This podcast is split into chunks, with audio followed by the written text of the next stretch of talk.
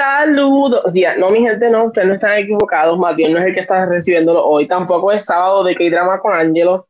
No. Es la versión del podcast de Cine PR Rated R. Vamos a decirlo, Rated R. Es tarde, tenemos que tener un par de palos encima. Como ustedes ven, por el momento me encuentro solo, así que no se preocupen, no va a pasar nada. Tengo invitados hoy conmigo. Matiel y Chris Velano pueden estar con nosotros, pero no podemos dejar pasar el podcast, no podemos dejar de hablar de las noticias, no podemos dejar de hablar del ratón versus la araña. Así que, why not? Why not? Nada, pero eh, sin más preámbulos, les voy a decir con, con quién voy a estar compartiendo hoy. Estoy con René de Movirica, que ustedes lo conocen porque ha estado con nosotros ya. Ay, ay, ay. Ahora, o, o, tú estás en mute porque yo te estoy tratando ah. de quitar el mute y no puedo. No sé, tú me escuchas ahora. te escucho, te escucho, ahora sí. Super. Ángelo, qué bueno verte y bueno ver a todo el público. Un saludito a todos. ¿Cómo estás? De, de, vuelta, de vuelta a Cine PR. Hell yeah, vamos allá. qué bueno, qué bueno que estés conmigo. Y pues entonces también, a mí, porque yo no iba a quedarme solo, tampoco iba a traer a cualquier pelagato al chat. Así que me traje René, pero también me traje, a mí usted lo tiene que conocer porque fue mucho más cerca, Alejandro. Hello. ¿Cómo estás, Alejandro? Todo bien, todo bien. Aquí todo bien, todo tranquilo. Hablar del caos. Del caos. Discordia. Del, ¿Tú crees que hay mucho caos? Mira, ok. Yo, ¿verdad? Yo he sido cineasta por la mayoría de mi vida. Me he metido en este mundo, ¿verdad? El entretenimiento más in-depth ahora en la pandemia. Y creo que en mi perra vida, ¿verdad? He visto eh, un estudio caerle encima a un actor o actriz de la forma que Disney lo está haciendo y tan blatant. Y no ha parado porque sigue. Ey, paremos de hablar de Sunshine y Francis Rosa, tranquilo. pero eso es nivel oh. local y eso sí está oh, wow. también. Esos otros 20 pesos, ¿verdad? Que podemos entrar en eso. Seguro. Uf. Pero ya, ya saben, de, de lo que estamos hablando, pero antes de eso, vamos siempre para lo que vimos en la semana, siempre va a ser la primera sesión que vamos a tener. Y como estoy con tengo invitados, vamos a empezar con, con René. René, cuéntame, ¿qué tuviste esta semana? Pues mira, Angelo, eh, old school, honestamente, Netflix, eh, Dios bendiga Netflix, eh, tiene las tres películas de Austin Powers y por alguna razón me senté a ver las corridas una tras una tras una y wow, qué diferente ha sido la comedia, ha, transformado, ha sido transformada la comedia en los últimos 20 años. Eh, o sea, ya casi no se hacen películas de parodia at all. O sea, y, y estas películas, una tras una, quizás hasta cierto punto son un poquito eh, misógenas. Pero, bueno, no, no te puedo negar que cada vez que salía Mike Myers vestido como gordito, diciendo que se quiere comer al bebé, me estaba meando de la risa. Eh, nada, it is what it is. Eh, Pero te pregunto, ¿envejecieron bien o ahora las ves y dices, mm, esto, esto como que no, como que no? Hay ciertos chistes que es como que, uh, esto está rough. Eh, pero all in all, el corazón de la historia de, de él siendo una persona que claramente no es sexy, pero todas las mujeres lo adoran. De nuevo, un poquito misógeno, pero es gracioso hasta cierto punto. No sé, me las disfruté como si tenía 15 años de nuevo. Este, así que it is what it is ahí. es Austin Powers. A mí es Austin Powers, yo creo que la nostalgia de Austin Powers, los movimientos, el mojo, creo que eso es algo que todos podemos recordar, so, es un poquito difícil. I would eh, argue que sí, I guess que miso eh, I don't know, es confuso. Eh, I would argue que aunque es misógino, también tiene sus momentos progressive. Por ejemplo, en, la primera, en la primera, uh, creo con Elizabeth Taylor, eh, está la escena que ella está diciéndole ahí como que súper borracha, hacho, a meter mano, y él está loca, no, está borracha, no puedo. Y yo me quedé como que, you know, because I rewatched him hace como 6, 7 años atrás, y yo me quedé como que, ah, Austin Powers, you gentleman, sir. Sí, no, no, definitivo, esa escena, estoy de acuerdo, pero en la misma película, 20 minutos antes, cuando están mm. en el avión, mm. que él trata de seducirla, seducirla a ella, a Vanessa, a la cama, y en una de mm, la coge y la tira a dicha cama. Ok, te entiendo, te entiendo. Gallo. Hay una línea que es difícil cruzar. Ok, ok. y decir como que sí, aceptable. Ok, ok, fair enough, fair enough. Entiendo ahora lo que tú dices. Ok, ok, I mean, ya, y yo, creo que sucede con la mayoría de comedias que tal vez eran de los 90, cuando tú las ves, ahí tú dices, como hay momentos que tú dices, a mí me río, porque todavía me puedo reír, pero como que, wow, wow, a mí esto no envejece de la misma manera, so, se lo puedo entender, yo hace mucho no veo Austin Powers, sí recuerdo muchas cosas y pues los que vimos Space Jam saben que hay una referencia de Austin Powers en Space Jam. So, son esos, esos pequeños momentos. Pero además de Austin Powers, ¿qué más viste, caballero? Eh, bueno, y películas nuevas, eh, Jungle Cruise. Jungle Cruise la vi. Eh, mira, una película que va a revolucionar la existencia de las películas de aventura. Y esto te lo dice una persona que su película favorita es la primera película de Indiana Jones, Raiders of the Lost Ark, película favorita of all time. Eh, mano, estuve bien sorprendido lo mucho que me divertí con esta película. No es la gran cosa, no es, no es la próxima película de aventura que vamos a estar hablando por generaciones, pero la química entre Dwayne Johnson que, y, Emily Blunt es, palpable. Es como que, wow, yo no sabía que, que se podía, que Dwayne Johnson podía tener química fuera de Kevin Hart. Este.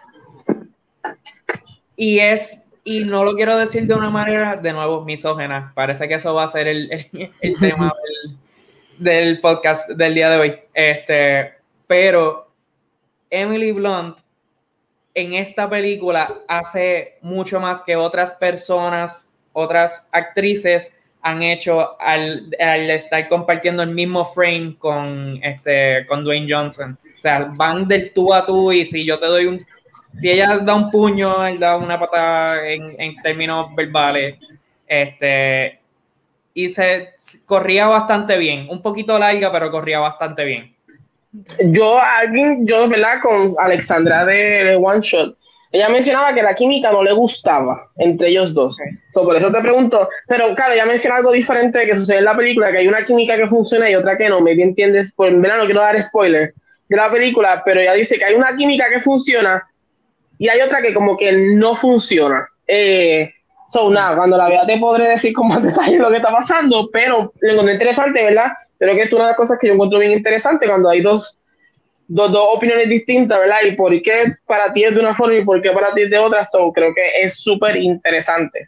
Sí, sí. ¿Qué más viste?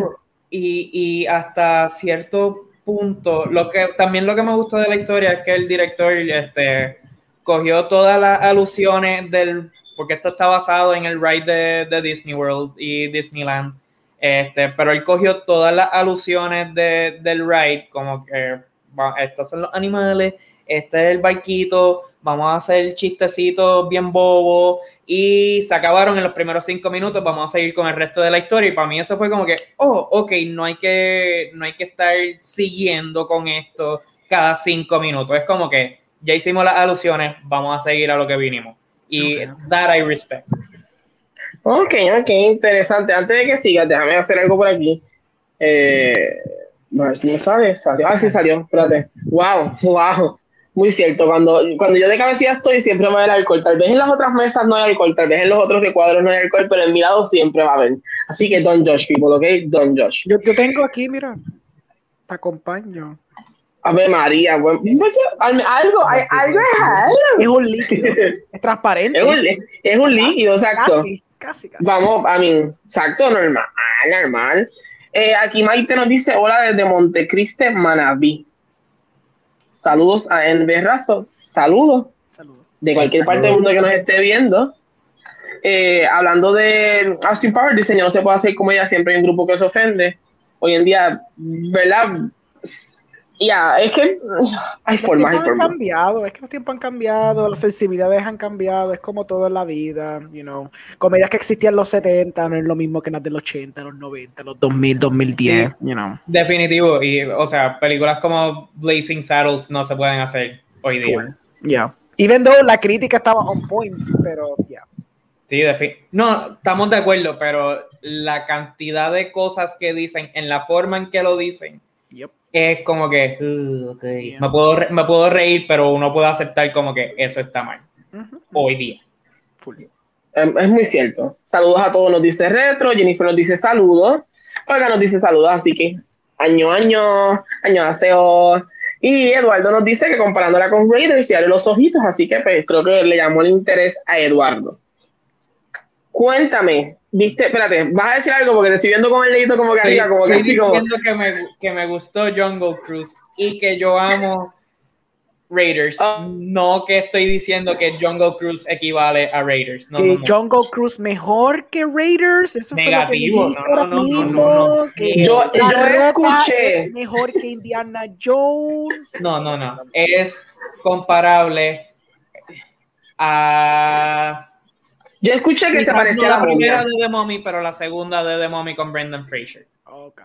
Eso escuché, que se tiene como ese vibe. Okay. vamos a ver, salió, eh, ¿verdad? Preestreno fue ayer en Caribbean Cinema, el preestreno, como le llaman ellos, y hoy entonces salió oficialmente, así que si la vieron, cuéntenme usted lo que están en los comentarios que vieron, eh, mientras por ahí seguimos. ¿Viste algo más? Eh, pues mira, yo soy Ay, que de todo vi. Vi The Suicide Squad. I liked it. Estuvo bien freaking buena. Mano, freaking James Gunn. ¿Qué, ¿Qué, más se puede decir de este tipo? Este. El tipo está demente y. O sea, él pudo salir. Él sí pudo caminar esa línea de PG-13, cierto punto tirando a R con algunos chistes con Guardians of the Galaxy, pero esto es Guardians of the Galaxy en esteroide. Es todo lo que uno quiso de la película Suicide Squad original, empezando por una película competente con un principio, medio y final, sin presentar a los personajes cinco veces. It's, it's great. No es mi favorita de las películas de DC, pero sí conozco a muchas personas que la han visto que han dicho que esto es lo más grandioso que existe. Se respeta. Eh, para mí todavía la primera de Wonder Woman y Shazam siguen siendo las mejores. Eso es una opinión individual. Este, pero esta no les estaría mintiendo que está tercera, está por ahí. Está bien buena. Yo la vi, pero tan pronto, ya mismo cuando vaya a hablar, yo le digo entonces qué, qué opino. Sé que viste más cosas porque yo tengo las fotos aquí de todo lo que viste, así que ¿qué más viste? Vamos a hacer una más para que, que Alejandro hable también. Este, nada, para. tú, tú, tranquilo, yo sé que Alejandro, cuando le toque a él, Alejandro va a hablar de lo que vio. usted sin miedo, usted diga lo que usted vio. Ah, puede decir que me gustó, no me gustó, y ahí está. Eh, pues mira, The West Wing. Eh, uh. una de mis series favoritas. La empecé a ver de nuevo y la estoy acompañando con un podcast este, de The West Wing Weekly con uno de los eh, actores eh, principales manejando el podcast y lo estoy viendo simultáneamente. Y esta serie, bueno, si no la han visto, es como ver cómo un gobierno competente funciona y lo único que quiere hacer es ir al Capitolio y decir, ¿por qué ustedes no hacen esto? Por favor, cállense y hagan las cosas bien por el amor de Cristo. Este, nada, es una serie fantástica y, Dios bendiga a Aaron Sorkin 15 veces y dos veces todos los domingos. ¿Qué más? ¿Qué más? Eh, F-Boy Island. Eh, wow, qué porquería de serie, pero que me Sí, yo, yo decir, ¿qué diablo es esto, mano? Mierda. Cuando, tú, mira, cuando tú me dijiste que dice que yo tengo que buscar la foto, yo dije, esto es un reality show. Ajá. Esto, esto yo, yo estaba tan confundido cuando tú me dijiste, es Boy Island, y yo, wait, wait. Él me dijo, no estoy tan seguro. Ah, no sabía ¿qué hacer? Y yo dije, vamos a subir esta foto porque entiendo que esto es lo que él vio. So, ¿Te gustó? Mira, te voy a decir cómo llegué a verla. Eh, yo llego del trabajo ayer, mi esposa está, está, ya había llegado de su trabajo y no queríamos salir, queríamos chilear porque ella está de guardia hoy y un saludito a Janet, te amo mucho. Este, eh, y estábamos en HBO Max y de repente salió este preview y fue como que, ¿qué carajo es esto? ¿Por qué esto? Y diablo, qué cosa más zángana, pero es que cada vez que acababa un episodio, veíamos que había otro y fue como que play, play, play, play, play. Qué porquería, pero qué porquería más buena. ¡Wow! Esencialmente. Me, mata eso, qué porquería más buena. ¿Qué, qué es eh, esto? Ok, so es, un, es un reality show que estas tres mujeres, que fueron las personas que estaban en, en la foto, eh, se les presentan 24 hombres, 12 de ellos, sí, sí, sí, 12 de ellos son categorizados como hombres buenos y los otros 12 son F-boys, o sea, fuckboys, que son estas personas que son bien assholes, este, que son, vienen a, son bien picaflor, se tiran a una mujer y van y salen con otra y cosas así. Y ellas, e-, esto es para ver si ellas encuentran el amor o si se encuentran con un fuckboy al final del camino. Exacto. Y ellas tienen que deducir quién es un fuckboy y quién no. Y quitan a gente de la, de la isla para encontrar, para enamorarse. De nuevo, Dios mío, qué porquería, pero I love this so much. Me hizo tan feliz anoche. Yo, esto, fue como un pleasure para ti. Esto fue como que, wow, qué porquería, pero I cannot stop watching this. No, tengo que admitir que estoy intrigado por la premisa porque el hecho de que ellas tienen que tratar de deducir si el tipo es un fuckboy o not está interesante porque un fuckboy sí tiene la tendencia de hacerse pasar like a good guy, a chill guy, hasta que hace lo que quiere y ganó, ¿me entiendes? Pero también lo coges de la otra perspectiva porque tú no quieres mostrar que tú eres un nice guy porque nice guys finish last Así que tú tienes que tratar de ser un asshole también. y tú como público estás, ese tipo es bien buena gente. Y después al final del episodio, cuando, lo van, a, cuando van a votar a alguien, tú estás, ¡ay, eres un cabrón! ¡Diablo! Exacto. De, momento, este reality show se convirtió en un, en un character story. ¿y tú? Exacto, pues te digo. Wow, wow. Interesting. Porque tú también te pones a, como a 10, te pones a deducir. Like, is he? Yeah. Chef's kiss all around. Qué fantástico estuvo eso. Dios mío. Eh, creo que viste dos cositas más, para decir. Creo que viste dos cositas más. Sí, voy, a, eh, voy, a rush over them. Eh, Paul McCartney. No te estoy apurando, no te estoy apurando, tranquilo. pues Paul McCartney 321, este, que es una serie original de Voodoo.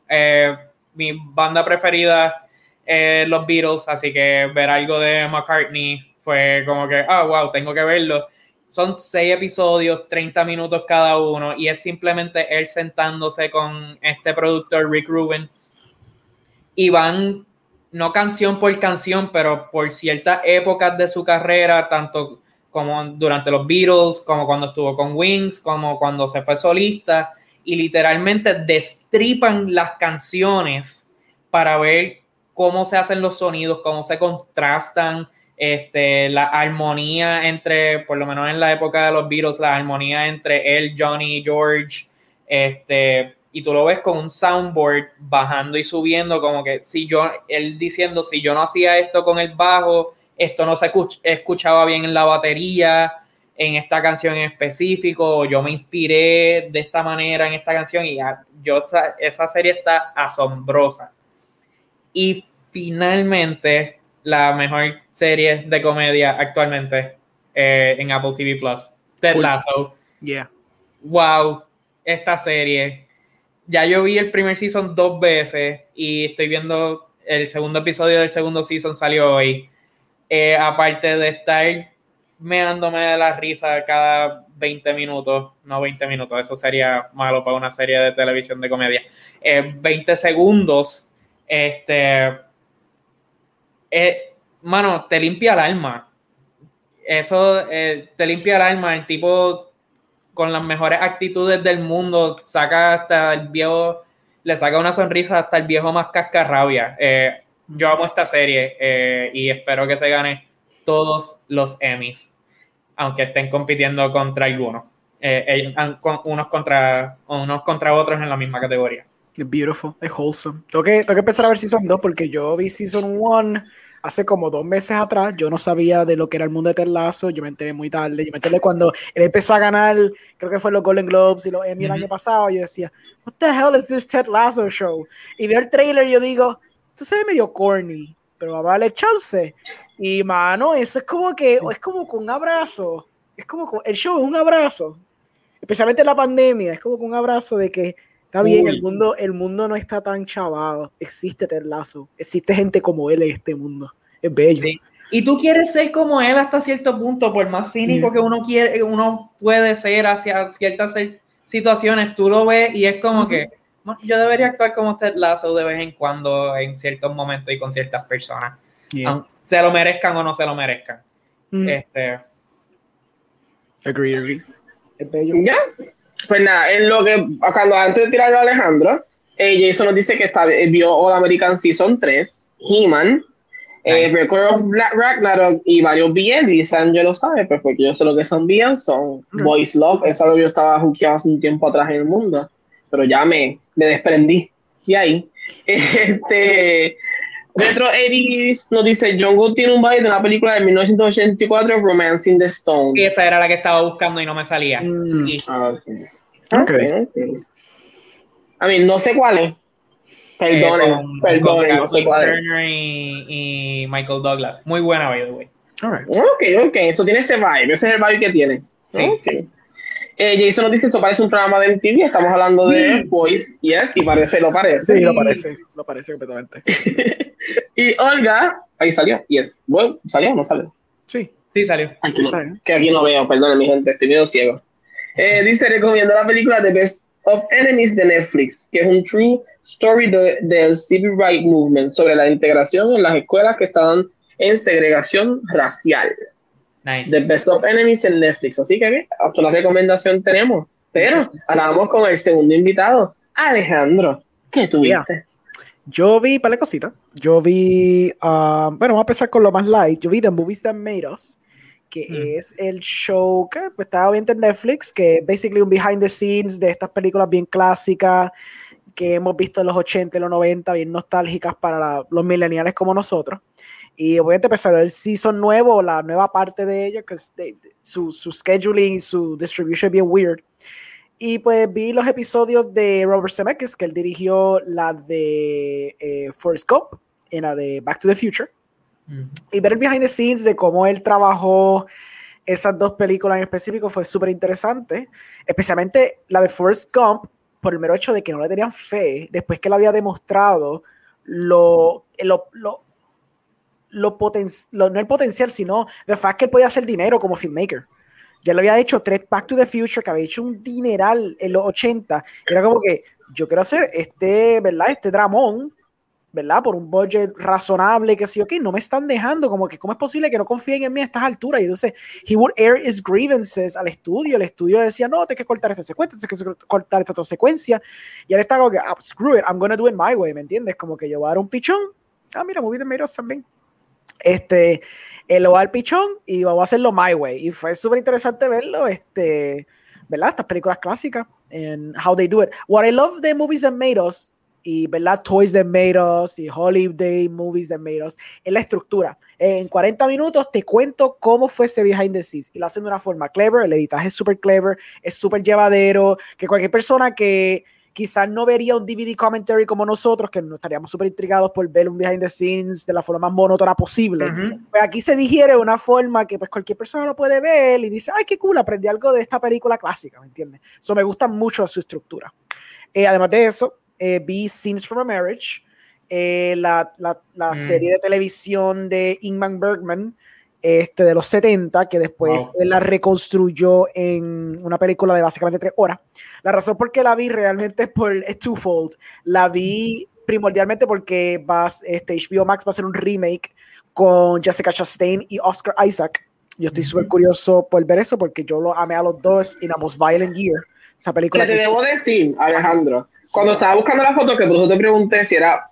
De momento, las fotos de la de, de, ¿verdad? Esta, que es la, la original, por decirlo de esta manera, ella se me parecía tanto a Jessica que estaba completamente confundido. Y yo, wait, I have to like zoom this, porque estoy como confundido. Y dije, espérate, ¿es la, ¿es la nueva o es, I am confused? Y yo de momento decía, Alejandro dijo, porque de verdad esto no funciona, pero de momento no sé quién es la actriz, no sé si sabes el nombre de la actriz que está haciendo, que hace esta película, pero damn, she looks like Jessica.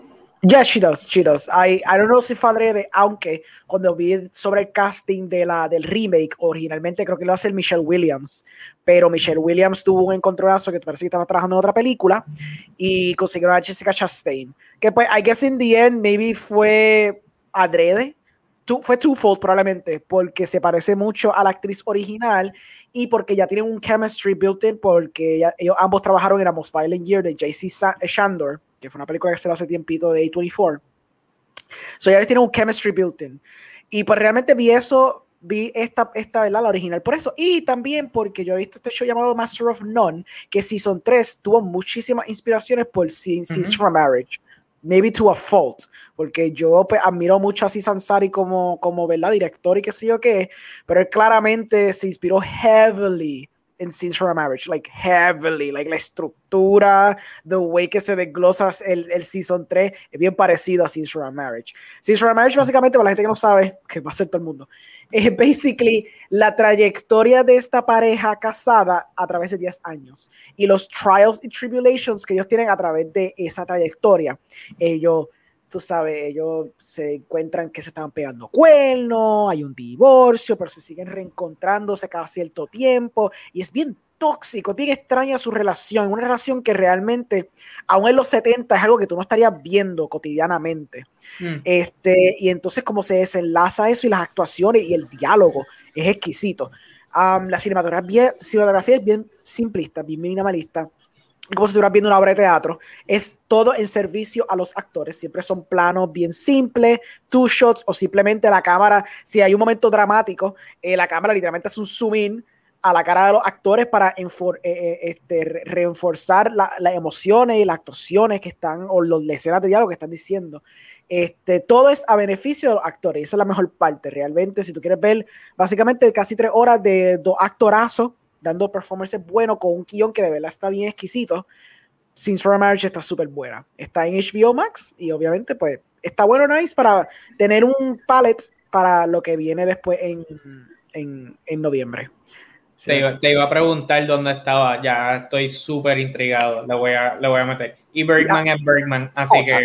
por eso mismo. Aunque tengo que admitir, en cuestión de cinematografía, it's, it's not like amazing, porque tú sabes que él obviamente sabe construir, pero esta solamente como, como es más por servicio de los actores, pues yo entiendo el por qué él estaba dispuesto a sacrificar quizás cinematografía, mantenerla bastante simple para simplemente enfocarse en los performances. Sería cool que Netflix saque los shows that made us eso es un million dollar idea, eso la acabaste de tirar gratis. No, estoy seguro que de lo más seguro tiene que estar construyendo eso. Es más, de lo más seguro lo hacen con sus propios shows. Oh, the shows that made us. Empieza ahí con House of Cards. saludos, saludos, GM Studio. Cuéntame, cuéntame, ¿qué más viste, Alejandro? Y también la película Pig de Nicolas Cage que esa pues necesito que hables de esto por favor. Vamos allá pues mira yo vi el trailer y entonces yo vi el trailer y dije ok esto claramente da una vibra que va en contra de lo que tú presumes que va a pasar porque la premisa es simple.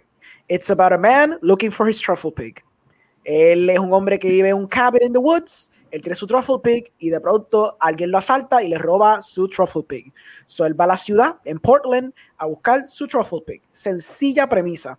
¿Qué pasa?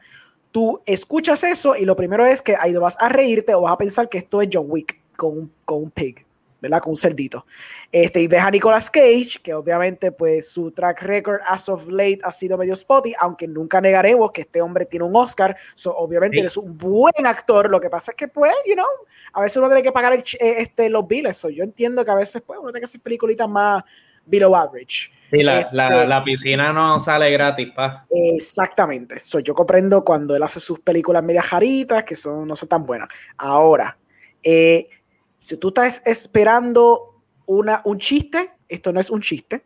Si tú estás esperando John Wick, ¿verdad? Una película hyper violent, una película que alude a esa, ese tipo de vibra, ¿verdad? Este, tampoco es esto.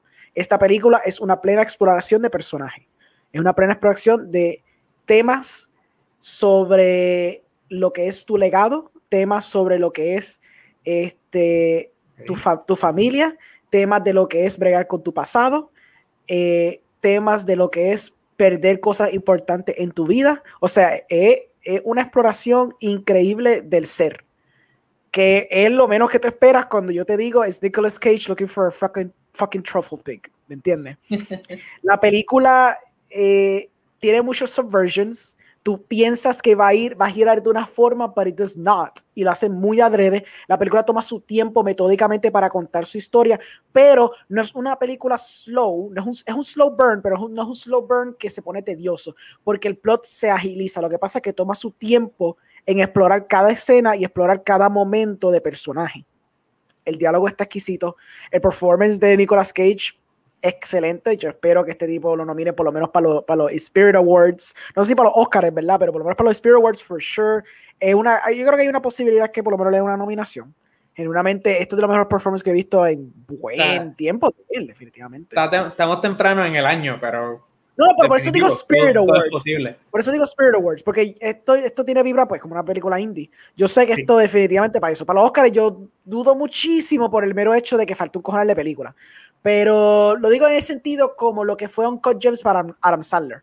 Que mm. para los Spirit Awards, ¿verdad? He floored y se llevó ahí, creo que estoy casi seguro que se llevó Best Actor allí.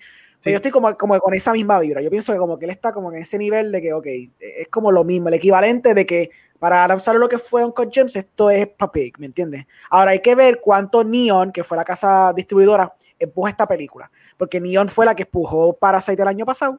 So, yo estoy seguro que si miraron esto y miraron los números y miraron los críticos, de lo más seguro quizás la empuje. Todo depende de cuánto empuje esto. Tú sabes que todo es también parte del papelón.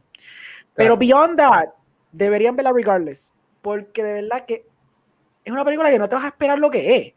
Para nada. Y, de verdad vas a sentir que tú saliste aprendiendo mucho de ti, aprendiendo mucho de, de tu ser viendo esta película. Es súper interesante. Porque de verdad que like, it made me cry cuando llegas al clímax de lo que pasa y cómo se torna todo y qué sé yo, que está súper bien hecho. Está dividida en tres partes, o tienes como que una estructura bastante marcada en la película. La verdad que está súper bien lograda. Eh, yo exhorto que la vean, ¿verdad? Está en VOD, no está en VOD, yo lo busqué por otros métodos, por eso tiene el agua ahora mismo. Pero se puede buscar, si lo saben buscar. Alejandro Sparrow le dicen ahora mismito. Estaba perdido en los mares. Este, y pues, dos cositas más. No sé cuál vas a hacer para el final, pero. Uh, pues ya son dos cositas más. Pues yo, yo tengo una más. Vamos a ver. Yo, yo, ¿Cuál tú tienes? Yo tengo The Last Black Man in San Francisco. ¿Y qué pasa con esto? Ok, so The Last Black Man in San Francisco. Una espérate, espérate, de... oh. No te... Si, si esta la vas a ver para el final, entonces, ¿te olvidaste de esta? Right, Es que no, es que se a poner en mi, en mi lista, por eso me usted. Pues sí, vi Snowpiercer, obviamente, porque ayer, este, ayer, antiel, um, yo tengo un podcast que se llama, se llama Cinemas Podcast, entonces yo eh, quise hablar de Snowpiercer y de Parasite, porque pues yo el invitado especial que tenía se llama Christian Sengotita, que es un cineasta del área metro, eh, cineasta independiente, contemporáneo mío, yo lo respeto mucho, y pues yo quería tener una conversación con él de Bong Joon-ho, porque eh, de las primeras conversaciones que yo tuve con él en mi vida, cuando yo lo estaba conociendo y qué sé yo qué, yo le dije en la cara que Snowpiercer para mí era una mierda. Y entonces él eh, como que lo tomó, ¿verdad? Como que se chocó porque para él Bong Joon-ho es de sus directores favoritos. Entonces él me cuestionó, ¿por qué no te gustó? Y pues entramos a un debate como de dos o tres horas y pues eso fue como que la inspiración para yo acordarme de esa conversación que tuvimos hace mucho tiempo. Y yo dije, mira, vamos a eso. Entonces yo tuve que revisit porque fue la película que realmente no me acordaba mucho. Revisiting it, le tengo un poquito más de aprecio no puedo tenerle el odio visceral que le tenía cuando la vi originalmente, que yo pensé que era como que la cosa más estúpida overrated del planeta Tierra. Ya viéndole un, un rewatch que sé yo puedo apreciar lo que Bon Joon-ho estaba tratando de hacer, aunque todavía las mismas faltas que yo encontraba el 2013, todavía las encuentro. Este, siento que la temática, la forma que él lo toca, cuando tú destripas todas las peleas estúpidas, todas las explosiones, el acento jarro de Tilda Swinton, ¿verdad? Cuando destripas todos esos elementos, la idea de, de, las diferentes clases sociales, cómo él estructura eso a través de los diferentes cabins, cómo él estructura este mundo, este, ¿verdad? Y cómo está esta jornada de personaje a través de Chris Evans, pues se puede apreciar bastante bien. Eh, claro, eh, la versión mejorada de esta temática fue Parasite, indiscutiblemente. La forma que él trabaja esos mismos temas de clase social y todo eso, lo trabaja infinitamente mejor en Parasite. Este, desde los simbolismos que son muchísimo más sutiles en Parasite, eh, desde la cinematografía, como los personajes, ¿verdad? Se, se tienen ese choque que, again, más sutil, he trabajado en Parasite que lo que es Snowpiercer, que es bastante on the nose, porque literalmente tienes cabins dividiendo las clases sociales y se ven bien marcadas. Este, again, lo de Tilda Swinton todavía me molesta mucho. Este, y todos los, simbolismos, pues no son tan sutiles, porque pues tienes hasta el nene que está como que siendo parte de la maquinaria, porque pues la clase baja, la clase trabajadora es la parte de la maquinaria para el rico y todo eso, y no es tan sutil como pasa en Parasite, que tiene un elemento más sutil. Este, eh, eh, eh, envuelto en la pieza. Pero como quiera, ya, yeah, Snowpiercer está cool. I mean, yo sé que yo estoy en minoría en eso porque yo sé que mucha gente genuinamente le gusta Snowpiercer. Este, no he visto el show de televisión, por si acaso preguntan o algo. Este, pero me dicen que es bastante cool el, show de televisión. Pero ya, yeah, Snowpiercer. Ah, más o menos. Y pues finalmente, Ahí sí. The Last Black Man in San Francisco. Esta está mucho más interesante para hablar. Esta, una película de 24, salió creo que fue el año pasado. Desprevenida, desvista, nadie la vio, nadie habló de ella, literal, para nada. Este, pero yo la tenía en mi lista hace mucho tiempo en Amazon Prime. Y yo dije, vamos a verla, porque en verdad que esta película yo he leído mucho de ella. Tengo amigos que me, me dice que está fantástica, whatever. Me acuerdo cuando yo vi el trailer, el trailer me voló la mente, porque el trailer es bien, visceralmente poderosa en cuestión de su cinematografía y su, y su, y su selección de música. Este, so, yo dije, pues te voy a darle chance. Eh, la película es bien sencilla. Se trata de este hombre que él quiere volver a retomar la casa de su abuelo en San Francisco. Mm. Si no saben, pues obviamente San Francisco es una de las ciudades más caras de donde tú puedes vivir, como si fuera un y más segregada. Segregada.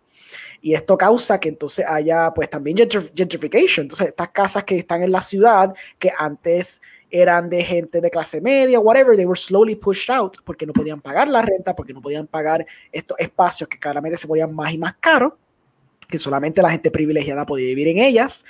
Y pues ahora estamos en la situación donde, pues, como tú dices, hay una segregación severa y hay una, una gentrificación visceral pasando en San Francisco. Y esta película pues toca ese tema, pero toca como 50 temas más, porque esta película básicamente decide optar por no contar una historia tan lineal, una, una historia tan estructurada y decide básicamente explorar temas. So, habla mucho de la experiencia de ser un afroamericano en San Francisco. Oh. Este, te habla de la experiencia de, de, tener un legado, como pasa también en, en Pig te habla también de, la, cuestión de la estructura de familia, de lo que tú vas a dejar, tu, marca en la sociedad. Eh, te habla mucho de qué es las cosas que significan, que, es, que tienen importancia para ti, las cosas materiales o las cosas, ¿verdad? Este, de tu ser, de, tu, de tu persona, eh, qué, qué valor tú le tienes a esas cosas. Entonces, la película usa mucho realismo mágico So, no sé si mm. usted ha visto Atlanta, que es un show que tiene Donald Glover, que también él hace mucho ese, ese, ese juego de realismo mágico en un mundo que es bien eh, realistic, hasta el punto que es bastante grotesco. Este, pues más o menos este, The Last Black Man in San Francisco opta por hacer ese, ese viaje donde a veces hay tono y hay cosas lights que están pasando envueltas en momentos bien oscuros que pasan a través de estas trayectorias de estos personajes. Este, Jimmy, Jimmy Fails, que es el protagonista, es el que también escribió la historia es este, un semi-biopic de su propia vida y él cogió a su amigo que ambos son de San Francisco. Entonces el amigo dijo, diablo, pero yo quiero contar tu historia. Entonces optaron por pues, trabajar workshop esta película y lograr sacarla. El standout, though, aunque Jimmy Fails está súper cool en su propia película, es Jonathan Mayers, que todos los conocemos ahora como Tang, The Conqueror. Pero en verdad, en esta película, él se freaking bota y demuestra lo buenísimo que este tipo es como actor. So, yo quiero verlo también, que aunque está haciendo millones de películas de Marvel, que también se acuerde de su indie roots, porque de verdad, verlo en esta película y ver la actuación que él dio de este muchacho introvertido, que él es como que un teatrero, que más o menos está tratando de buscar su voz interna porque está escribiendo un guion a través de la película y que sé que mientras está tratando de ayudar a su mejor amigo que es Jimmy y qué sé yo que como todo esa es, esas diferentes cosas están jugándose en su, en su personaje este lo trabajó súper bien súper bien tú sabes un nuance exquisito de parte de él y de verdad que es una película que te va a hacer pensar mucho porque algo tú le vas a jalar a esa película y está súper cool porque es digna de discutir. Que lo mejor es que tú puedes hacer es como que verla como un pana y después que la vean digan, diablo, ¿qué tú crees?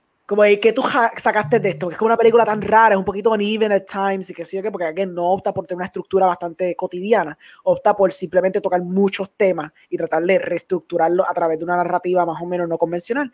Y pues eso es como que lo mejor que tú le puedes sacar a esa película. So, eso fue todo lo que vi, creo, ¿verdad? Sí, eso fue todo lo que vi. Wow, dude. Ya, ya. A mí, tampoco fue que viste, tampoco fue que viste cualquier cosa. Pero tampoco, tampoco así. Eh, pues mira, ¿qué te iba a decir? Una de las cosas, yo espero, y, ¿verdad? y esto es tocando el tema de, porque estás hablando de esa película, estás hablando de Jonathan, yo espero, uno de los rumores es que el personaje de Khan no va a ser solamente él, van a haber otros actores que van a tomar variantes de él.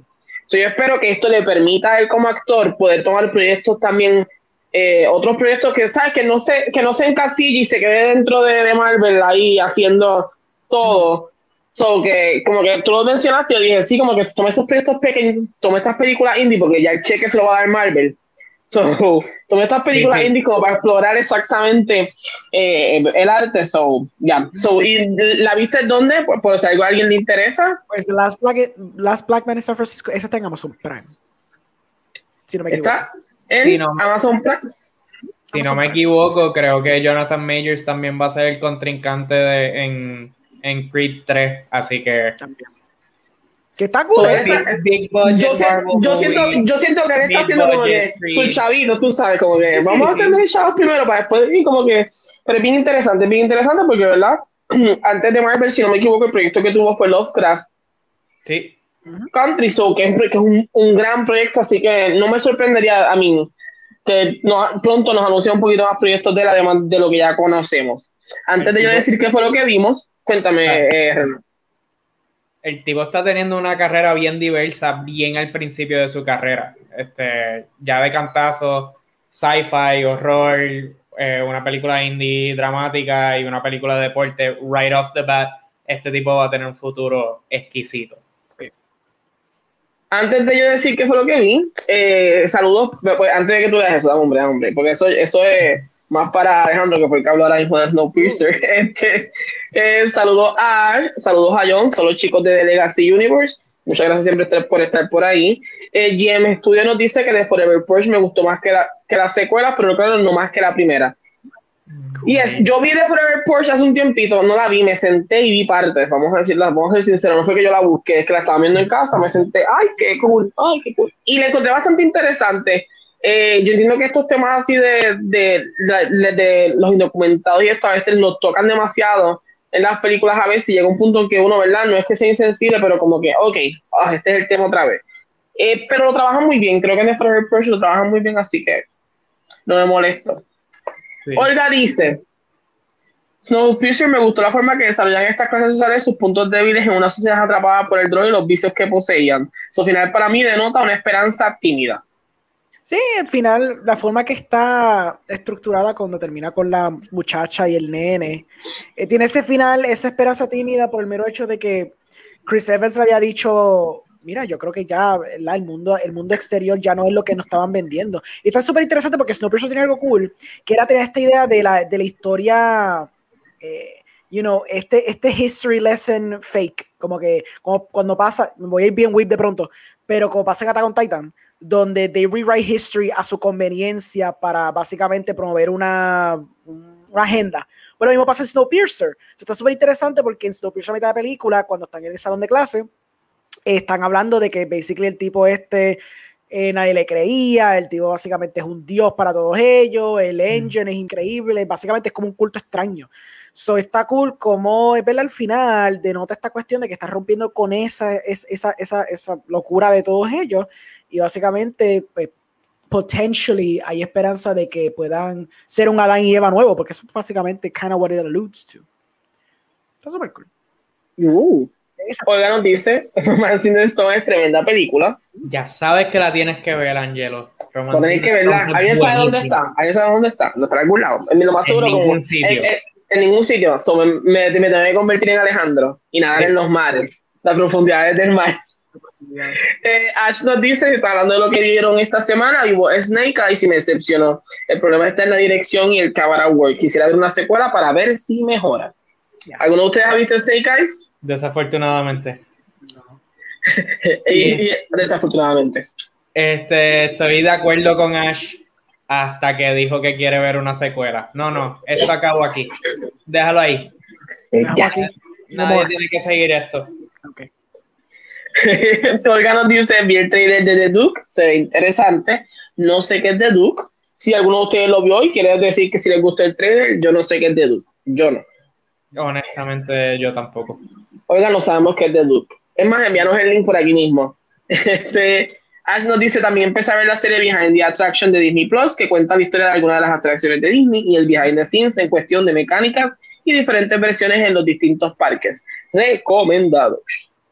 Sí, eh, yo, yo la llegué a ver y, toma ese tono, porque ellos ya habían hecho el, el Inside the Park, un, un, una serie de documentales de cómo montaron los parques, no me ah, The Imagineering Story.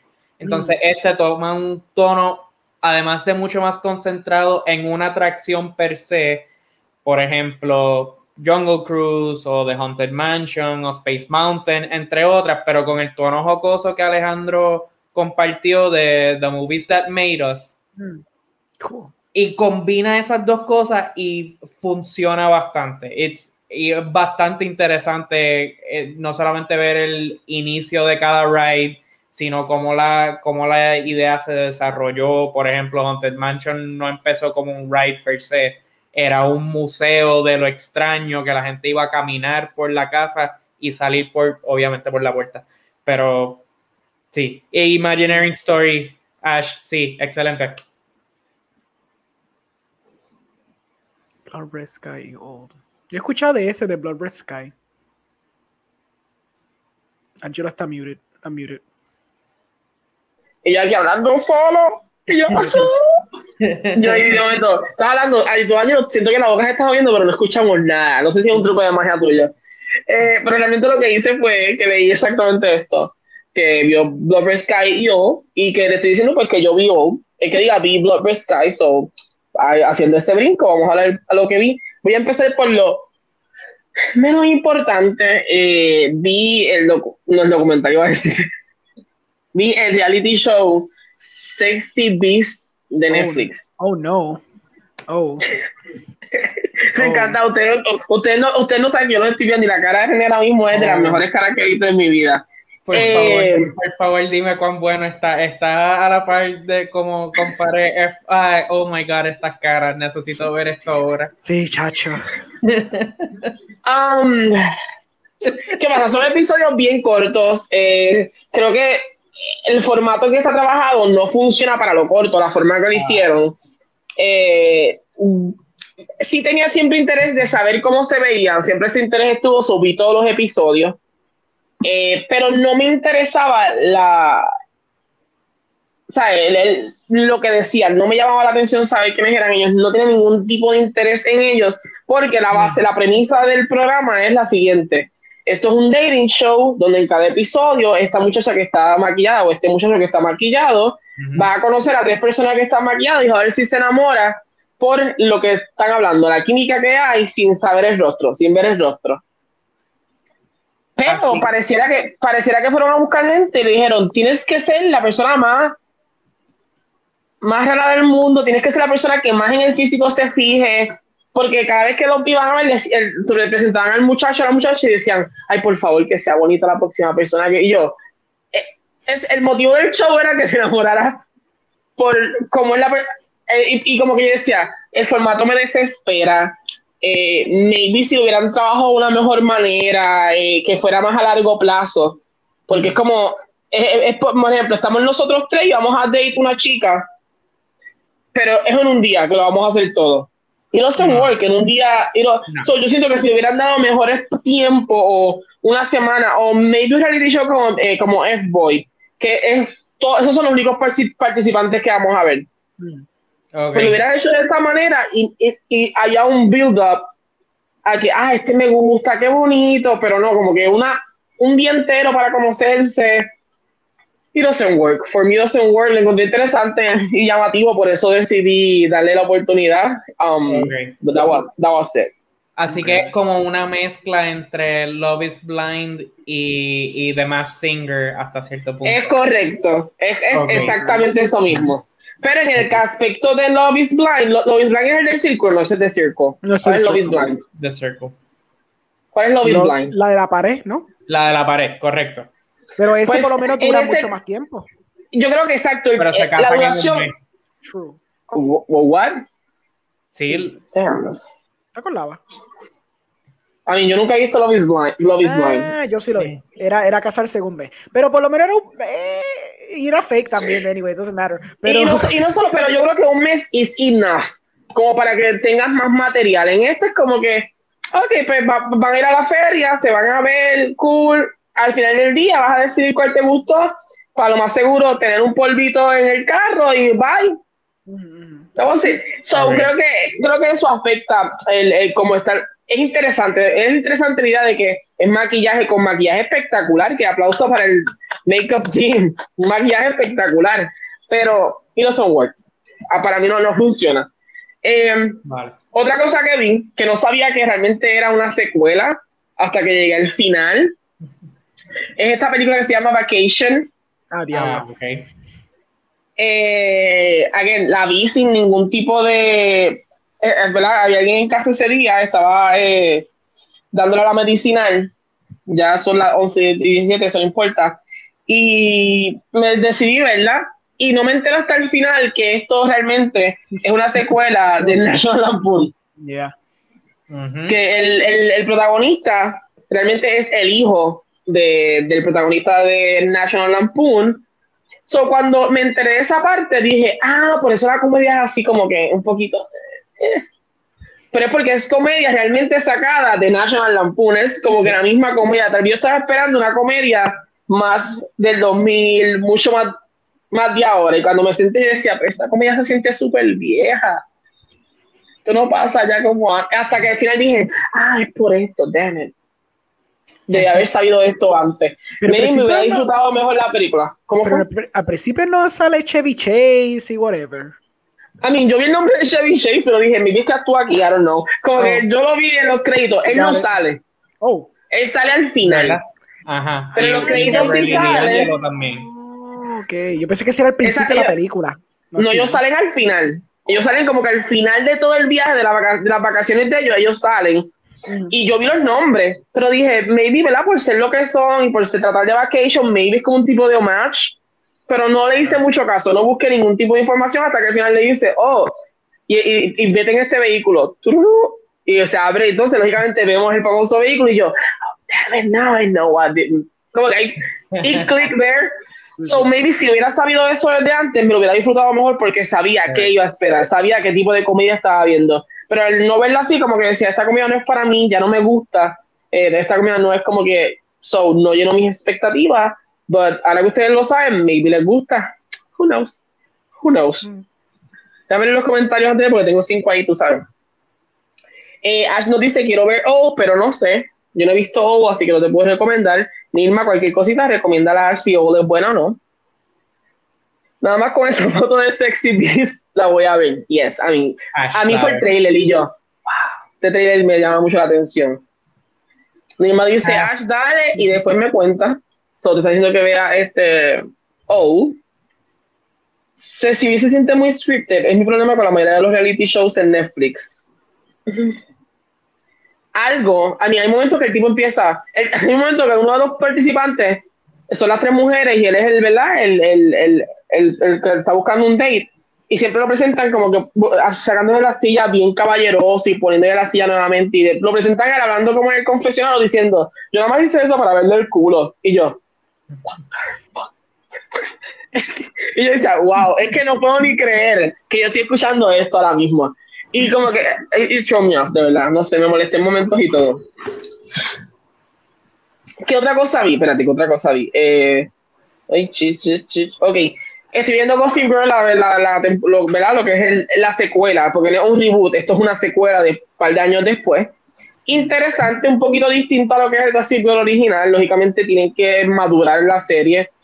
Eh, un poquito, teen, a mí son teenagers, pero se siente muy teenager-ish eh, yo pensaría que si van a ir un poquito más por la narrativa de más adultos en cuanto a la forma en que van a estructurar todo, porque los fanáticos de la, ¿verdad? Del original han pasado ya, ¿cuánto? ¿10 años?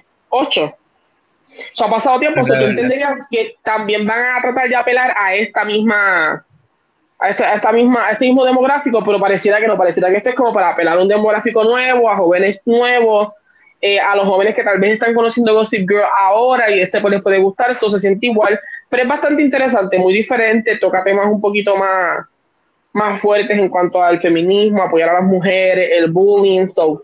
Hasta ahora lleva cuatro episodios, está en HBO Max, es original de HBO Max, y por lo menos a mí me está gustando.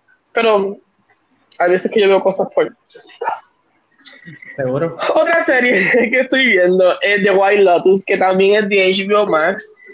Eh, es una serie que, ¿verdad? Al comienzo empieza con una muerte, eh, específicamente hablan de alguien que ha muerto, tú crees que es una persona, pero según la serie va pasando, siento que no va a ser esa persona. Eh, pero conocemos, ¿verdad? Eh, esta mujer que va sola a, a, tirar, ¿verdad? A, tirar las cenizas de su madre en el mar. Este matrimonio con dos hijos y la amiga de la hija y este nuevo matrimonio que están en, en, en luna de miel.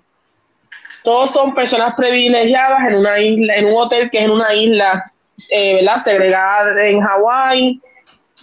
Todos tienen cosas eh, absurdas de white people o de gente con dinero.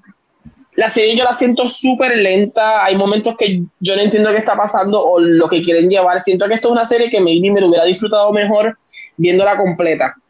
¿Sabes? Como una narrativa completa y esta narrativa de una semana tras semana, siento que hay mucha gente que puede dejarla solamente por eso, porque maybe no los atrapa, maybe no gusta lo suficiente, porque es, es como muy lenta y el music, el music choice, hay unas cosas que no cuadran. Maybe es que es muy artsy para mí. I don't know. It could be. No, no sé si es eso y se siente como demasiado, como que la música es como, como que rarita, es como que súper lenta. Tú sientes como que las actuaciones, tú dices, ya que actuaciones malas, pero realmente que están, yo creo que están actuando bien, pero se siente de esa manera. So it's, it's a weird series. No sé cómo explicarlo, de verdad. Hasta que no la termine, no puedo decirte me encantó, pero ahora mismo estoy como que. Eh. Y voy a hablar de Suicide Squad porque sé que hay, pero vi Blood Red Sky, que fue la que mencionó Nirma. Blood Red Sky es esta película, eh, ¿verdad? Que es original de Netflix. Eh, Netflix compró literalmente, ¿verdad? Lo que fuera el, el libreto de esta película alemana donde esta mujer sufre una condición que se podría decir que es vampirismo. Y eh, va a montarse en este avión para ir a Estados Unidos porque hay un médico en Estados Unidos que le puede curar eh, su condición. Pero ¿qué sucede cuando el avión tiene terroristas? Um. What happens? Y entonces, como ella, que está tratando de verdad de mantenerse en un low profile, eh, cómo ella va a proteger a su hijo en un avión que, ¿verdad? que corre peligro, un avión que, que no se sabe qué va a suceder, porque el plan ¿verdad? es que el avión no llegue a su destino final. So, es interesante. La película, encuentro que la premisa es muy interesante para estas premisas que tenemos últimamente de vampiros. Es una premisa muy interesante, pero la película es muy eh, predecible. Mm. Okay. Predecible en que tal vez tú vas a decir, ah, yo ya yo sé lo que va a pasar, ok, esto va a pasar después, oh, ok, esto va a pasar después. Pero tal vez no somos nosotros que tal vez estamos un ching más acostumbrados al cine o estamos más al pendiente de otras cosas. Siento que por un público general se la pueden disfrutar. Pero Porque te mantienen tenso, cuéntame. te pregunto, al ser predecible por lo menos en la forma en que corre, entretenida, porque uno puede decir que, yeah, sí, yo sé cómo esto va a acabar, pero it's the journey, not the destination. Ya, ya. Se, siente eh, a mí, a mí, a mí, a mí, me gustó. La encontré predecible, pero me gustó como que estaba ahí como que, oh, wow, ay, ¿qué va a pasar? O sea, me gustó suficiente como para dar la oportunidad y no decir, ay, ¿sabes qué? La voy a parar. He escuchado a otras personas que no le gustan, eh, ejemplo, esta película también usa mucho eh, flashbacks. Mm. La persona decía, no me gustan, y yo, a mí no me molestaban, porque de la manera en que lo, lo unen, como que pasa esto, y entonces eso les recuerda un flashback, so, no me molestaba. La película literalmente empieza en el final. Eh, la primera toma es el final de la película. está en Netflix, So, que si algún día tienen que la oportunidad, como para verla con alguien, como que de momento estás como con tu novio y dices, oh, ay, quiero ver una película como que entretenida, pero que no tenga que pensar mucho en ella, y works out. Eh, si la llegan a ver en Netflix, eh, no se confundan, al principio empieza en inglés, pero la película es alemana. Mm. Eso es una de las cosas que me confundí yo, wait, esto es en inglés, esto es, what is this? Pero eh, la pueden intentar, a mí me gustó, creo que más por la premisa y por la adrenalina que me causó saber como que, uh, qué cool, ah, ¿qué va a hacer ella? ¿Qué hace una madre por su hijo? ¿Qué? So, a mí esa premisa me gustó mucho. Mm. y como también hizo René de Suicide Squad, salió la reseña, yo saqué la reseña hoy escrita en CinePR, así que si pueden, algo más a fondo la pueden tener ahí. Eh, ¿Qué puedo decir de Suicide Squad? Suicide Squad es James Bond con toda la libertad del mundo. Eh, Suicide Squad es una montaña rusa que parece que no tiene freno. Eh, que tú vas por ahí a las millas y te la estás disfrutando completamente, pero como que no tiene freno. Um, Suicide Squad te hace, te puede hacer llorar, te, te, te puede hacer reír, te puede hacer como que se siente, hay momentos que tú dices que puede ser hasta grotesco.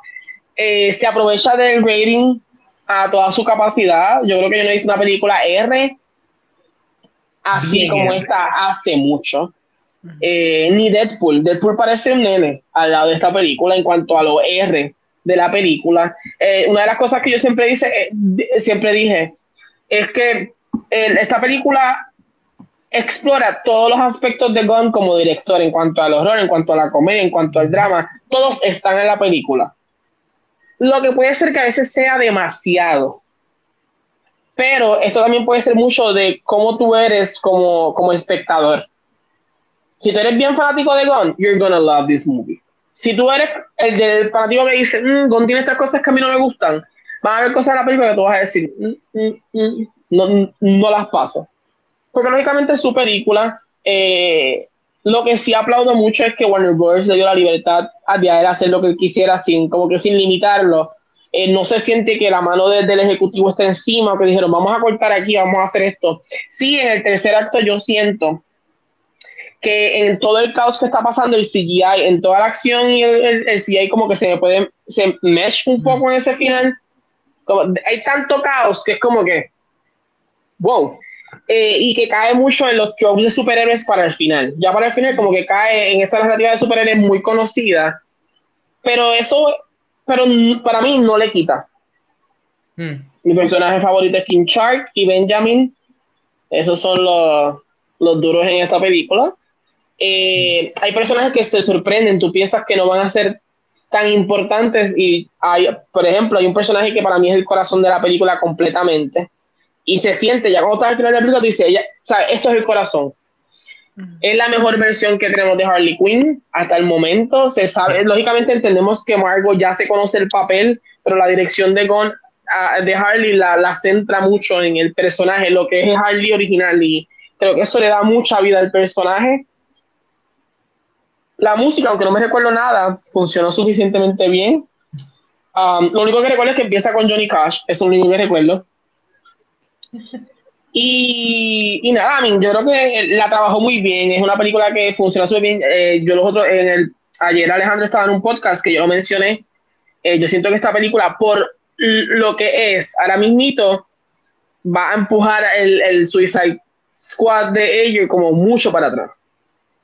Pero es por, por, lo que creo que se va a poner en una posición que la gente tal vez está esperando tanto el Gone y creo que va como que a push the other one out por eso, but, I mean, yeah, I mean, siento que si no hubiera sido R, hubiera fallado mucho. Creo que si, no, si, siento que si no hubiera sido R, el R le permitió a la película ser más, estar, ser más concisa, yo diría. Hmm. Ser más, si le quitas ese elemento R, no sé cómo estas, este, hay unas escenas que no sé cómo se hubieran trabajado para que se sintiera más, maybe se hubiera sentido mucho más Guardians, vamos a, vamos a decirlo así, se hubiera sentido más, hmm. pero siento que el R le, le, dio un push tan grande a la película que, a mí, a veces pregunto, ¿cómo hubiera sido si le hubieran dicho, no, esto no va a ser R? I don't know. Pero a mí me gustó. A mí, no piensen que no. A mí me gustó. No me gusta John Cena, but that's my personal choice. No, es que es malo porque. A, mí, a mí no me gusta, pero es porque no me gusta la comedia de Cena. no importa dónde esté, I don't like la comedia que hace. Es la forma en que hace comedia, que es muy buena comedia, si te gusta, pero I don't like it. So, cuando él estaba, yo como que.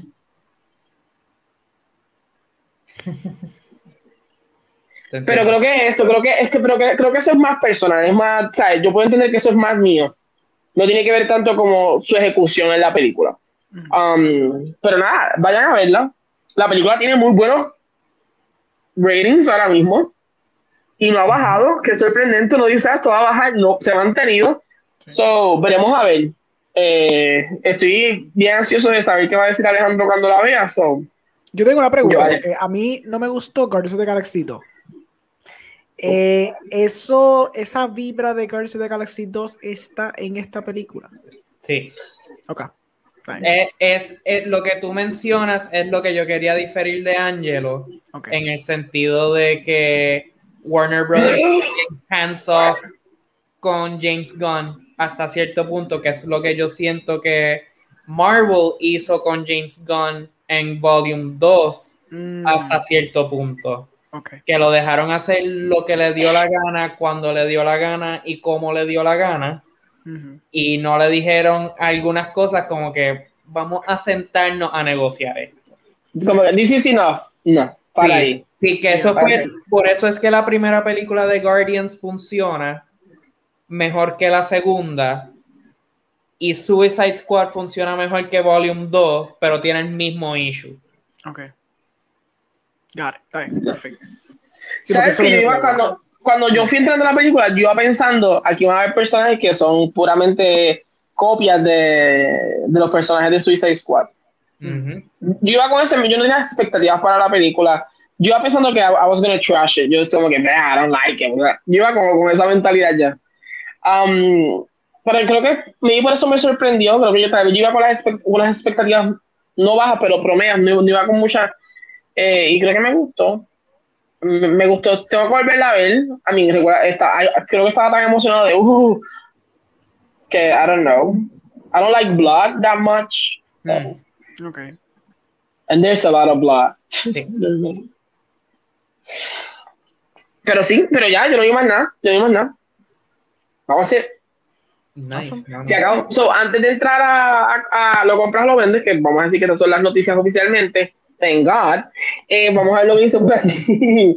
GM Studio nos dice Waterworld sequel TV series on the way. Yo espero esta serie. No, saben, no sabía eso, pero lo compran o lo venden. Una secuela versión TV de Waterworld. Uf, lo, lo vendo. Lo, vendo, los regalos. Los regalos. Los regalos. Alejandro dice, lo dono. Si me lo dan a mí, lo dono también. o sea, mira, Westworld no es exactamente, no es una película que burned up, este, burned up the world ni la taquilla cuando salió way back when y es una serie popular ahora. Eso no implica que va a ser así para todas las series, pero Waterworld es uno de los desastres más grandes financieros en la historia del cine. Yo no creo que ningún estudio lo toca con un palo de 10 pies. Para nada. Wow, ya sí. Angelo te recomiendo Revolutionary Road en HBO Max, es mucho más que Andy Senior Jr. llevando el primer musical americano a Cuba. Me sorprendió. Venga, ahora un momentito, espérate. Ahí va, ahí va. Me encanta cada vez que él pone el Please stand by. Me mata, me mata. Está bien, cool. Me recuerda a WandaVision. ¿Verdad que sí? Sí. Yo.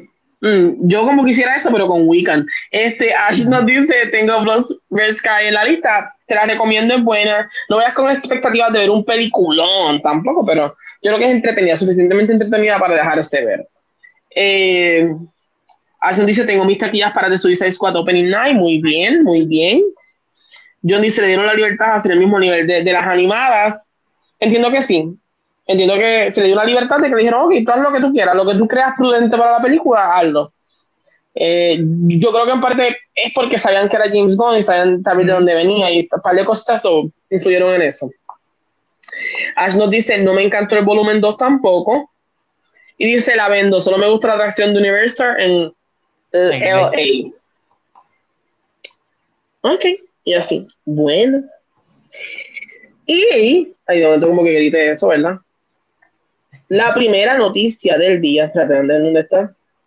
Se revelan los posters y el trailer para House of Gucci. Esta película está apuntada para estrenar el 24 de noviembre de este año.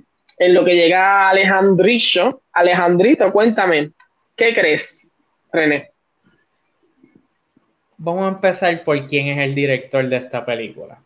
Ridley okay, está bien, está bien. Vamos a ir por su resumen. Alien, Blade Runner, Thelma and Louise, Gladiator, American Gangster, The Martian. Este tipo es legendario. Hasta sus películas malas son buenas. Siento que Alejandro está corriendo a, a sentarse y decir: The Martian es una porquería. The Martian es una mierda, sí, llegué para sabía yo que iba a escucharlo por ahí. Podemos hablar de eso otro día. A mí me encantó The Martian. aquí está, aquí está, aquí está. Las Pero volviendo a, a, Ridley Scott, el es legendario y miro los posters y, o sea, cuando tú hablas de Gucci, hablas de, de fashion y hablas de High Jet y miro los posters y es como que, sí, eso. Pero después vi el trailer y yo creo que ahora mismo, al sol de hoy, si no fuese por Dune, esta sería mi película más anticipada del año. Y es que miro el cast. Mira, Gaga fue excelente en A Star is Born. Adam Driver es freaking Adam Driver. Jared Leto, la transformación física se ve increíble. Eh, eh, Pacino es Pacino. Jeremy ¿Ese Irons. ¿Ese es De Niro? No, ese, ese, es Pacino. Ay, no, lo sé, lo sé. Sí, sí. Tranquilo. En aquel momento, como que lo vi, yo decía, el chiste siempre fue yo, yo dije, te da el Pacino. Pero de momento dije, coño, que mucho se parece a Robert De Niro de momento ahí sí se parece un poquito, pero el, el, el, el trailer, wow, el, uso de la música, el uso de la cadencia, los acentos italianos, este, cómo, cómo se movía, es como que si, eh, si la película es lo que el trailer promete, esta película va a estar brutal, la compro 10 veces. Y mira cómo se una mierda en 5 meses. Nada, anyways. Alejandro, cuéntame, ¿qué tú crees? ¿Viste los posters? ¿Viste el trailer? ¿Qué tú crees de House of Gucci? Estoy riendo porque tengo una idea de cómo Alejandro va a hablar, pero I'm very good. I mean, pues nada, yo vi los posters y dije, ah, se ve bien cool, que sé que cuando vi el trailer yo dije, ah, ok, está bien. Ya veo lo que es esto. Esto va a ser, esto va a ser, you know, quirky Italian accents, un, un, vestuario cabrón, porque un vestuario cabrón, eso no se va a negar. Este, y pues transformaciones quirky. O sea, esto es Oscar Beatty the movie. Esto es full Oscar Beatty the film. Este, yo no le tengo el respeto que, ¿verdad? Tú le tienes a, Ridley Scott. Yo pienso que la última película buena que él hizo fue Gladiator. ¿Verdad? Sí, Gladiator. Ok, sí, hace 20 años. Exacto, yo sí siento que es la, la, última película buena que él hizo. Él ha hecho otras películas, pero para nada han sido buenas para mí. Este, pero eh, nada, vi el trailer y dije, pues sí, la, veré, ¿verdad? Porque eso va a estar probablemente en la conversación de Oscar y toda la vaina. Um, pero no me inspiró mucho realmente. I mean, el cast es lo que vende, realmente. Si no es por el cast, I would literally have no interest at all. Yo tengo un poquito de interés por el cast, no es por Ridley Scott para nada, y por la temática, está interesante. Y después de haber visto cosas como The Assassination of Versace, ¿verdad? Mm. Pues ese, ese, ese tema es intrigante, ¿verdad? Y a mí me gustó cómo lo trabajó. ¿Quién, es el que trabajó Assassination? Eh, Ryan Murphy. Ryan Murphy. Que Ryan Murphy yo sé que a veces hit or miss, I get it. Pero realmente, pues por lo menos esa serie para mí la trabajó bastante cool. Estuvo súper interesante. So, ese tema se presta, ¿verdad? Para, para, hacer una película interesante y para esos temas están súper cool. Um, yo las la compro en especial, I guess. Like, la, la, la compro en especial, no la, no la tiro por un bajanco o whatever, pero si la veo como que en especial ahí cuando estoy a punto de verla irme, pues la, la cojo. Un dos por Me gusta, me gusta eso. Eh, I mean, los posters son muy interesantes. El trailer, I mean, y es, yo creo que en el aspecto de que menciona eh, Alejandro, y aquí también lo dice Ash, Gucci tiene el seal de Oscars pegado por cada esquina. Eh, es como, es, ah, para la fecha que sale, sale para noviembre, sale exactamente una fecha, mira, calientita para, para lo que es Oscar season. Así que no me sorprende, ¿verdad? Eh, sí, me interesa mucho ver a Lady Gaga. Me, gusta mucho esta idea de que después de salir de la película, De su última película que fue. Se el nombre. Stars Esa misma. Iba a decir Born in the Star por alguna razón y yo, that's not the name. Um, eh, como que me, me, me, gusta el choice que ha tomado. Eh, he visto ahora mismo fotos de comparativas de ella y Patricia, ¿verdad? Que es la persona de la vida real y Encuentro eso bien interesante. Eh, pero, si no me equivoco, esta película es de Bronze Studios, ¿verdad? Creo que sí. Sí. Bronze Studios es el mismo que hizo Al Capón. Ahí no sabré decirte. Mm, te digo ahora. Porque eso fue como que vi el Brown y lo primero que pensé fue Al Capón y yo, no, no, no. Fue como que se va. Me estoy equivocando, pero me suena que hay alguna película de Brown, no sé. Y creo que eso me trajo como que unas vibras de que el trailer me gustó, pero what happens if? Porque casi es muy bueno, pero últimamente este, también estamos viendo esta narrativa de que a veces no importa cómo no sea el caso, la película puede fallar. Sí. Eh, y como que creo... Por si las moscas, sí, eh, Bronze Studios. Okay. Y entonces como yo creo que cuando yo oí la palabra Bronze Studios, lo primero que me pasó por la mente fue Tom Hardy haciendo Al Capón y yo... Oh, no oh no, sentí un dolor en el pecho, porque dije, es un trailer cuando yo lo vi me interesaba, pero la película it doesn't do anything for me. Eh, again, no es igual, esto tiene que ver con directores, los productores no tienen que ver mucho, pero como que es como que estos mini pequeños recuerdos. Todo. Eh, nada, estoy esperando ver un poquito más. Eh, sé que la voy a ir a ver, porque es como menciona Alejandro, yo creo que esto va a ser parte de la conversación. Y es bueno como que siempre estar como al día, mira, me gustó, no me gustó por esto, sí, sí. So, pero that's it, that's it for me. Hace la compra. El GM Studio nos dice Dan Trachtenberg, what? Ten Cloverfield Lane es el director de la serie de Waterworld. No sé si eso le cambia la, la, idea de que maybe la puedo ver o no me interesa todavía. O todavía está en el mismo lugar en, en la tienda. Ah, te, la, la, la, la bota. ya el entonces ve brutal, nos dice Nima. Eh, Eddie Marcano nos dice, por favor entiendan que también hay elementos de uso en el acento, eso es evidente y también tiene una razón slash motivo. Sí, sí. Ok, ok, ok, ok. Yo, Alejandro, eso, fue para ti. Alejandro, eso fue para ti. Ah, sí, pues, yo dije italiano fue. Ah, pues justo. Okay, pues. Yo, yo así, yo así, in the name of the Father, the Son, and the House of Gucci. Pero nada, hay que ver, I mean, esto es un solo, es un trailer. Muchas veces hay trailers que son malos, las películas son buenas, hay trailers que son buenísimos y las películas son malas. So, let's see what happens. Em, la próxima noticia, ¿dónde está? Ok, otra noticia que tenía Chris originalmente, no sé si vieron el trailer, yo no lo vi porque yo no veo casi nunca trailer de horror, pero ¿verdad? Es sobre The Night House. Eh, ¿Llegaron a ver el trailer? Yo lo vi. Sí, lo vi. Bueno, ellos hicieron la asignación, gente, yo no la hice, pero I'm sorry, people. Dice, se revela un nuevo trailer para el filme de horror de suspenso de Night House. La película está apuntada para llegar a los cines el próximo 20 de agosto. La hipnosis, pues llega, si a alguien le interesa o si a alguien no le interesa, pues sorry. Como si nada por la inesperada muerte de su esposo, Beth se queda sola en la casa junto al lago que él construyó para ella.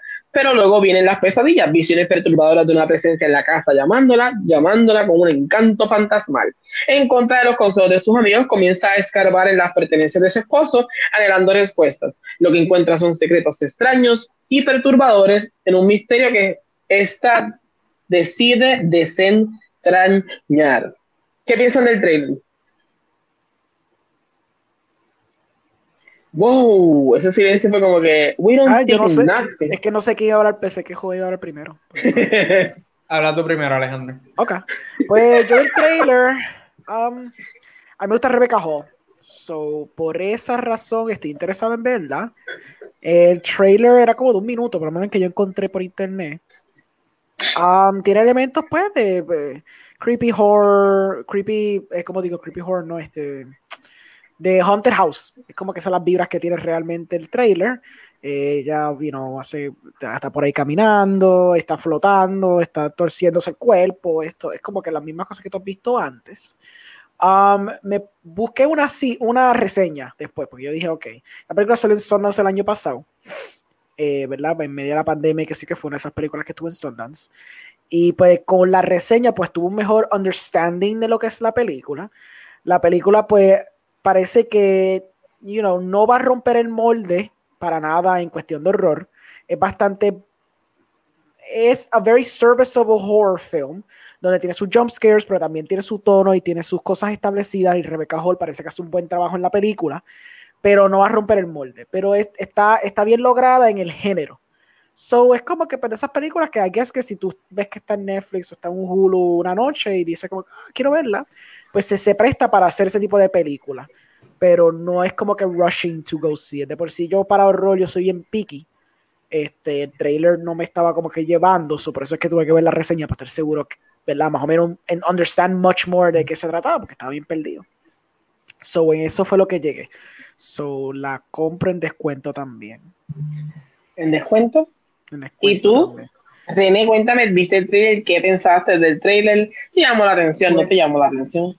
Pues yo lo vendo eh, y lo vendo de cantazo. Yo no sé si, Alejandro, si vimos el mismo trailer, pero yo siento, por lo menos en el que yo vi, que me contaron toda la película y lo que presumo que es el twist Ok.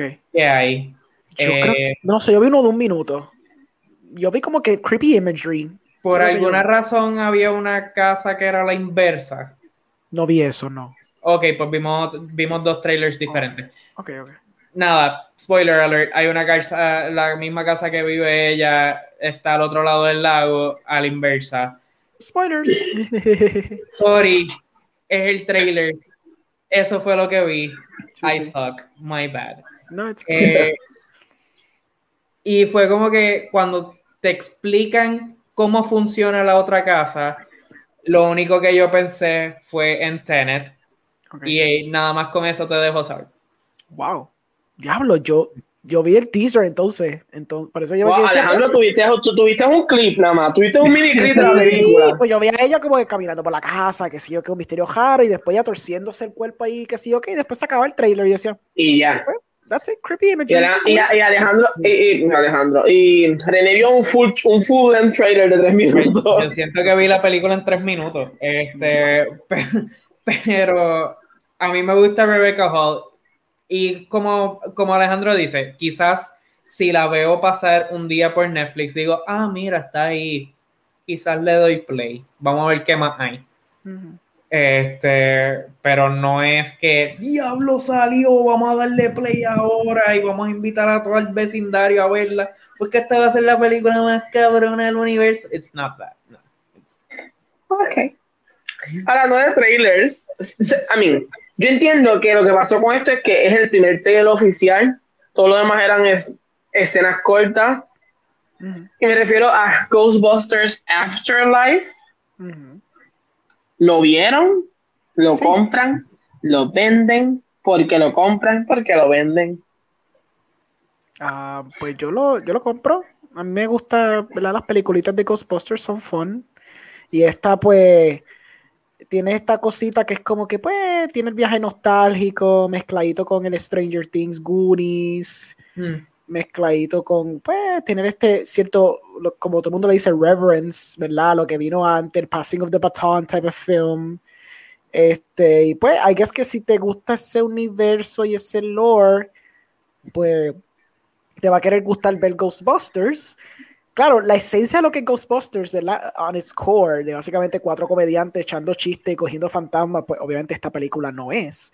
Toma como un approach un poquito más eh, mellow, más no dramático, porque no es como que dramático, pero es eso, es como que si fuera un tipo de reverence a lo que vino antes y lo trata como que con esta, como un tipo de pedestal, que, hmm. ha pasado con muchas franquicias últimamente, donde le dan como que ese tipo de approach a, la franquicia, donde cuando hacen ese tipo de cosas del pasillo de batón, ¿verdad? Pasillo de batón type of films, eh, tienen ese tipo de reverence por lo que vino antes, como por ejemplo Star Wars, por darte un ejemplo, como Force Awakens, cuando pasa eso de que, oh, sale Han y hablan de los Jedi y tienen como que esos ojitos así abriéndose de que, wow, cuéntame de los Jedi, ¿qué era eso? Pues este, este Ghostbusters tiene como que esa vibra, ¿me entiendes? Como que, oh, sí, háblame del ectoplasma y de la, de la fucking ¿qué? pistolita jara y del carrito y del Slimer, y es como que, oh, cuéntame más, es como que lo cual, pues, para la gente que le gustó las originales, pues, awesome. Yo estoy como que, pues, they were fun. Esta la vería porque pues, me gusta me gusta ese tipo de mezclita que hacen últimamente, como lo hicieron en It, aunque It tenía sentido porque en It era así, pero que ahora todo es como que ese viaje de Stranger Things Goonies. Hmm. Está cool. So, whatever, yeah. No voy a coger a verla, pero... Pero la puedes ver, como que... Cool. Sí. Yo la compro me divertí y, veo tu alusión a, lo de la reverencia a, el pasado de la franquicia. A mí lo que este trailer, aparte de que me gustó los elementos de horror que hay dentro del trailer, yo no pensaba que iban a coger ese, ese giro. Este, pensaba, porque, mira, la, la última de Ghostbusters, es una joya cinematográfica de que tú hablas. Oh, definitivo. No, no, pero me, me divertí, me reí. No es una gran película. No voy a decir que es buena, tampoco voy a decir que es mala. Si la veo en televisión, quizás le doy play o quizás cambio el canal. Pero esa giro demasiado hacia el lado de la comedia en vez de hacia el lado del horror, mientras que esta está, parece que está cogiendo el carril del medio, como tú bien mencionas, haciéndole reverencia a lo que vino antes, pero diciendo como que en we are, somos nuestra propia cosa. No estamos en New York, estamos en el medio de la nada. ¿Qué hacen fantasmas aquí? Yo pienso que eso es una muy buena idea de coger el giro, coger el guía de, no pun intended, coger el guía de la franquicia y mantenerlo straight. A mí lo que me recordó mucho fue a Creed específicamente como que sí, Rocky, muy lindo, qué lindo tú eres, gran Rocky o, oh, gran Rocky. Quédate ahí, esta es mi historia. Este, y, y, por eso es como que, ok, estoy moti, estoy moti, vamos a ver qué, y, y, bien, también como bien dice, Passing of the Button, el director de esta película, el hijo de las dos del director de las dos películas originales, pero no es como que ah, eh, es, este nepotismo. El tipo ha sido nominado dos veces para mejor director en los Oscars por Juno y por Up in the Air. Este, o sea, tiene una trayectoria bastante no tan grande como su padre hasta el momento, pero va en camino, va encaminado hacia eso y ver que Jason Reitman tiene el guía, de nuevo, no pun intended, tiene el guía de esta franquicia, las llaves de esta franquicia, a mí me motiva.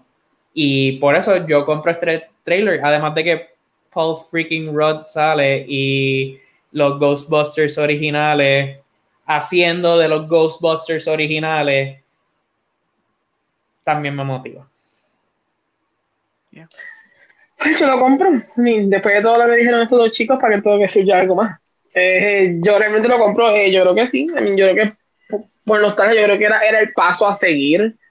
Eh, no como con la Ghostbusters anterior, que como dice René, no es mala, pero hubieron unos fallos ahí específicamente. Yo creo que en el paso a seguir una, una secuela, seguir esta es mi historia, uh, that was it. Eh, es bien interesante lo que menciona René, ¿verdad?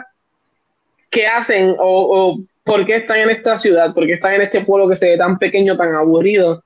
Porque están ahí, so, veremos a ver, veremos a ver qué sucede. yo lo compro, así que los tres lo compramos. Eh, me enteré que hoy no me di cuenta de esto, de la próxima noticia. Eh, Rurouni Kenshin de Beginning ya está en Netflix. um, esta sería, ¿verdad? Eh, como sabemos, Netflix adquirió los derechos de distribución de lo que sería esta franquicia. No tiene los primeros derechos, las primeras tres no se encuentran en Netflix. Así que si usted quiere seguir esta historia por completo, tendría que entonces, uno, o alquilarlas en Amazon Prime. Entiendo que Funimation, Funimation tiene la primera parte nada más. Eh, así que tendría que ver esas primeras tres para luego ver The Final, que ya había salido en Netflix eh, hace, yo diría que un mes. Y ahora pues está saliendo el final. O, como dice la película The Beginning. No sé si son fanáticos de esto, no sé si han visto esta franquicia. Eh, lo compro por hecho de que me han dicho que es la mejor adaptación que hay. Así que lo compro como que así es, como cuando un amigo te dice, compra este, es bien bueno, pues yo lo compro por eso. Eh, pero no sé si ustedes lo han visto o no. Sí, no, no han visto nada de eso. No, para comprarlo tengo que leer los product reviews en Amazon. Ah, yo no. Yo ya, yo me vuelvo loco. Me dice, está bien bueno y yo lo voy a comprar. Ah, no me funcionó. Damn it. Lo que pasa es que quien me la recomendó fue McDiel, so. Ah, ok, vale. Como que yo, como que, ay, me la recomendó McDiel, espérate. Esto como que me cambia la perspectiva. Eh, la próxima noticia, no sé si han visto sobre esta noticia, no sé si saben algo sobre esta película. Eh, la próxima noticia es que lo nuevo de la directora Julia Ducornau, la directora de Raw, se titula Titanic y se, se centra en una mujer que queda embarazada de un carro.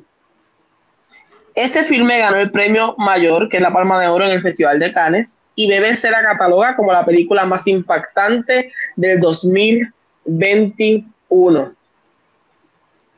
¿Han visto trailers? ¿Han visto algo? Yo solamente he visto esta foto. Yo vi, yo sé que había un trailer, pero no lo he visto. Yo vi el trailer antes de entrar al, al, streaming. Eh, si y honestamente no sabía de qué se trataba la película. Eh, por ver el trailer, no te dice, a, en, a, diferencia del trailer de la película de horror que hablamos ahorita de, de Night House, que te lo decía todo, este no te dice nada. O sea, yo no sé ni en qué idioma está esta película. Este, y hasta que Angelo dijo de qué se trata esta película, mm, jamás pude haber adivinado de qué se trataba ahora leyendo esto es como que, ok, ya entiendo por qué el tagline de la película es coming. No coming, coming. Este, así que estoy interesado, I guess. Siento que en estos momentos Eren está como en shock, porque como no sabía de qué se trataba la película, vio el trailer y yo le vi y él está como que, Sí, sí, esto parece la continuación de, lo que le pasó a Cameron Díaz después de tener relaciones sexuales con un carro en The Counselor. Y, ajá, él, probablemente la directora vio esta película y dijo eso, pero más largo. Este. y, ok, dale, vamos, vamos allá. yo, yo, yo creo que, yo no he visto el trailer, pero creo que la premisa se escucha tan interesante y que gana encajan. Creo que es lo que me coge eso, como que, wow, Sí. Esta fue, esta fue, la que Spike Lee tío que ganó a mitad de ceremonia. Yo creo que sí. Ok, nice. nice. Ok, estoy interesado. Sí, sí, no, yo estoy súper, súper on board. Veremos a ver, esto como que, ok, let's go. That's it. That's all I Dice por aquí, aquí, espérate. Luis Mercado dice, muchachos, ¿saben? Okay. Muchachos, ¿saben algo de cuándo y, ¿Y en qué salas estarán dando Harry Potter en Caribbean Cinema? ¿Again? Sé que había leído, like, me vi el coming soon hace una semana y vi que estaba Harry Potter y yo dije, ¿what? Y me acordé que si consideramos el hecho de que Harry Potter sale en el 2001, eh, han sido 20 años. So, yo creo que Ah, es, estamos en aniversario. Y, la última es. salió hace 10. so, yo creo que es eso mismo. Yo creo que es un type of anniversary thing donde están tirando la primera. No sé si están tirándolas todas, pero sé que están tirando la primera for sure. Wow. Yeah. No sabía eso, me enteré ahora mismo. Pero Caribbean Cinema tiende a hacer re-releases. A Ese- veces, esa sería mi Última- pregunta, porque últimamente sí, últimamente sí. lo hizo. un poquito antes de la pandemia la hacían, no tanto. Era bien selectivo cuando lo hacían, pero, por ejemplo, no sé si te acuerdas cuando hicieron la cuestión del Marvel 10 Year Anniversary, que hicieron la retrospectiva completa en IMAX, por darte un ejemplo. So they do, do it sometimes. Como- Son como la- las cosas que ellos saben que tienen un poquito más de, de movimiento, como que, ah, ok. Eso mismo. Yep. Esa, so que es- es- no, no me sorprende que vaya a pasar, pero, me, cogió- pero como que, wey, van a dar Harry Potter otra vez. Como que fue lo primero que pensé. Eh, dice que, ¿qué? Tengo que ver el trailer. Hablando de, de la película del vehículo. Fue la y me dejó. El de la chacho. La próxima noticia. No sé si ustedes. Yo no, yo no sigo la serie. Eh, no sé si alguno de ustedes es fanático de la serie. Yo la vi completa. Eh, ¿La viste completa? Yeah. Ok, pues la noticia es que es este próximo 7 de noviembre se estrena Dexter New Blood. ¿Estás motivado? Tú que la viste completa, ¿estás motivado para ver esta nueva serie? ¿No te llama mucho la atención? Dices, prefiero quedarme con lo que ya conozco. No, no, yo quiero, yo quiero esto porque en verdad que el final que te deja ese último season y ese sour taste que tú tienes, yo espero que esto me lo limpie porque de verdad que la forma que termina esa serie da grima. Like, tú ves cosas como Breaking Bad y tú ves cómo majestuoso es ese final y ese último season. Y después tú ves Dexter y tú dices, yeah, a veces no todos los escritores son iguales. Y de verdad que se nota con Dexter. So, hopefully, esta miniserie jara que están haciendo sea su buen retcon para darme un final un poquito más satisfactorio, porque de verdad que el final que me dieron la primera vez fue horrible. Oh, oh, ok, ok. Yeah. Eh, yo no, puedo opinar mucho porque no la he visto, so, eh, por eso pregunté primero si la habían visto, qué pe- opinaban, si les llamaba la atención. No sabía que el final era, había sido tan... Sí, Tan difícil. divisive. Sí, es divisive. Hay muchos fans no les gustan ese final, por lo que tengo entendido. Por lo menos a mí no me gustó, definitivamente. Sí, So, a- entonces a- tú, com- tú compras un eh, eh, New Blood. Oh, sí, sí, for sure.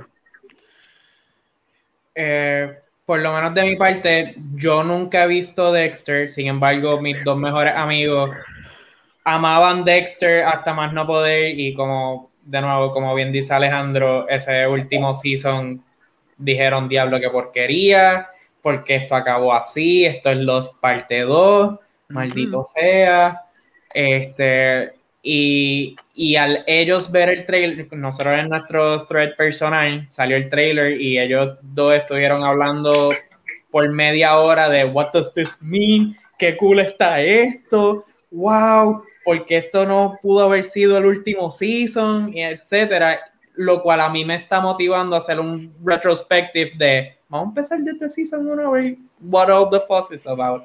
Sufrirla completa para poder ver esta y decir, ah, ok, this is what it's supposed to be.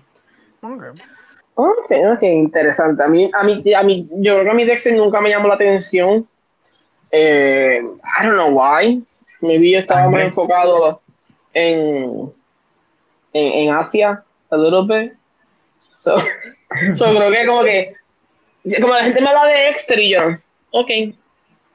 Yo creo que mi serie así que yo creo que yo le dediqué mucho tiempo, episodio tras episodio, fue Game of Thrones. Y después de, de esa última season, dije, ¿sabes qué? Ya yo no voy a dedicarme a ver una serie episode by episode, Mm. que- porque es como una relación de tantos años y después te lo te destruyen al final. So. Pero eso es un tema para otro momento, Game of Thrones, ¿ok? So, so, en el próximo tema, yo creo que esto es una noticia, o son noticias que la gente estuvo esperando por un buen tiempo. Eh, y es, espérate, aquí, mi gente que lo, lo tenía como que en, el orden incorrecto. El director Neil Blomkamp confirma que se encuentra trabajando en el guion de District 10 el director expresa lo siguiente, ese guion se sigue escribiendo, se ve bien, me tomó una década averiguarlo, encontrar una razón por, por, la que hacer esta película en lugar de simplemente hacer una secuela. En cuanto a, en cuanto a cuál es, a cuál es la razón, parece que si bien la historia de Sudáfrica eh, fue el ímpetu para hacer District 9, el District 10 buscar eventos en los Estados Unidos. Hubo un tema en la historia de Estados Unidos que el segundo que al segundo que me di cuenta de que encajaba en el mundo de District 9 se sentía como una forma increíble de hacer una secuela. Así que sí, sigue desarrollándose y se está acercando mucho más. Duncan no entró en detalles sobre cuál sería ese tema. Eh, nada, yo creo que yo lo compro. A mí me gustó District 9. Lo suficiente para comprarlo. Eh, creo que la idea de que él le esté dando tiempo a la película y al libreto eh, can be a hit or miss. Mm.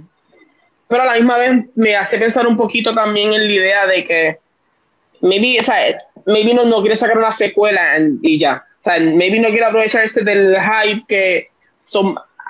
de verdad, no sé cómo. No sé si me estoy explicando bien específicamente, pero siento que como que el hecho de que lo esté pensando bien, que está haciendo, que sabe, que haciendo como un tipo de research, aunque se ha tardado un cojonal, eh, se siente que maybe va, va, a ser una secuela que is gonna be good enough for District 9, so yo por lo menos al momento la compro, maybe el trailer no me lo vende, so. Yo lo que pasa con él es que he peaked early. Su mejor película sigue siendo District 9 by a lot. Cuando él hizo Elysium, yo le di un poquito de beneficio a la duda porque yo pensé que, ok, cool. Cuando tú ves Shapi, tú estás como que, loco, ¿cuál es tu problema? Because you have interesting ideas, tus conceptos están bien logrados, pero la forma que estás ejecutando las cosas están súper al garete. Like, ¿quién, ¿quién, se le ocurre coger a esos dos personajes, porque no son ni actores, son personajes, encajarlos en la película de Chapi, cuando el corazón de Chapi estaba tan fuerte, y literalmente tú eliminas esos dos, o tú tienes personajes que no son así de obnoxious, y Chape hubiera sido casi un masterpiece, hubiera sido un modern day, qué sé yo, Iron Giant equivalent o algo así, qué sé yo. ¿Me entiendes? Porque tiene ese, ese heart. Pero el tipo me ha demostrado que excelentes ideas, pero su forma que está ejecutando le está un poquito al garete. I will say que por lo menos bueno que se tome su tiempo en, en, que si va a hacer una secuela para District 9, District 10, para lo que sea, se tome su tiempo haciéndola y tenga una justificación que él se sienta cómoda de por qué lo va a hacer. No simplemente tirarse a la maroma porque eso es la que, la que me dio chavo y quiero hacerla. So, en eso yo estoy cool. yo lo compro, yo quisiera ver un trailer, quizá yendo un poquito más a algo un poquito más indie, porque esa película era media indie, no, no, no, tanto.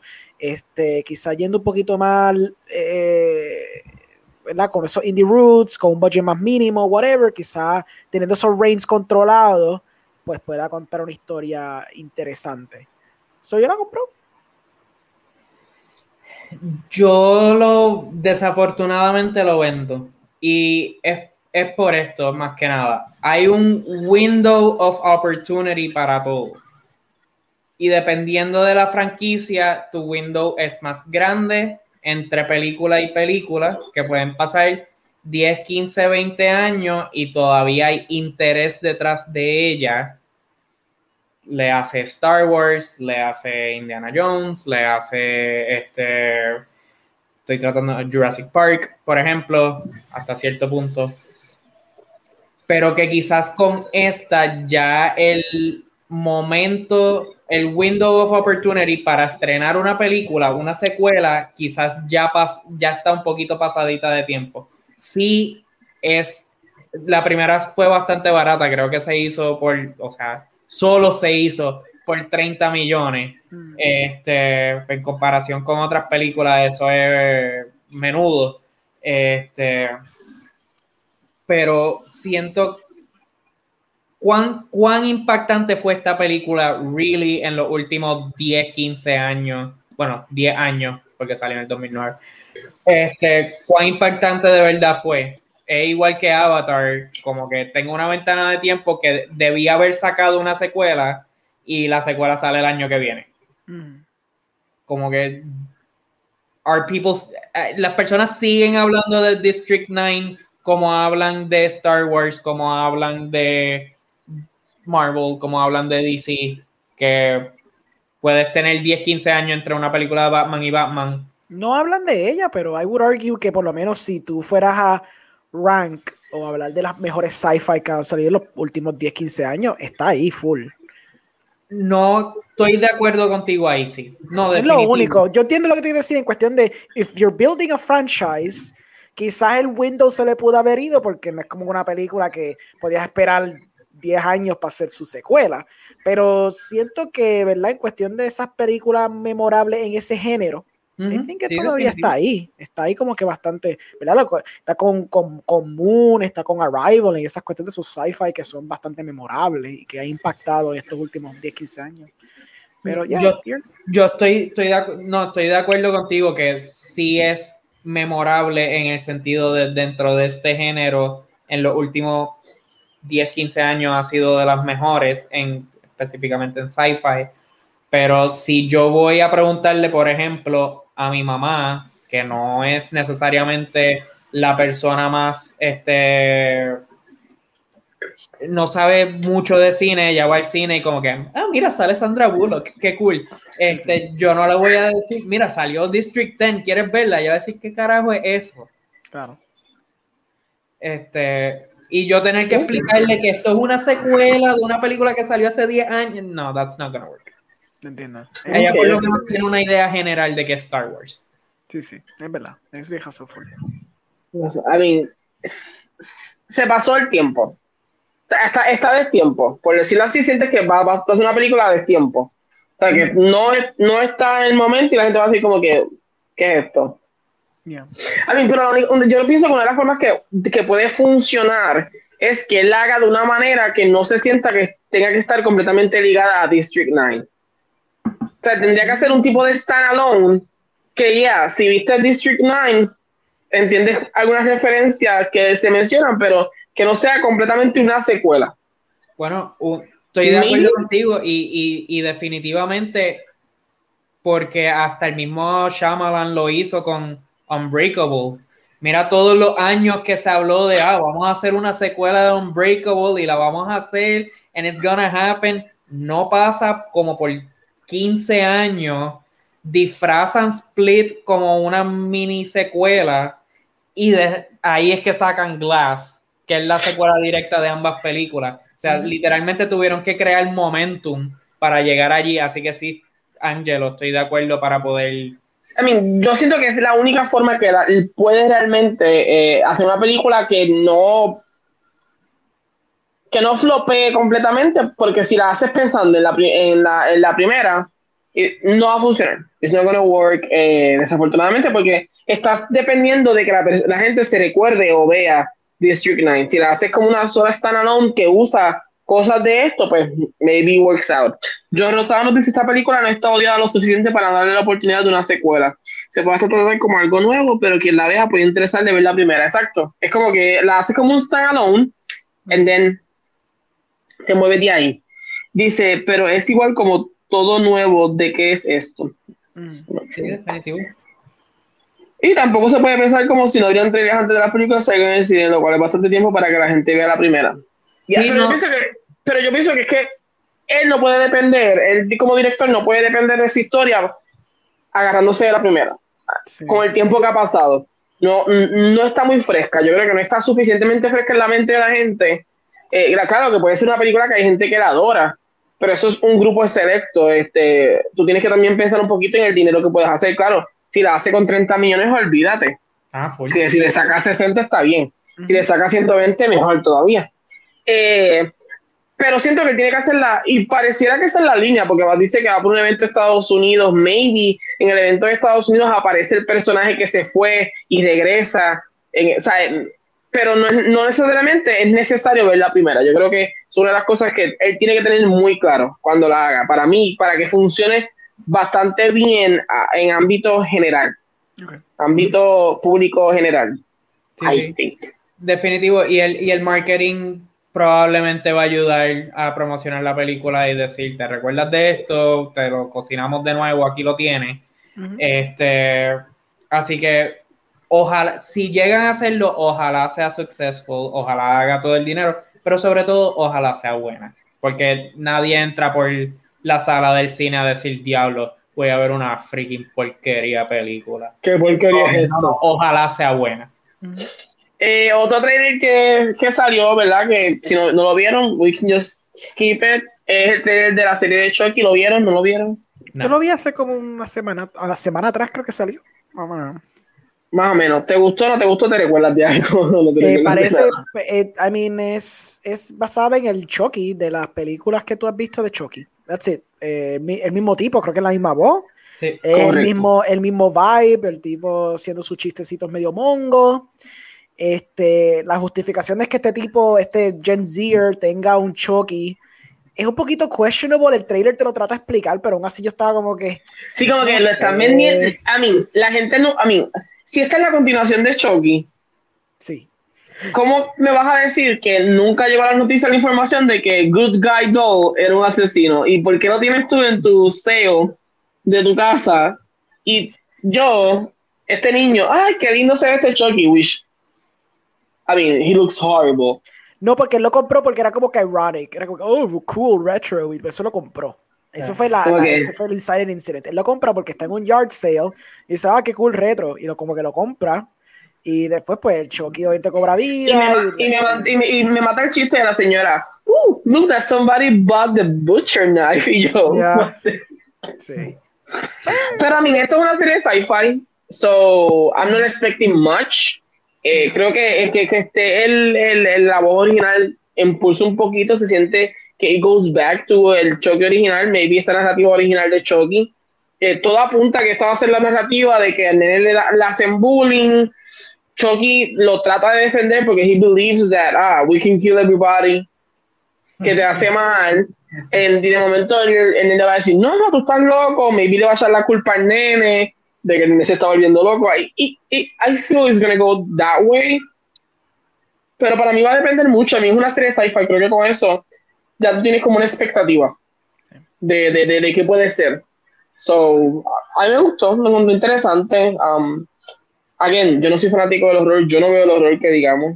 I don't like that a lot. So, that's what I'm gonna say. Eh, otra noticia que salió recientemente, y no reciente, vamos a decir esta semana. Ay, pues sí, me aceptaste. Funcionó. Y, siento que si alguien estaba en el live, le apareció eso y se acabó. El celular se le cayó en la cara. Ustedes se imaginan uno acostado en la cama, como que, ay, déjame ver a estos muchachos que cool, plégata. El susto de la vida. Eh, la nueva trilogía de The Exorcist, dirigida a David Gordon, que es de Halloween 2018, es vendida a Universal Pictures y Peacock por 400 millones. Eh, se reveló que esta trilogía será una secuela directa del film original.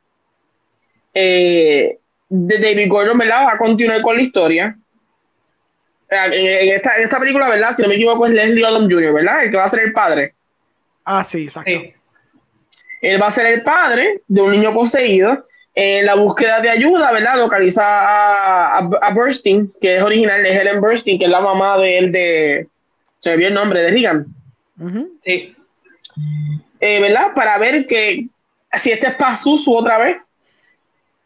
Se espera que la película estrene en el 2023. Les pregunto, ¿le interesa una nueva trilogía del exorcista? ¿No les llama para nada la atención? ¿Sienten que puede funcionar. Es interesante como estos, estos streaming services están pagando un sendo dineral por mm, franquicias raras. Like, tienes a Netflix que, I get it, compró Knives Out, pero compró Knives Out por casi el mismo número que compraron este Exorcist. Y ahora está esta cosa de comprar ahí franquicias o estudios, o todo es contenido, porque todo es contenido ahora, ese es el viaje. Sí, ese y tienes ahora, el buzzword. Exacto, es como que, ah, sí, me acuerdo de Exorcist. Vamos a comprar el Exorcist, vamos a comprar los rights, y vamos a hacer una trilogía nueva. Like, ¿Cómo es una trilogía de The Exorcist? I mean, interesante, hay que ver. I mean, es del, es del director que está trabajando las películas de Halloween y sacó una trilogía del culo también. So, I guess que se sacará una trilogía del culo de The Exorcist. I don't care. I, at least por lo menos tiene la decencia de hacer una trilogía que es una secuela de la original, porque originalmente estaban diciendo que sí iba a ser un, un remake. Y ahí yo estaba diciendo, ahí sí que es una pelea de tiempo. Pero por lo menos si van a hacer una secuela, in the vein, quizás como lo que están haciendo con el Halloween ahora y esas películas de Halloween que son como unas secuelas de las originales, quizás el truco les funcione. Pero I don't care enough, tú sabes. Yo estoy como que, ok, cool, gastaste 400 millones porque contenido. Sí, podríamos curar este eh, child hunger con este dinero, pero eso Full. completamente fuera, fuera de lugar el comentario, pero totalmente real. Es que Eh, si estoy de acuerdo con hacer una película nueva de del exorcista, una sí, dos tal vez, tres es demasiado. Yeah. ¿Cómo tú puedes seguir estirando el chicle con esto hasta cierto punto? Porque todas las películas del exorcista, todas las películas con exorcismo tienden a tener el mismo cliché de, oh no, tienes un demonio, llama al padre, el padre no puede llamar, vamos a tirar agua bendita, oh no, se está quemando, oh no, el cuerpo está flotando, oh no, oh qué bueno, sacamos el diablo, oh no, te estamos preparando para una secuela, muajajajaja, se acaba la película. O sea, literalmente te acabo de contar lo que va a ser The Exorcist parte 2. Felicidades. Y vamos a estirar esto por tres películas. Va a estar fuerte. Es, es todo lo que tengo que decir. Yo realmente, con esta película, cuando escuché la noticia, pues como dice Alejandro, primeramente la noticia era que iba a ser un remake, a lo cual yo decía, eh, ¿why? ¿Qué necesidad tiene? Lógicamente, después dicen, ah, no, que va a ser una secuela.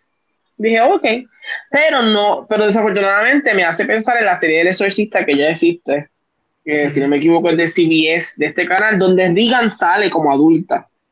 Mm. Mm. Spoiler alert, si no, la- si no la han visto, si no la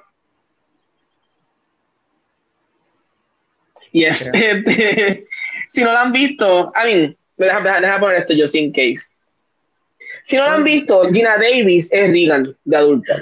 Ah, ok. Ok. Lógicamente, esto lo sabemos al final, donde ya le dice, sí, porque yo tuve una experiencia ya con demonios. Mi nombre real es Regan. Y yo, oh my fucking shit, Gina Davis es Regan. Fue como la emoción de que Gina Davis fuera Regan. So, es lo que pienso. Es como la primera imagen que tengo, porque ya conozco una secuela donde sí, el demonio regresa a la casa de Regan. So, no sé si van a querer tomar la, misma narrativa de tratar de presentar a la mamá por esta misma razón de que el demonio siempre va a querer a Regan.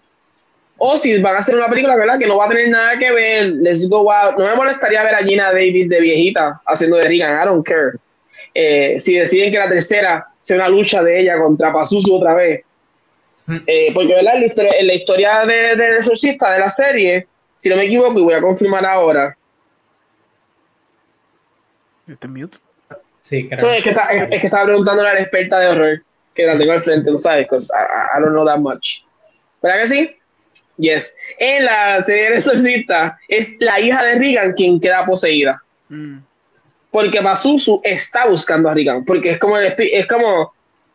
So, es como un círculo con el demonio y ella, como que lo encontré interesante. So, no sé si vayan a hacer esta misma historia. Eh, o solamente es que, ok, vamos a traer a la, a la, a la madre original por traerla. So, no sé qué pensar. Y creo que estoy como René. Eh, maybe una, dos, it could be. Pero tres. Sí. Y menos sin saber cuál va a ser el éxito de la uno, desde la que vayas a la primera que vayas a hacer o de la segunda. No es lo mismo como Halloween. Halloween tiró la primera y después dijo, ok, la dos, la segunda, que si no me equivoco es Halloween Kills, Que se- sale ahora en octubre. Y lo más seguro si funciona saca una tercera. Pero no, no, no dijiste, voy a hacer cinco películas. Sí. Como Sí. que it sounds like, no. Why? Lo- Los estudios se están tirando demasiado esta maroma y a- at, this point ya, ya me está cansando. O sea, recuerdo cuando la película de Power Rangers, antes de salir, dijeron, vamos a hacer seis películas de Power Rangers. Yeah. Sacaron una. No, no, no te adelantes, vamos a ver cómo hace la primera y síguelo. Yo Rosado nos dice creo que están dejando llevar por la ola de The Conjuring Universe. Yeah, yo, yo, pero, I mean, y creo que esta, esta- también es que el horror es bien rentable. Hay que ser bien, este, I mean, tal vez para nosotros que hablamos, que estamos hablando de cine y estamos de las noticias, como que, ah, hor- horror otra vez. Pero el horror al público general, el público, vamos a decirle casual, eh, es bien rentable, súper rentable. Tú pones una película que no te costó tanto y le sacas un billetal. Eh, porque las parejas van a reírse. Tengo miedo. That kind of thing. So, no me sorprende que quieran usar la nostalgia de una película como El Exorcista, que todavía si tú vas a los comentarios en, en las publicaciones que tal vez hemos hecho algunos en nosotros, ¿verdad? Tal vez tú en Movie o en Cinema Podcast o en The Movie Guys has visto publicaciones que es de esto y dicen, uy, esa película no me dejó dormir, la mejor película. So, hay, un, hay un feeling de esa película que ellos pueden usar. Y pues la gente va a decir, uy, una secuela del Exorcista, pues claro que voy a verla. Yo, yo creo que esto es un juego de, de negocios también. Y, y, pero esta idea es que, a mí, a mí esta idea de anunciar tres películas no me gusta. Yo prefiero anunciar, aunque el plan sean tres, yo prefiero decir, ay, tenemos una película nueva. Rápido, cuando eh, es un éxito, tenemos una segunda parte ya. Sí, sí. Hicimos 50 millones el primer fin de semana. El lunes te anuncio que viene la segunda. Exacto. Piu, piu, piu, piu. Eh, Nima nos dicen, si usted no sabe, Nima es mi madre, yo sin case. Ay, espérate, que el experto en horror me dice una película que no repetiría, pero le voy a dar el break. Me voy, ya ustedes saben, luces prendidas en toda la casa y después que se apague, no good, pero la veré. ¿Ve? Es, lo que digo, en, mi caso, mi mamá es una mujer, ¿verdad? Que ya tiene edad, no voy a decirle edad, um, pero, eh, no me mires así, pero, um, es lo que digo, es el horror del exorcista es palpable para una generación. So decirle, vamos a una segunda parte puede significar que estos estas personas cincuentones, sesentones, cuarentones y por ahí, por ahí, digan, uy, yo quiero ver una secuela. So I think they're playing a little bit with that. Eh, contraer también a la mamá original, creo que juegan un poquito con esta narrativa. Um, so, let's see. Sí, definitivamente. Y, el exorcista, sorry por seguir en este tema, pero que el exorcista es un, it's a classic, o sea, es cross generation es una película que estuvo mejor nominada, una de las únicas películas de horror que estuvo nominada para mejor película en la historia de casi 100 años de los Oscars. Y ha sido este, influyente en el horror. Por eso, o sea, cada vez que tú ves una película de, de exorcismo y tú ves un behind the scenes del director, nueve de cada diez dicen yo estuve inspirado en El Exorcista para esta escena, bla, bla, bla, bla, bla. No sé si vieron The Conjuring, la última. A mí, el homage del exorcista es súper claro. homage. Bueno, es un copiete, no es un homage, es un es, es, literal, es, literalmente lo mismo. Pero, pero, pero, eh, pero, pero, es lo que digo, es como que la inspira el exorcista está tan puesto en la piel, en la, en la vena de la gente que le gusta el horror, está tan ahí que yo creo que es la oportunidad. Yo, yo siento que es una oportunidad que no sé por qué no lo habían hecho antes de que vamos a hacer una continuación, maybe vamos a continuar la historia, maybe vamos a, a hacer como Halloween. Desde la primera hacemos una versión nueva. Y la dos y la tres, we show them out. Todo lo demás, we show it out. Pero, so, let's see, let's see, de verdad. Eh, no, no creo que la vea, como ustedes saben, a mí no me gusta el horror, pero Irma dice, deberían haber, haber incluido Aviso. Aviso no es el de la película de este hombre, de Javier Bardem. Ay, que era horror. No me recuerdo esa película. Pero ya, ya, sí, sí. Estoy bien, estoy bien. Cualquier cosa estoy bien. La película de Javier Bardem. ¿Es Javier Bardem o es el otro que se parece a él? ¿Está diciendo Benicio el Toro? No, el esposo de Penelope Cruz, ¿quién es Javier Bardem, verdad? Bardem. Bardem. Pues él tiene una película que es de horror, que tiene que ver con una cajita. No, no es Mother. No es Mother, ok. No es Mother. Es otra película que tiene que ir con una cajita y cuando, y cuando él abre la caja, que él llama al espíritu, le dice, ¡aviso! De verdad no sé. Ay, me siento como que. Y yo, a mí que no me gusta el horror, y yo aquí entregado diciendo, es esta película. Ya, ya mismo les digo, mientras hago otra noticia, y ustedes opinan, a ¿Cómo es? El buen patrón, ¿no? No, The Possession. Creo que es The Possession. Ay, usted, de verdad, ustedes no saben nada de destino. Ustedes no saben de la joya cinematográfica que es The Possession. No sé nada de ¿Qué es una película? ¿Qué es eso? Uh, pero realmente, pero sí, eh, vamos a hablar de aviso. Ya, a mí yo la compro. Por ahora, la primera. Las tres no las compro. La primera se la puedo comprar. Cuando me acuerde que está ahí en un streaming service, ah, qué cool. Click, maybe. Tengo que, uh, ahí está, veremos a ver. Ay, pero tú tienes Peacock. No, pero mira, eso no va a hacerlo ahora. esa película saldrá como en dos años. 2023. Exacto. Sí, sí, cuando lleguemos a lo de Scarlet Widow, vamos a necesitar los streaming services de aquí a allá. Oh, eso va a existir, va a existir. Pero yo, a mí, deja que yo a esa conversación. Yo tengo unas preguntas ahí. Dale. La próxima noticia, y esto es, mira, para Alejandro, uh. salió el póster oh, de la nueva producción de Miranda. Ah. Vivo, pero, ay, pero, pero, denme un break, a mí se me olvidó hacer algo. Oh, Estamos en Netflix y los demás, ustedes saben, siempre se me olvida hacer estos cambios. Cosas que pasan.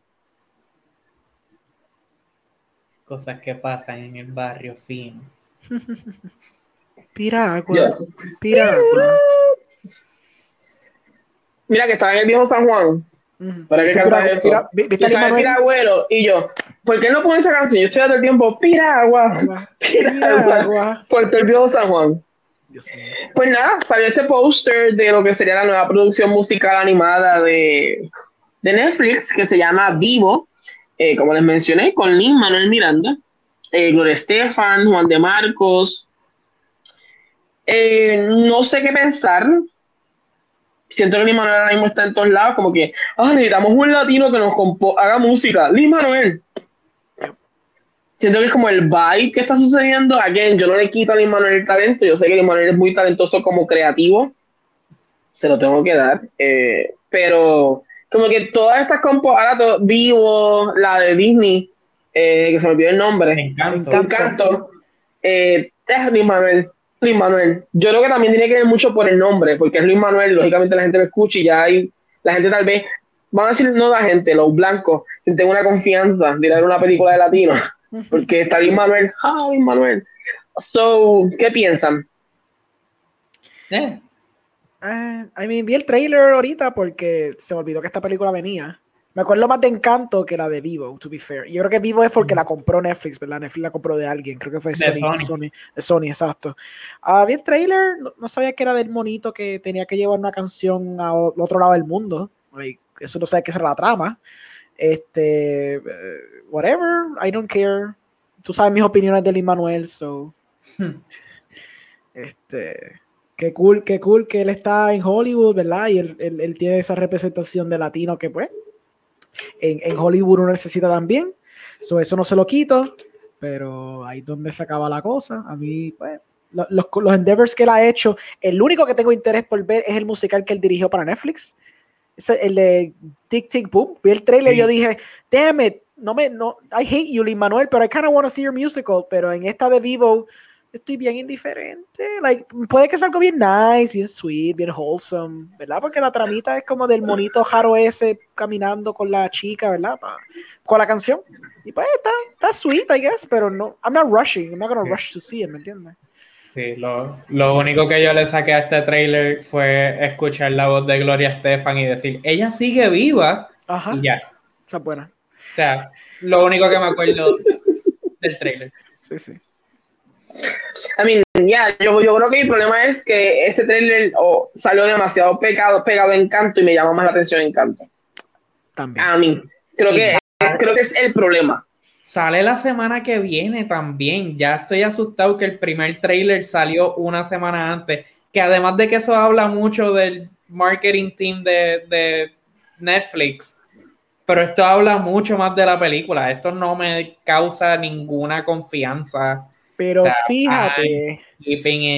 pero fíjate, Netflix, esa estrategia de tirar como que trailers un mes antes o dos semanas antes, whatever, I think que les ha funcionado.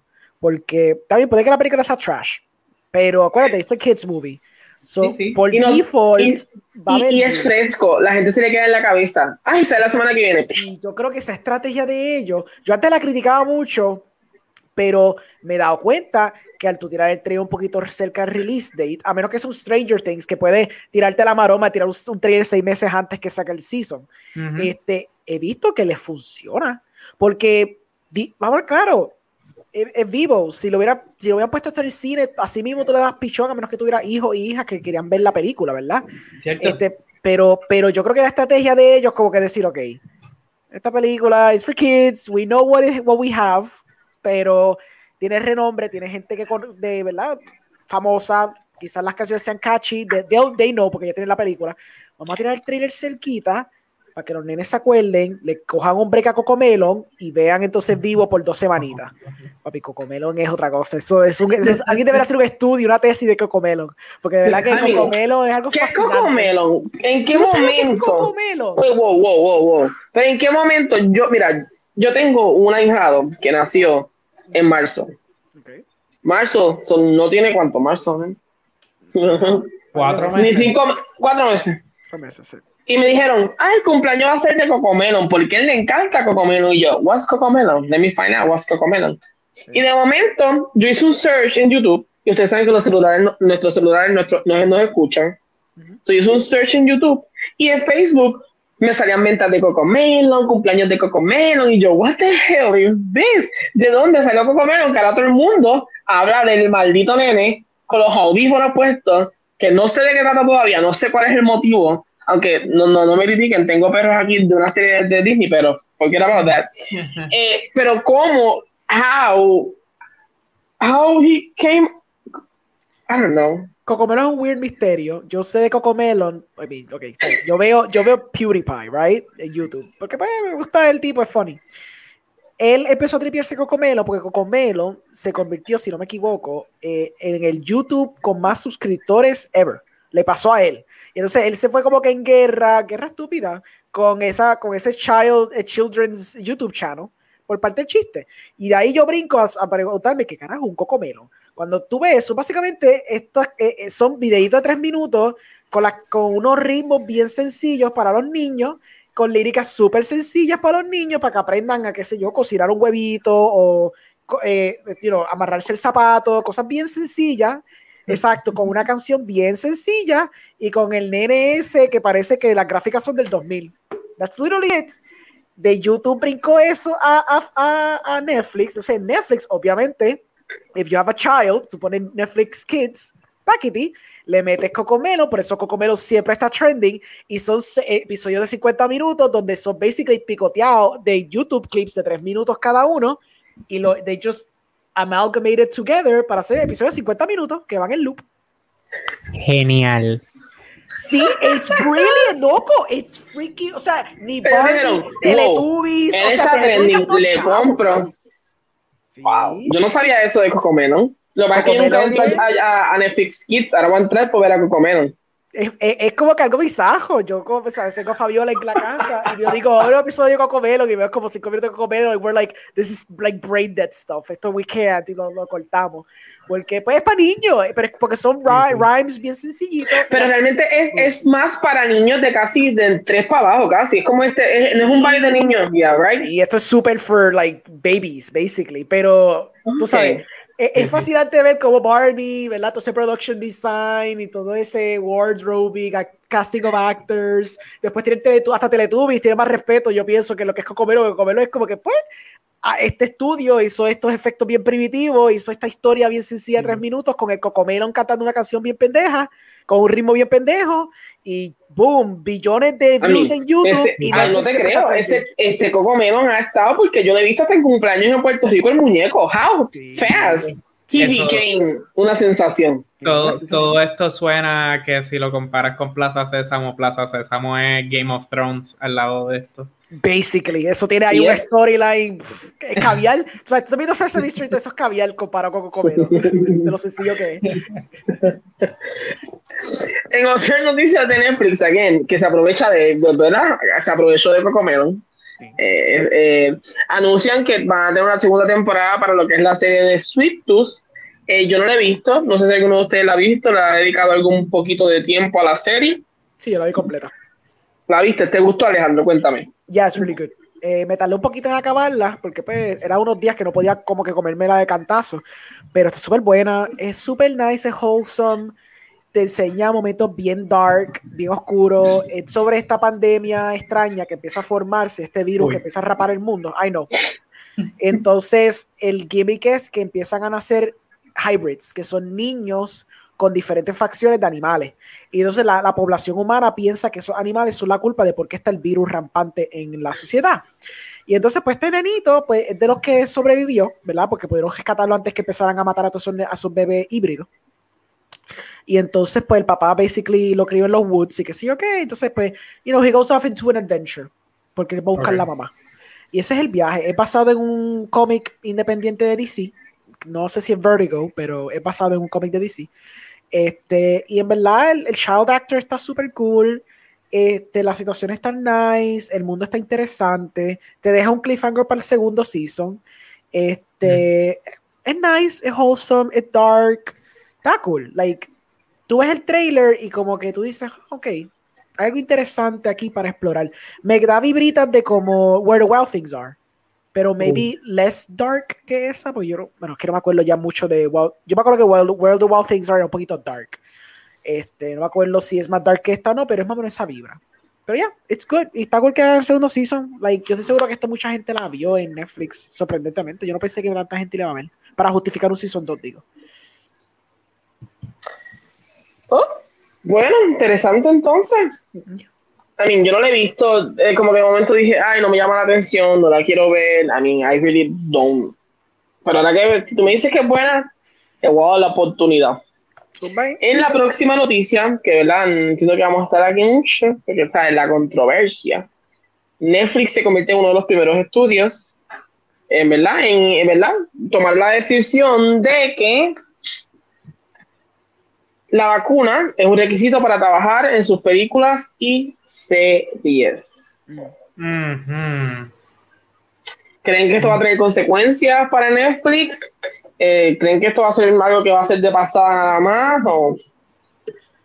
Yo creo que se está normalizando eso de que cierta, bueno, están los, la, gente que trabaja en el, para el gobierno que dicen que tienen que meterse la, la vacuna. So, yo creo que esto va a ser algo que se va a seguir hablando. Eh, meaning que otras entidades privadas, ya sean otros estudios, ya sean literalmente Amazon Warehouse o whatever, creo que van a empezar a decir o te meten la vacuna o, o nada o la opción alterna es literalmente pruebas toda la semana. Eh, este, pero yo creo que eso se va a empezar a normalizar porque los estudios ya, ya pasaron por un año donde tenían que parar y arrancar y parar y arrancar producciones.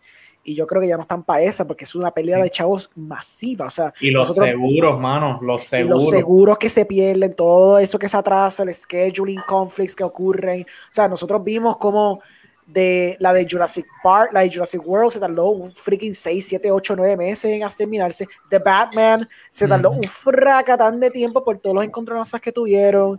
So, yeah, yo creo que Netflix va a ser los primeros que va a hacer esto y tú vas a ver otros estudios a seguir diciendo exactamente lo mismo. Yo creo que that's going to be the way it goes. Yo soy pro vaccine, so obviamente yo apoyo la, vacuna.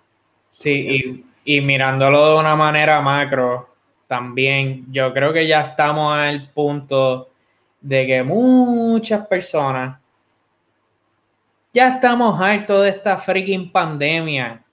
Ya queremos volver a, la, algún sentido de la normalidad o de lo que la nueva normalidad va a ser. O sea, ya estamos hartos de esta pendeja. Ya I'm fucking tired de estar mirando la misma pared todo el día. Este, y si esta es la manera, porque si para llegar a herd immunity tienes que llegar entre 70, 80%, por ahí el, el número mágico, y estamos en sí, Estados Unidos en general, yo no sé cómo estamos en Puerto Rico específicamente, pero... Puerto Rico está altito, está como en 70 yo creo. Estamos alto. Está bastante alto. Puerto Rico es de los actually, de los mejores que ha bregado esa cuestión de la, de la vacuna, sorprendentemente. Súper. No, me, me, alegra, me alegra. Este, pero para que todo el resto del mundo esté abierto, they have to hit that. Estados Unidos están como en 55, Francia está en 50, Inglaterra está en 51, y tú ves como los gobiernos federales de cada país están tratando de empujar esta vacuna a más no poder. Yo soy un pro vaxxer, por favor, si no se han vacunado, vacúnense. Vacúnense. Sí. Sí, este, si quieren volver al choliseo a escuchar a Daddy Yankee cantar, this is how you start to get to that. Este, o si quieren volver al cine, sin mascarilla, así es como empieza a hacer eso. Regardless. Este, pero sí, como bien dijo de nuevo Alejandro, como bien dijiste, esto fits and starts de, de, de empezamos producción, pausamos porque alguien dio a COVID, eso implica dos semanas más, que implica que atrasamos el shooting aquí, que ahora este shooting que teníamos para este día, tenemos que dejarlo para el final del shooting, porque ahí es cuando tienes días libres. Eso no brega, it doesn't fly. O sea, tú como persona tienes el derecho de vacunarte o no, y por favor, de nuevo, vacúnate. Este, tienes el derecho de hacerlo, pero el estudio tiene el derecho de hacer contigo lo que quiera. Que esté bien o no esté bien, si es moral o o inmoral son otros 20. Sí, sí. Eh, Angelo, creo que estás en Angelo está en mute. y aquí, eh, pero realmente, siguiendo lo que estaban diciendo, eh, no te puedes molestar, again, yo soy igual, yo soy pro vaccine, so no te puedes molestar si no te dejan entrar, si no te dejan viajar, si no te dejan, no puedes pretender que por tu manera de pensar o lo que tú creas, los demás tengan que seguirte. So, no te quiero ver molesto, por ejemplo, yo trabajo en una agencia de viajes y nosotros en nuestra agencia de viajes, si tú no estás vacunado, tú no viajas con nosotros, así de simple. Ya sé.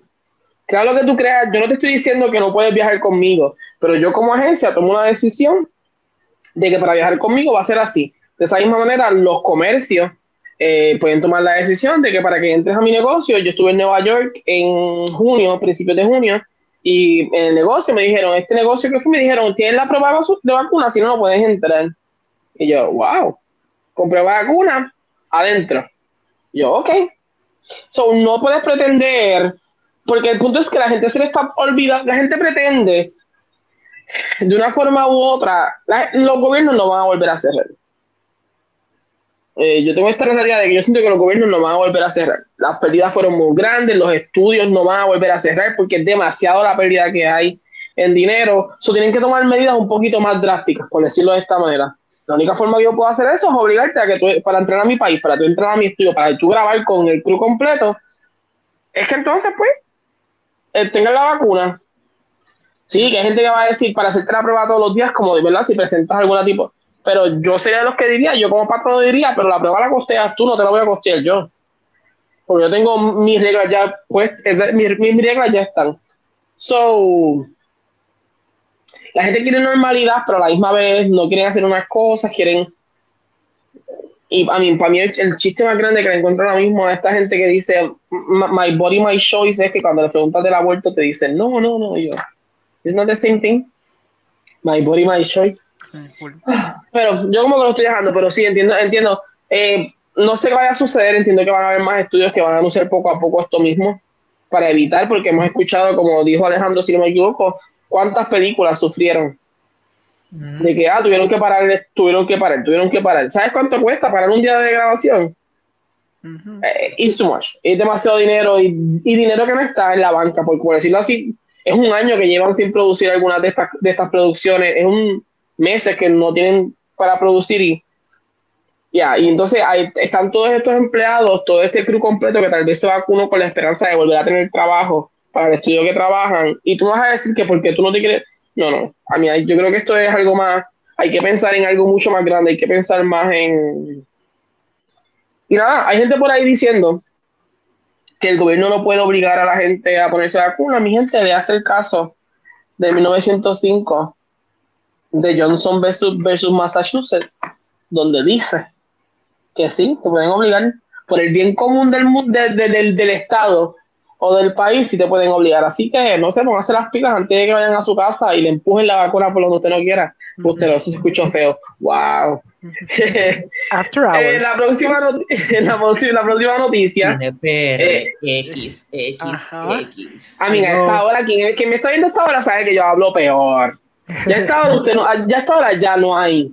A mí, esta hora ya podemos hablar hasta de. ¿Cómo se llama esta película? 365 DN9. DN1. Ya, ya, ya. Esta hora se puede hablar de éxito ya. con este usted no vamos a eh, la próxima noticia es que Netflix está desarrollando una serie live action de Pokémon con el creador de Lucifer, Joe Henderson. ¿Les interesa una serie de live action de Pokémon? A mí me gusta Pokémon, de que me gusta Pokémon a lot. me encantó lo dices como que a mí me gusta Pokémon. de que a lot. like, yo juego Pokémon Go todavía, imagínate. Este, hay... Mira que recientemente Chris de CinePR subió un post de Pokémon Go y puso su, su ad, para que la añadas también. Uh, pues dale, yo la añado. Pues está raro que sea como que el showrunner de Lucifer, pero quizás él tiene algo interesante que explorar con el mundo de Pokémon, I guess. Um, cuando hicieron la película de Detective Pikachu, pues yo la vi, yo pensé como que si esto no hubiera sido de freaking Pokémon, yo no hubiera visto esta mierda porque me la una fucking basura. Solamente funciona porque it's about Pokémon y está cool ver a Ryan Reynolds ser un Pikachu que está hablando estupideces y ver los Pokémon está cool, ver el mundo, pero literalmente película una mierda. The World of Pokémon tiene tela para cortar.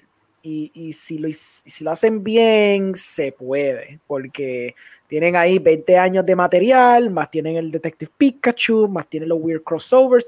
Tienen un millón de formas de approach esa cuestión de Pokémon y Pokémon algo bien fruitful. So, it shouldn't be that hard para poder hacer una franquicia de Pokémon y que sea semi-successful este, la gente lo verá porque mucha gente le gusta freaking Pokémon. Pokémon hace un montón de dinero, entonces para Nintendo y, like um, us millennials, quizás ustedes no juegan Pokémon, pero yo, yo cuando sale un juego de Pokémon, yo tengo mi Switchito, yo dust it off, así lo soplo y juego el nuevo juego de Pokémon por, por unos días y después me acuerdo de que yo cuando era un chiquín de chiquito, pero yeah, like está weird que sea el showrunner él, pero he, made Lucifer. Lucifer is not like a horrible show por lo que tengo entendido. Um, so vamos allá, yo, yo lo vería. I like Pokémon. Sí, sí, si algo, si algo yo saqué de, de, Detective Pikachu es que se puede traducir Pokémon a live action. ¿Te haya gustado la película o no? O sea, por lo menos yo sentí que un Charizard estaba botando fuego al frente mío y el Charizard parecía un freaking Charizard. Este, así que yo, le yo vería la serie. Yo honestamente no he visto Lucifer, así que no tengo una opinión sobre cómo la persona escribe o cuáles son sus ideas o nada, pero si él puede llevar esa traducción de lo que hicieron en Detective Pikachu a su serie y teniéndotela para cortar, como bien dijiste, eh, y crear historias. No necesariamente tiene que ser con Ash contra Team Rocket. Puede ser freaking José del pueblo Paleta. Este con, con su Bulbasaur y para adelante, ok, dale, vamos, tiramos para adelante. yo, yo le metería esta serie. Yeah. Yo nos dice Pokémon always has success. Relativamente ya. Ya, Pokémon es, Pokémon es un brand que se puede seguir se puede seguir sacando mil cosas y la gente lo va a apoyar. Recientemente sacaron el MOBA, así que se dice este tipo de juego. El MOBA. Eh, yo vi un, un, un, I don't like MOBA games, but vi un streaming y por ser Pokémon yo, ay, qué cute Pokémon. Creo que es ese vibe. So, I mean, Pokémon, ya, no me sorprendería. Again, es como ustedes dijeron, yo creo que, que con Detective Pikachu se probó que se puede hacer live action sin ningún tipo de problema. Aquí lo importante va a ser la historia, que cómo la hagan, cómo es, creo que esa es la parte más importante. So, let's see. La próxima noticia es exactamente sobre lo mismo. Eh, Netflix anuncia que la sexta y última temporada de Lucifer estrenará el próximo 10 de septiembre en su plataforma ya me dijeron que no la ven, so no hay mucho que opinar de esto. Para los que son fanáticos de Lucifer, he's coming back in September por última vez. La próxima noticia es que. Uh, sé, que estaban hablando de Bright eh, ayer. Pero se reporta que la secuela de Bright podría estar comenzando grabaciones a finales de este año. ¿Vieron la primera? ¿Le gustó? ¿No le gustó? Yo la vi con mi pai porque él me dijo, ah, que esa cosa en Netflix de Will Smith, ¿quieres verla conmigo, hijo? Yo dije, ok, padre, vamos a verla. Y la vimos y nos, quedamos como que, what in the training day is this? como que algo súper raro. I, I understand como que el universo está interesante para alguna gente, pero la idea era tan bizarra from the get-go que I never got into it.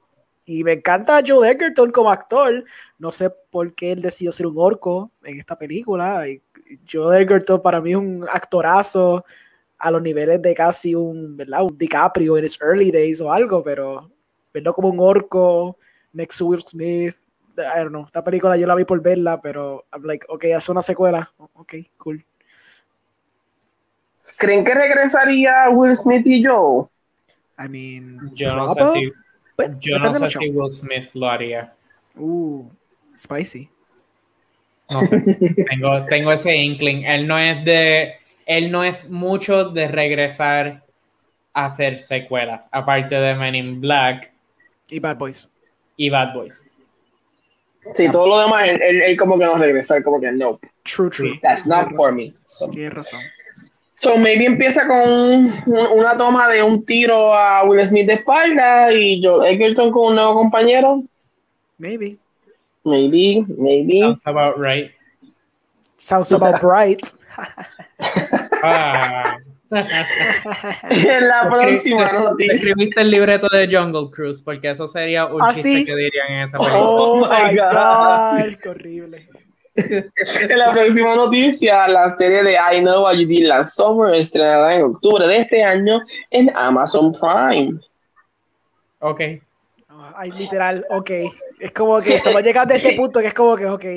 Siento que es lo mismo que de. Siento que es lo mismo que pasó con Stream, aprovechándose de cosas que a la gente le gusta. Vamos a crear algo, algo para que este grupo nuevo lo vaya a ver. I mean, me, a mí me gustó la primera, la segunda a mí no me mata mucho. So.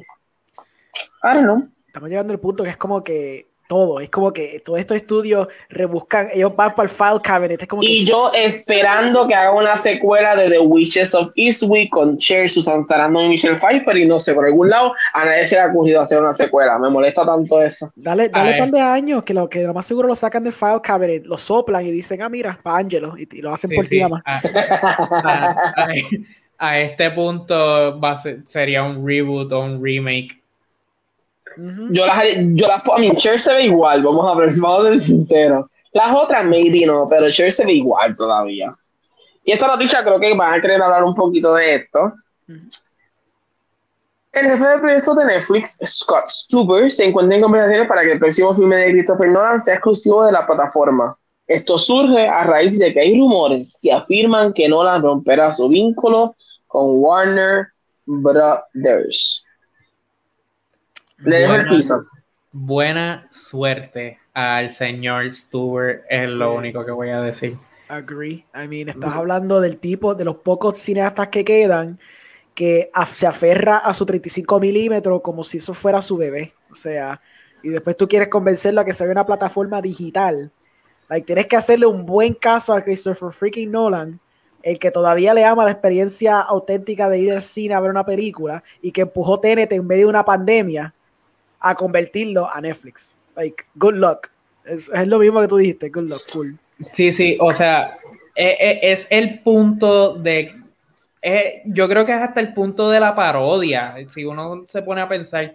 Bueno, Martin Scorsese ya hizo una película con Netflix, The Irishman. Muy buena, por si acaso. Si la quieres, la dedicar como una miniserie, mejor. Este. Y le prometieron, ah, esta película la vamos a meter en el cine, para que, porque tú quieres la experiencia cinematográfica completa. Él lo que quería de verdad era el dinero para el budget de la película, que sabrá Dios dónde exactamente se metió. Este, eso parece un lavado de dinero más cabrón que yo he visto en el cine. Este, Anyways, eh, si esa película estuvo en el cine dos semanas, fue mucho. Y esa película costó 200 millones. Realmente lo que Martin quería era que su película estuviera nominada. O sea, la pusieron en el cine tiempo suficiente para ser nominada y después dijeron, Sí, sí, pero, pero a la misma vez, con Christopher Nolan, tú le vas a tener que dedicar un full theatrical window. Y por full theatrical window es 90 días en el cine y después en Netflix. Exacto. ¿Tú crees? Y oh, yo dudo muchísimo. La próxima película de, de, este tipo, de, ah, del que dijiste ahora mismo, de Martin Scorsese, ¿a quién, ¿de quién es? Apple. No, se la compró Apple. Eh, Martin Scorsese está haciendo los últimos cartuchos. Es como dice Martin, Martin Scorsese está como que este proyecto yo lo tengo hace 10 años, lo quiero hacer y se metió a los streaming services, voy a hacerlo con este streaming service porque nadie más me, quiere dar chavo. Por eso, porque, porque, le está pidiendo 200 millones para hacer una película de vaquero, vete para el carajo, mano. Sí, está, está cabrón. Coño. Se está como que yo quiero esta cantidad, si no me la dan, no la hago. Y la compañía, bueno, Martin Scorsese Vamos a filmarle. Sí, bueno, Apple, Apple contenido, o ven al, al, gran maestro decir, pues mira, yo quiero hacer esta peliculita antes que me muera. Y ellos, sí, sí, sí, sí, sí, sí, sí, sí. Y puedes meter a Leonardo DiCaprio. Sí, yo lo encajo somewhere. Okay, y de momento le dicen, toma este cheque en blanco. Escribe el número de lo que usted necesita. Exacto, escribe lo que tú necesitas. Ningún número es tan alto. Exacto. I mean, I get it, I get it. Pero convencerá a Nolan. Pero ustedes creen, que, ustedes creen que Nolan no va a caer ahí. Y si cae, sería la sorpresa del año. Sería una sorpresa. Porque es que Nolan está es de lo que bien poco que queda, ¿verdad? es bien trancado. Ya, por ejemplo, decir un Space este, aunque I remember que, que Spielberg se mofó de la idea de los streaming services y después él cayó como papa. So, Never Say Never, I guess, pero Nolan ha sido de los, de los que quedan. Él y, él y Tarantino básicamente son los que son todavía bien of the theatrical experience y, la cuestión de grabar en 35, ¿me entiendes? Todavía está en ese flow. Y Villeneuve también, ¿verdad?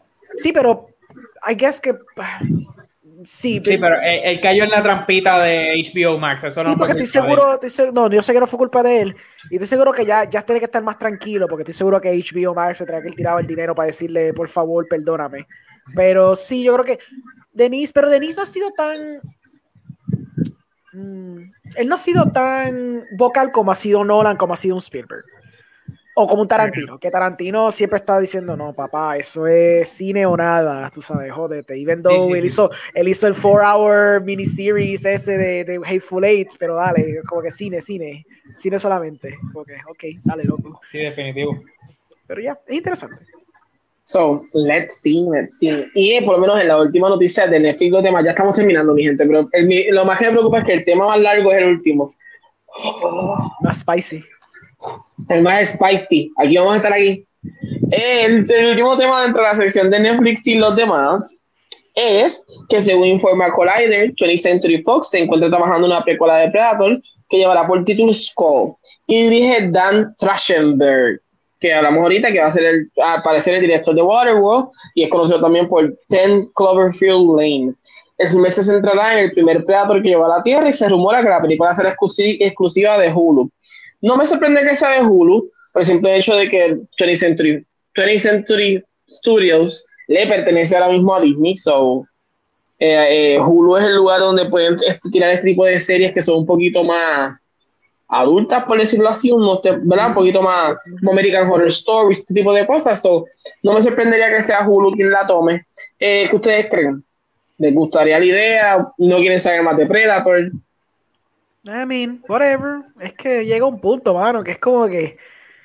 Ah, I mean, es que uno sea un bien fan de, de, la propiedad. Yo, pues, vi el primer Predator. It's really good. Me acuerdo que cuando yo era, yo era joven, yo me quedé dormido viendo Alien vs Predator en el cine. Es como que, you know, it is what it is. Yo creo que hicieron un Predator hace como 3, 4 años atrás, que aparentemente fue mala. Yo nunca la vi. qué suerte. Ah, ok, así de mala es, perfecto, está bien.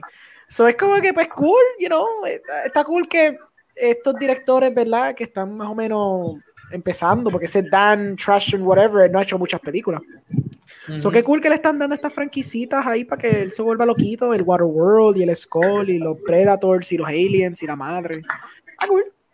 Es que, es, que es, como, no te, no, no te sientes abrumado, tú, René, no te sientes como que abrumado literalmente con todas estas noticias que escuchamos literalmente hoy mismo, de todas estas franquicias que nosotros conocíamos y todos estos diferentes streaming services, como que, ah, anunciando esto, ah, compré esto por 400 millones para hacer una trilogía, es como que, diablo, loco, como que, bájale un poquito. Es que hoy en día la, la, mayoría de noticias son lo mismo. Van a hacer el remake, van a hacer el reboot, van a hacer el remake, van a hacer el remake, van a continuar. Pero, people, pero, pero, porque las noticias son las mismas. Porque, el público, ah, el público paga, el público vota con su wallet cuando va al cine.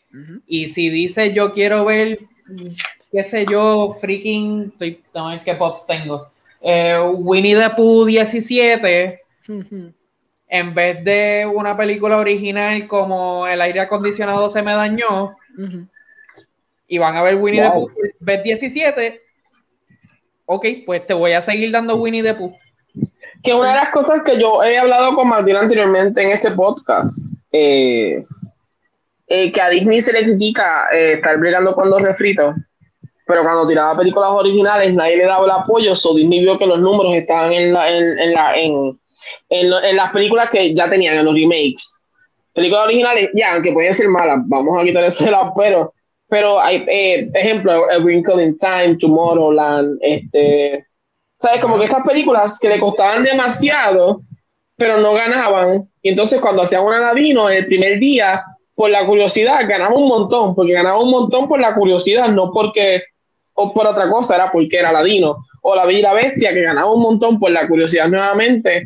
So dijeron, well, it works. This is what it works. So creo que es lo mismo que está pasando en, en, Hollywood per se, la idea de que ideas originales son más difíciles de vender últimamente. I mean, but it's happening a lot. Like, todos los días son noticias de que, ay, vamos a hacer otro remake, vamos a hacer una secuela, vamos a hacer otro remake, vamos a hacer otra secuela. Oh my God, again. Stop. Pero mira, este mismo fin de semana estrenan tres películas. Una es una película original, Stillwater. Otra es una adaptación de un libro antiguo en The Green Knight, pero no es una secuela de una secuela de una secuela. Y la otra es Jungle Cruise, que es la más grande de las tres. Tampoco basada, basada en un ride, pero no basado en una propiedad grande, súper reconocida. Y si Jungle Cruise hace más de 25 millones, va a ser mucho. Esa película cuesta 200 millones. Que es absurdo de todo el día de que, mano, Disney gasta dinero con cojones. Disney tiene chavos en ese bolsillo como, como que, es ridículo. No thank you, ¿qué más hay? Disney gasta chavos, es ridículo, la, la cantidad que Disney gasta es ridícula. Pero a la misma vez, Disney no hace tantas películas como otros estudios. Aunque pareciera que sí, porque, ¿verdad? El número, y Alejandro, no pongas esa cara. El número, Sí, ah, Disney no hace tantas películas. Últimamente, estos últimos años no hacen tantas como otros estudios. Lo que pasa es que ahora mismo, después de la adquisición de Fox, están sacando muchas películas porque únicamente les pertenecen, pero en comparativa de números, no. Hay estudios que sacan más. O sea, sacan más producciones. Eh, por ejemplo, Disney te puede sacar este año, vamos a hacer un, un de este año. Eh, Mulan, no, no voy a ir en orden, just in case eh, Mulan Raya Cruella, um, Jungle Cruise, Black Widow, Soul, pero Soul fue directo a Disney Plus. Mm, Vamos a dar release de cine. Soul 5. No sé si hay otra que no he dicho.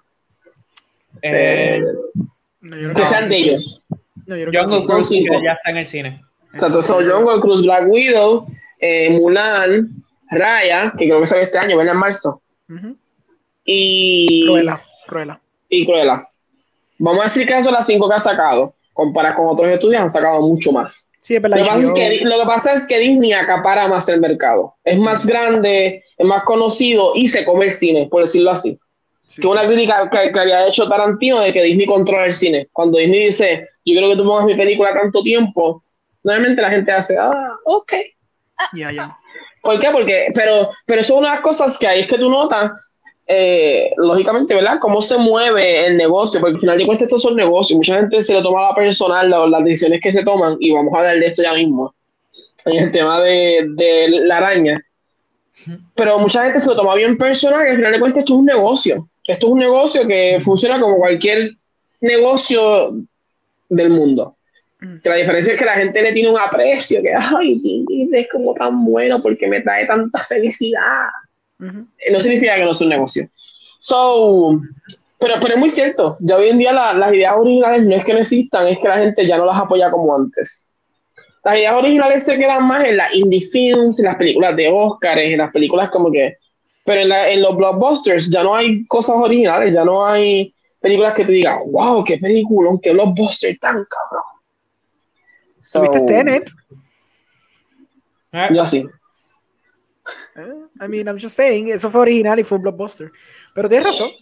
Pero, pero eso es un blockbuster por el director. Cada Agree. Pero, eso, eso, pero eso, eso, es un blockbuster, bendición, eso es un blockbuster por el director. Sí, sí, eso. Que it, it happens. Pero esto, o sea, esta película, otra, otra ejemplo para mí. Eh, Dennis con Dune, sé que va a ser un película que me, puede, me va a gustar, me, me, pero yo siento que no va a ser un blockbuster. Uh -huh. Que no va a ser los números, porque no es algo que la gente is craving for it. Y lo notas mucho cuando, lo, cuando ves la gente reaccionando al trailer. Yo siento que a, a, hay mucha gente que le va a encantar. Van a haber críticos que van a adorar lo que hizo Dune con la película, pero el público general, que es quien realmente deja dinero, I think it's not gonna work for them. Yo espero que no sea así, porque me encantaría ver una segunda parte, eh, ¿verdad? Sí, sí. De lo que es Dune, o que por fin se realice, eh, ¿verdad? Lo que es Dune por completo. Pero I, I don't think it's gonna happen. Pero creo que tiene que ver mucho con eso, esta narrativa y, y, y, y, volviendo a lo mismo, y así es que vemos siempre lo mismo. Ah, van a hacer un remake, ah, van a hacer un reboot, ah, van a hacer.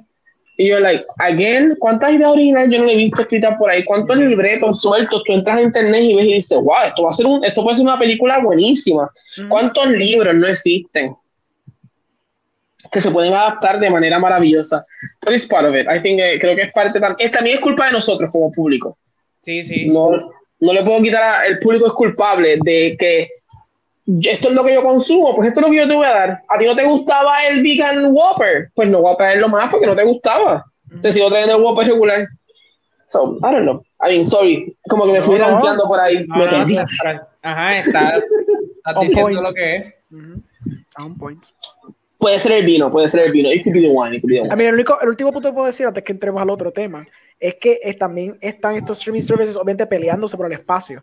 So, están siendo bien agresivos en lo que están comprando, en lo que están anunciando. Y también, si nadie lo ve, it doesn't matter, porque entonces, como está yendo a un streaming service, lo, lo, los números no importan tanto. Es cuestión de ver cuántos subscribers agajaste por tu haber hecho esa trilogía de, de Exorcist, ¿me entiendes? Entonces, they can get away ahora con, ah, pues sí, pagué 400 millones, va a ser esta trilogía de The Exorcist, quizás son basura, pero si esa basura me logró conseguir como, eh, eh, en, un uh, cumulative number de, qué sé yo, 20 millones de subscribers a mi plataforma de Peacock, por, por decirlo así, GG, gané, eso es lo que importaba, realmente no importaba si era buena o la película, si había ganancias, porque ese influx de membresías va a sufragar el costo por un tubo de llaves de lo que costó esa, esa inversión de, de Matrix. So también está, es por eso es que se está tirando esas maromas. Like, we'll never know cuán successful el Knives Out 2 sea, porque la van a tirar en Netflix y realmente puede que venga esa no da número, casi no nunca da números. Casi número, a menos que es un mega éxito, un, un Bridgerton o whatever. Es bien poco que dé números. Dice, es la más que, la más que vieron, la vieron tantas personas, pero eso no son números exactos. Exacto. So, Yeah. And it doesn't matter to them porque yeah. es que at the end ellos tiran este contenido después que no estén perdiendo suscriptores, estén ganando suscriptores, todo, todo ese, todas esas toda esa ganancias, todas esas pérdidas, whatever, se sufragan al instante porque quizás no vieron la, el Knives Out 2, ¿verdad? Quizás no, no está trending, pero el Sexy Beast 3 sí está trending. ¿Me entiendes? Entonces con eso, pues agajaron un montón de gente ese fin de semana. No fue con Knives Out, pero fue con Sexy Beast 3. Y se van ese viaje porque it doesn't matter anymore. Ya con esta cuestión de que ya no tienen que decir números. Ya todos esos costos se están, se, se, se rápidamente se recuperan por el mero hecho de que están dentro de la plataforma.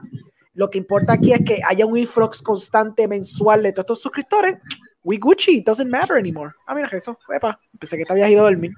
Ya estaba no, no, no, no, no. Este, se tumbó la eh, cámara un ratito. Ah, okay. Pero realmente, ya, I mean, y, yeah, y yo creo que el Netflix de esa parte se, se llena mucho porque dice, yo pongo porquería, yo pongo mil cosas, yo pongo mil cosas todo el tiempo, so I have cantidad, aunque no tenga muchas cosas que sean buenas, pero hay tanto que ver que el público se llena. Es como ir a un buffet. Netflix es el buffet de los streaming services. So, se la gente se llena los ojos con lo mucho que hay. Uy, que, ay, no lo he visto, no lo he visto, no lo he visto, no lo he visto. llega un momento en que Netflix está como que, I don't care, si esto flopea, no me molesta porque está en mi streaming service, la gente sigue entrando. Eh, lógicamente tiene una entrada de personas si hacen algo que como más específico. Pero ya, yeah. I mean, that's, that's the thing now with the streaming wars. Y John nos dice, están dependiendo de Emily de Rock. A mí ya, yo soy el pool de esta película porque la, la atracción es una porquería, vamos a hablar claro. Um, ahora, hay que hacer un cambio mm. a nuestra próxima sección. Let me change it.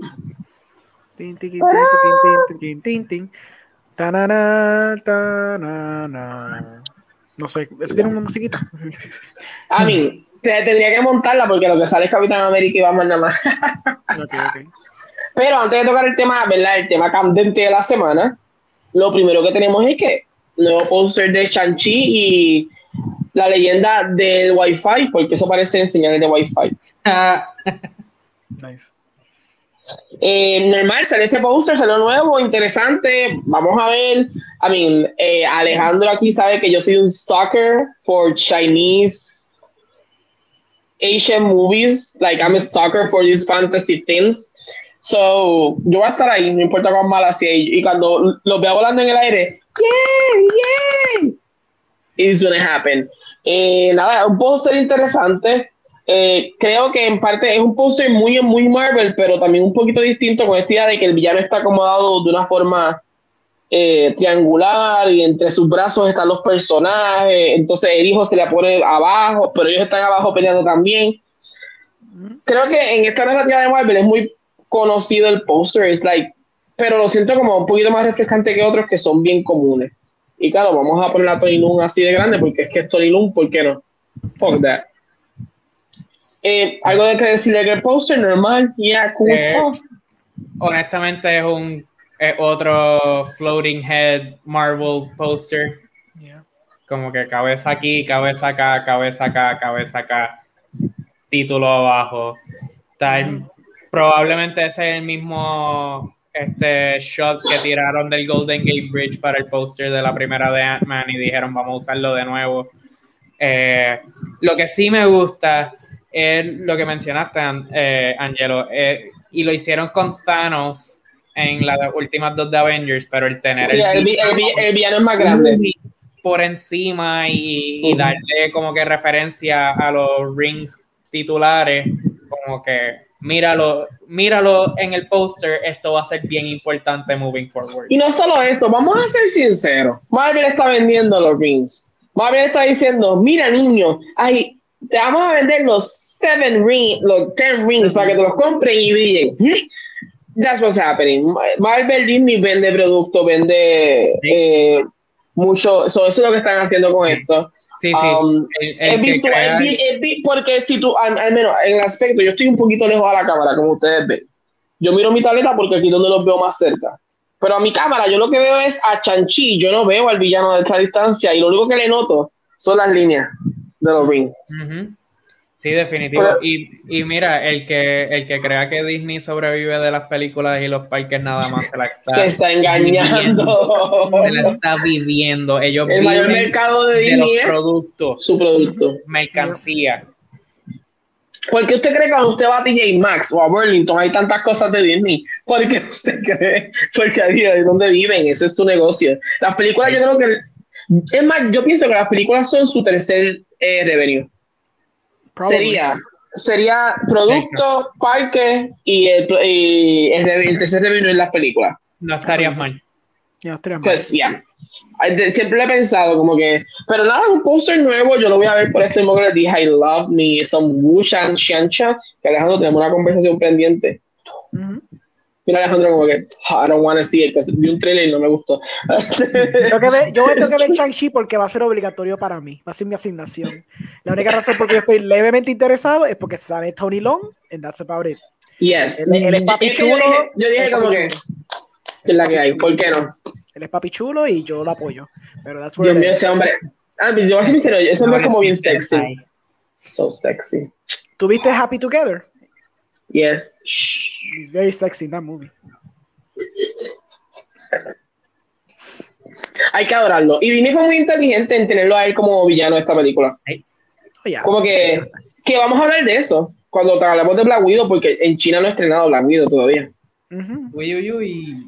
So, vamos a, pues, so, es bien interesante que lo tengan a él porque seguro tan, o sea, si va a hacer estas películas que si no se encuentra un bump en el camino con China, porque China siempre le encuentra bumps a las películas por alguna razón, eh, él, es un actor grande, es un actor con nombre muy grande entre China, so let's see how that's gonna play out.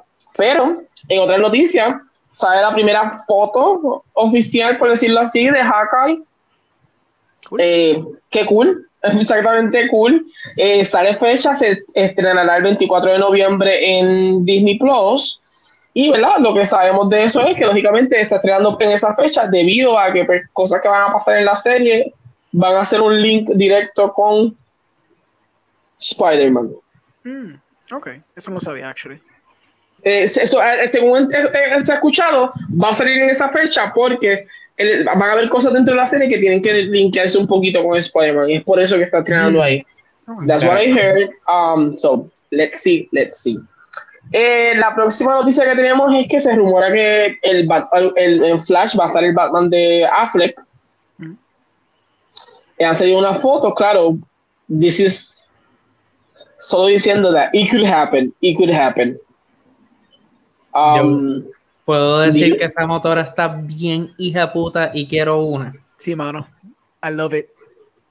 Diablo. Me lo, estoy, imaginando ustedes dos corriendo por el San Juan en esa motora. Es just fun. No, no, vamos a chocar con todos los adoquines y todas las esquinas, pero nos vamos a ver tan cool viéndolo. Sí, mano. Y ese Alejandro. I love, I, love, ese murder pod que tiene Batman, de verdad. Esas pistolas en el ladito, es como que, ah, qué rico. Delicioso. en verdad está que, eh, que, tenga Batman. ¿Creen que sea Affleck? Sí. Bueno, eh, ese, ese, mismo, ese muchacho que está ahí no es Affleck, pero ese es Affleck, ya. Exacto. Sí, estoy, de acuerdo. Estoy de acuerdo. Affleck está pasándola bien en el yate de J-Lo. Mm. yes. Él, no va a estar, él no va a estar tres días, porque llevan tres días grabando la misma puta escena. Bien, no va a estar tres días aquí que ustedes se creen. Papi, sí, exacto. Sí, no va a estar tres días comiendo mierda ahí. Que yo tengo que estar, ¿qué? ¿Disfrazado de qué? ¿Y encima de qué? Sí. En vez de estar con J-Lo. No, no, no, deja eso. Perdóname, para eso existen los dobles. y, en, y, esa misma noticia de Bafleck, eh, ¿verdad? Está, es confirmado ya, porque había escuchado que estaba en conversaciones todavía. Es conversaciones todavía. correcto. ¿Qué significa que está confirmado? Um, eh, sí, porque hoy en día es, conversaciones, ya está confirmado. Mm.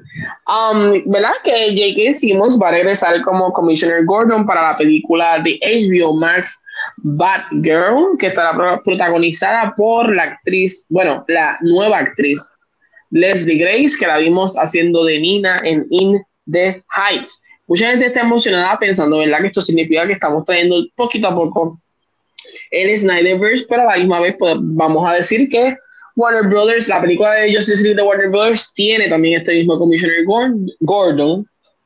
so, no significa nada. Puede ser que no signifique nada. ¿Qué ustedes creen? Eh, no sé, yo lo mencioné anoche porque hablamos de eso en, el otro podcast. Yo dije que es como que it's confusing at this point. Es como que yo no entiendo qué quiere hacer Warner Brothers, if they want to commit or not. Es como que algo bien raro tener a, J.K. Simmons. Like, yo estaba fully, fully pensando que esto iba a ser un one shot extraño, que iba a haber un casco completamente nuevo y diferente al estilo de Batman y que este Batgirl movie iba a existir en su propio viaje. Pero now it's like I guess, vinculados. So, this Batgirl existe en el mismo mundo de Ben Affleck, pero también hay que ver qué pasa con la película de Flash. Like, yo estoy esperando a ver qué me dice DC Fandom, porque DC Fandom es lo que supongo que me van a contestar estas preguntas que tengo. Está cool porque I like J.K. Simmons, pero I just find it all weird. Como que sigan diciendo no more Snyderverse, pero seguimos usando esos elementos del Snyderverse. No sé, algo raro. Sí, yo, yo, estoy, yo estoy de acuerdo. Yo pensaba que esto iba a ser algo aparte, quizás dentro del universo de, de The Batman bajo Robert Pattinson. Y mira, J.K. Simmons, excelente actor. O sea, Flash todavía a mí me da este, pesadilla este, hasta cierto punto.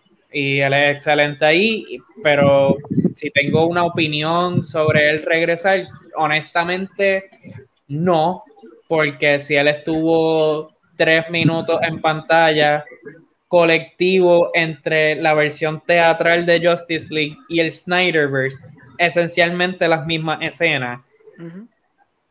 Si estuvo tres minutos fue mucho, así que no tengo una muy buena opinión sobre, wow, él es un excelente Commissioner Gordon él puede ser un excelente Commissioner, Gordon, porque él es un excelente actor, pero es como que, ok, ¿qué más tiene? Yeah, agree. Oh, oh, pues nada, a mí como ustedes dijeron, yes, eh, let's see, este, no se sabe todavía cuál es el plan de, de Warner Bros. en este aspecto, eh, aspecto, en este aspecto, eh, me iba a seguir usando los mismos actores, who knows. No me molesta que sea el que regrese, pensé que iban a usar, yo realmente pensé que para Batgirl iban a usar el de Pattinson. Yo dije, mm, maybe it's gonna be that one, but especialmente porque cogí, este, Leslie Grace es una afro, latina este, y, el, y, el, Commissioner Gordon de, de Batman es Jeffrey Wright, un afroamericano este, que por lo menos ahí puedes ver las similitudes. No que, Pero al parecer. que J.K. Simmons no pueda ser el padre de una afro-latina. Vamos a ser sinceros, eso significa que Gordon le gusta comer mangú. Dios mío. Ah, está, esperando ese chiste, ¿verdad? Está esperando ese chiste. Arroz con gandules. Ese chiste siempre está ahí, siempre está ahí. Oye, Alejandro, ese chiste siempre está ahí siempre está, ese chiste está como que siempre en The Back of My le gusta el mango, le gusta el mango. ¡Bash! Eh, which means que no me sorprendería que usen a la actriz que hizo de René Montoya para que sea la mamá de, de Barbara Gordon. Ya que está todo ese mundo, whatever. Right? Why, why not? Why not? tienen edades similares. También. So eh, nomás seguro ya mismo anuncian quién va a ser la mamá. Eh, ahora, ahora sí. ¿Están listos? ¿No ya? No. Antes de empezar, Black Widow es la película más pirateada. Eh. Eh, una noticia que no sé si es positiva, pero Black Widow es una de las películas más pirateadas Disney Plus, mucho más que Mulan. Pero el tema real. la gráfica. Es el próximo. Scarlett Johansson demanda a Disney eh, no sé cómo empezarlo, pero ¿verdad?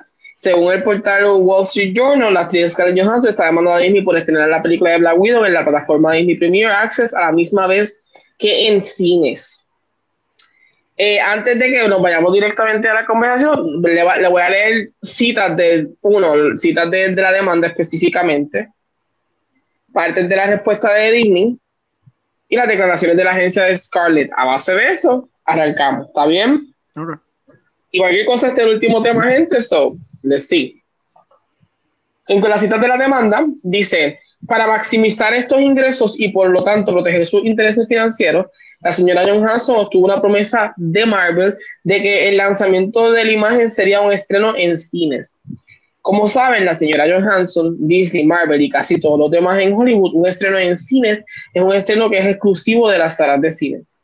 Disney era muy consciente de esta promesa, pero no obstante ordenó a Marvel que violara su compromiso y en su lugar publique la imagen en el servicio de transmisión de Disney Plus, el mismo día en que se estrenó en las salas de cine. Disney indujo intencionalmente a Marvel a incumplir el acuerdo sin justificación para evitar que Johansson se diera cuenta del beneficio total de su trato con Marvel.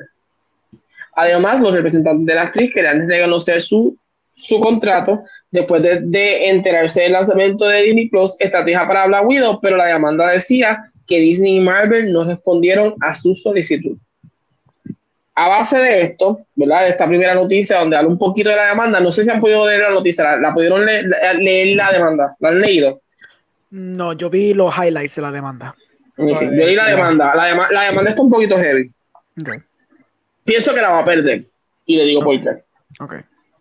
Disney le responde en verdad, unos tipo de un highlight. No hay ningún mérito en esta presentación. La demanda es especialmente triste y angustiosa por su insensible desprecio por los horribles y prolongados efectos globales de la pandemia del COVID-19.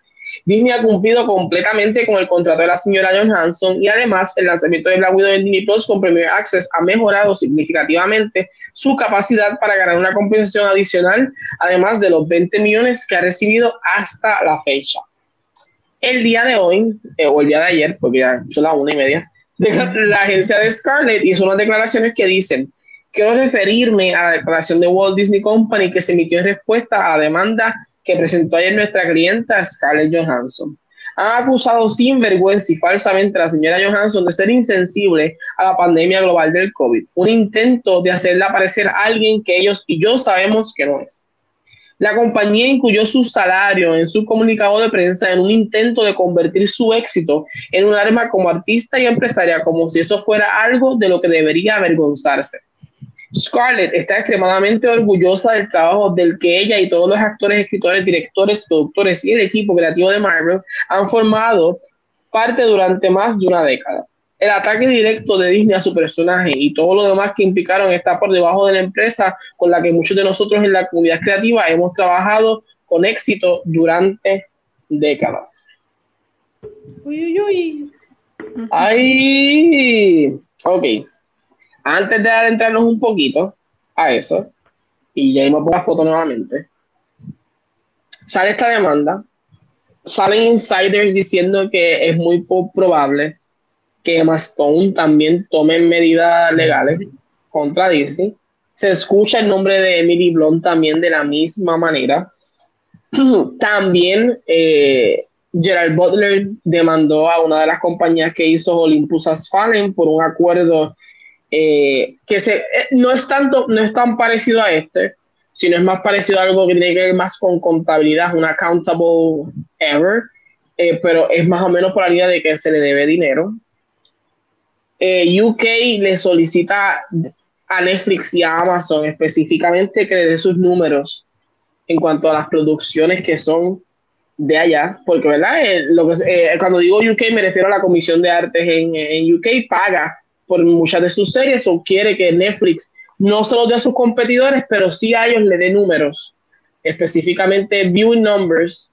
So, vamos a ir paso a paso, pasito a pasito. Suave, suavecito. Suave, suavecito. Eh, cuéntenme, ¿qué sienten un poquito con la demanda? Primeras impresiones. Ah, el, piso de ustedes. ¿Quién quiera ver primero? Pues nada, yo, yo vi esa demanda, me sorprendió con cojones. Ah, porque, pues, you know, Disney, papelones así, Disney usualmente los tiene hush hush, nunca, nunca las masas se, enteran de nada de esto. Lo curioso ha sido, y me he puesto a ver un par de youtubers hablando de esto hoy mismo, bueno, ayer, porque ya, hoy, ya hoy otro día, este, hablando de eso ayer, entonces está esta página que yo sigo que se llama Midnight's Edge, ellos tenían a este tipo que es como un Hollywood Insider, bueno, dice que es un Hollywood Insider, no sé cuán verídico sea eso, pero el tipo ha trabajado en cosas en Hollywood, ha trabajado en DC también.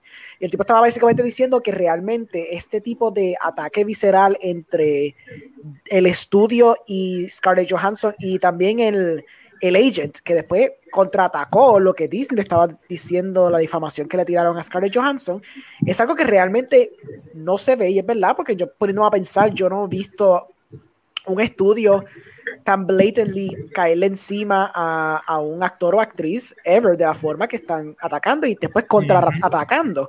Usualmente estas cosas nunca la gente se, se, se, entera, esto es calladito. Como por ejemplo, la cosa de lo de eh, Wonder Woman 1984, cuando eso pasó, semana antes, probablemente meses antes, le, le dijeron probablemente a Gal Gadot y a Patty Jenkins, mira, este es el plan que vamos a hacer porque estamos en pandemia, tengo que sacar una película te vamos a pagar el backend de antemano para que te calmes, porque sé que en los contratos decía que esto te iba a hacer un theatrical release y tú ibas a sacar chavos del backend. So, te damos los chavos. Entonces, hasta cuando pasó el papelón de HBO Max, que anunciaron al mundo entero sin decirle a todas estas 17 producciones que iban a hacerlo, que van a hacer un simultaneous release, semanas después eh, tienen que haber apaciguado las masas de todas estas 17 producciones, porque tú veías a Lin Manuel de lo más feliz diciendo, sí, vean HBO Max in, the Heights, I don't care, porque ya me pagaron, y estoy seguro que hasta Denis Villeneuve, que Denis hizo el, la carta, y bien hecha que la hizo, estoy seguro que hasta Denis le pagaron le pagaron un backend deal, tú sabes, dijeron, mira, ok, yo sé que esto hicimos este papelón, quizás tú no haga los chavos, pero te vamos a pagar como si tu película hubiera hecho 800 millones, que eso es lo que creemos y estimamos que probablemente tu película iba a ser en circunstancias normales. Plaquety. Lo que me está súper fascinante es como Disney no se le ocurrió hacer exactamente lo mismo. Es algo extrañísimo. Tú sabes, viendo después que pasó el papelón, viendo el papelón que pasó Warner Brothers completamente, que basically alienated la industria completa y tuvieron que lentamente lamberse, lamberse, este, you know, put their bootstraps on, lick their wounds y tener que ir a estas de producciones a pedirle perdón y darle chavos para pa apaciguar a todos ellos. Que hasta James Gunn, si ustedes se recuerdan, a principio de año, James Gunn estaba mega encojonado y ya tuve James Gunn súper feliz diciendo, ah, sí, gente, yeah, vean, vean eso en HBO Max, I don't care, porque me pagaron, tú sabes. Pero eh, lo sorprendente es cómo no le pagaron a Scarlett, le hicieron el papelón. Ella dice, porque esto fue lo que yo leí, que ella estaba hasta marzo tratando de renegociar o por lo menos cuadrar, porque estoy seguro que ya sabía lo que venía, y le dieron un pichón brutal, y ella dijo, pues ok, yo me voy a quedar calladita, yo voy a hacer este lawsuit, y cuando sea el momento apropiado, lo voy a tirar al frente del mundo entero. Eh, es interesante, nunca se había visto antes, esto es un precedente, especialmente porque streaming va a ser algo que se va a normalizar más todavía. So, vamos a ver si ahora los contratos van a cambiar para los actores.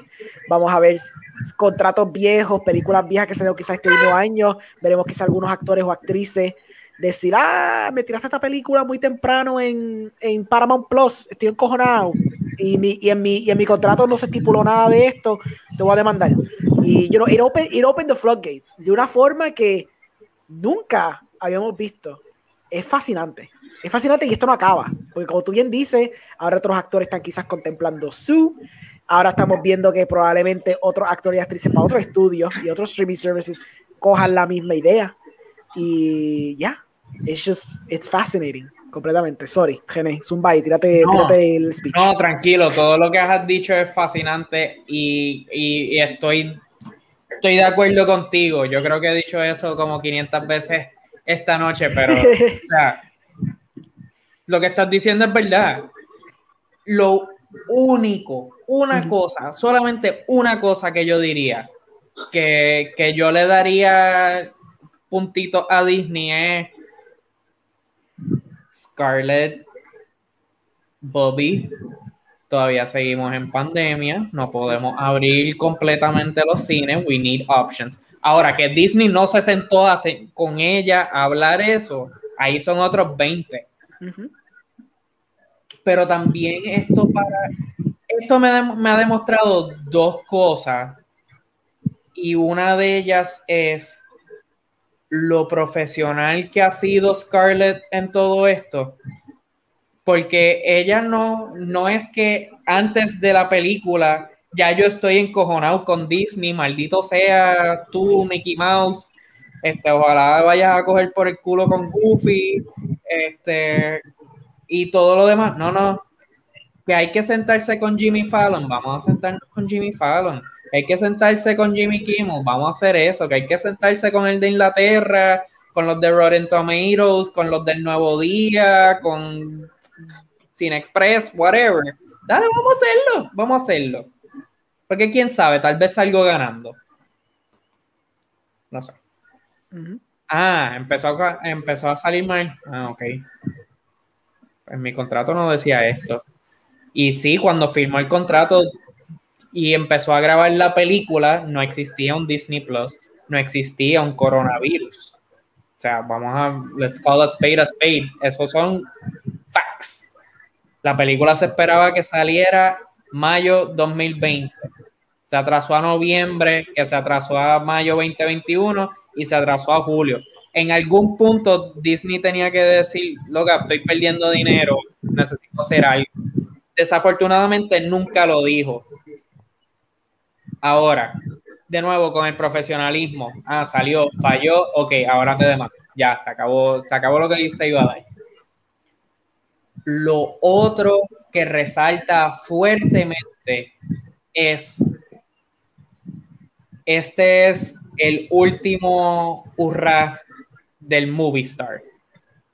Moving forward. O sea, ya esto de a Johnny Depp le pagaron 90 millones por salir pues, en 45 minutos de la última película de Pirates of the Caribbean. Ya eso no va a existir.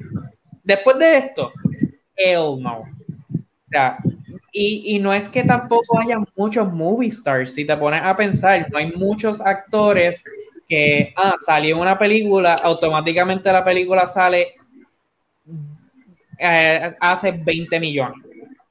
Sólido, sin pensarlo. O sea, nada más porque dice, por ejemplo, Dwayne Johnson o Will Smith hace 10 años o Denzel Washington sigue siendo un movie star. Pero ¿quién es Tom Cruise hoy día fuera de Mission Impossible? ¿Quién es Benedict Cumberbatch fuera de Doctor Strange? ¿Quién es Robert Downey Jr. fuera de Iron Man?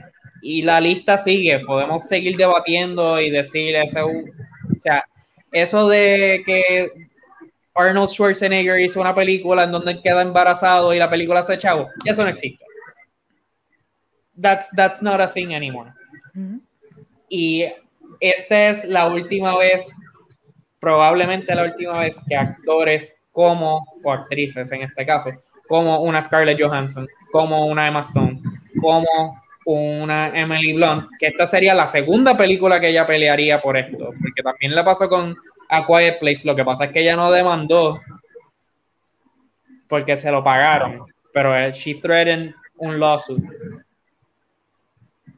Este es el último sea, Ya esto de 20 millones por estar media hora en una película se acabó. Porque ya tú no puedes medir nada a base de de cuánto hiciste en la Del viejo, tú no puedes medir nada con el viejo modelo de Hollywood. Ya. Sí, sí. Sí, sí. Ahora es en mi streaming service cuántos ojos tú le pusiste en esta película. Exacto. It is what it is en este punto. Bienvenido a Hollywood. This is gonna suck. Yeah.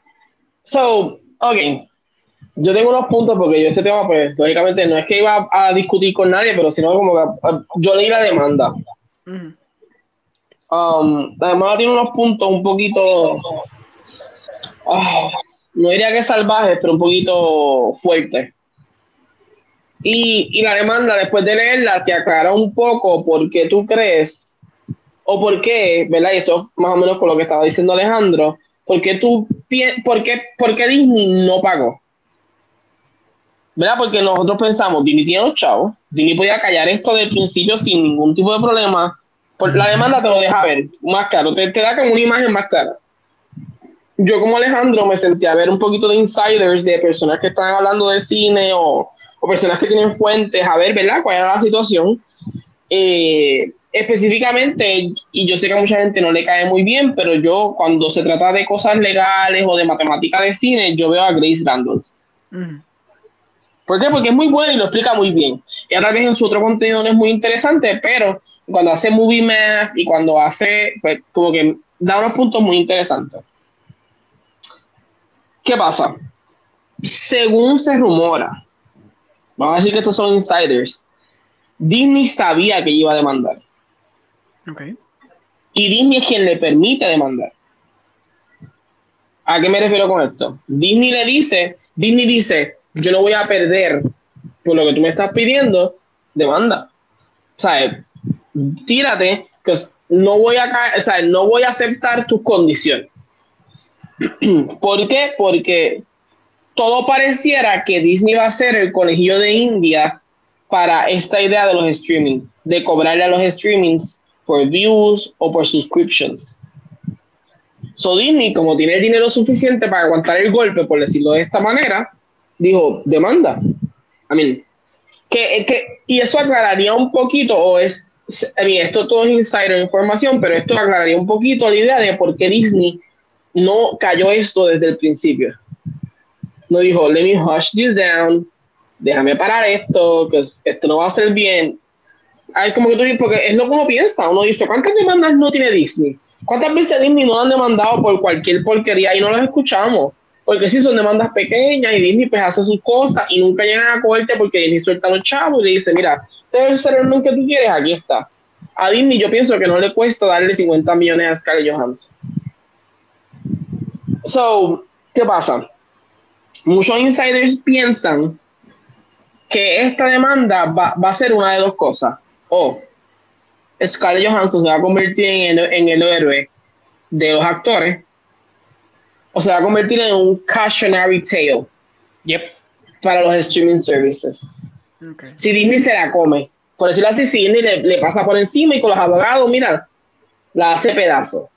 No es que va a perder su carrera, porque no, creo, no creamos que va a perder su carrera, pero va a ser este tale desde que los actores van a decir, eh, espérate, espérate, espérate, no me voy a atrever porque ya hay un precedente que es muy importante en, lo legal, el precedente, y este va a ser el primer precedente en este caso. ¿Qué pasa? Una de las cosas que dice la demanda, y me va mirando para abajo porque lo tengo escrito, porque yo no soy tan inteligente como a veces me parezco serlo. Eh, una de las cosas de la demanda es que el equipo legal en una escritura usa el texto de que Black Widow es la película más pirateada.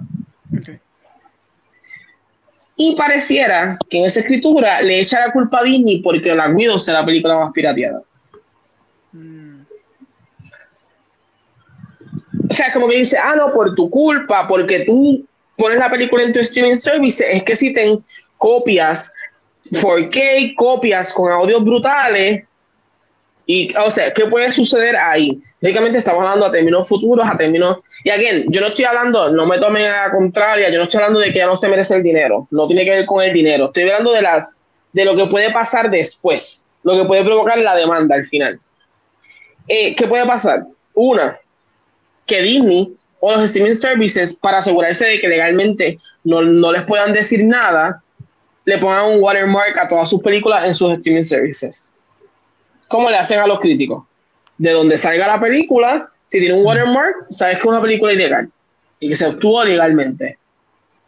Y dos, es que si esto eh, apunta a que todos los streaming services tomen la misma decisión, los streaming services decidan lobby con, con, con el gobierno para ser más fuertes con el streaming, para ser más fuertes con la piratería. O sea, es que ataquen más directo. La piratería, porque lógicamente, pues, la idea de que, ok, me pirateaste la película, eso es una de las cosas. Otra de las cosas, y yo creo que eh, para mí este es el corazón de la demanda, este, esta es la razón por la cual Disney no va a... Yo al, principio decía, cuando no, no, leí la demanda, yo pensaba que Disney iba a pagarle y ya, esto iba a llegar a corte. Pero cuando leí la demanda, yo siento que esta es una de las cosas por las cuales Disney no va a dar el brazo a torcer. Va a decir que no.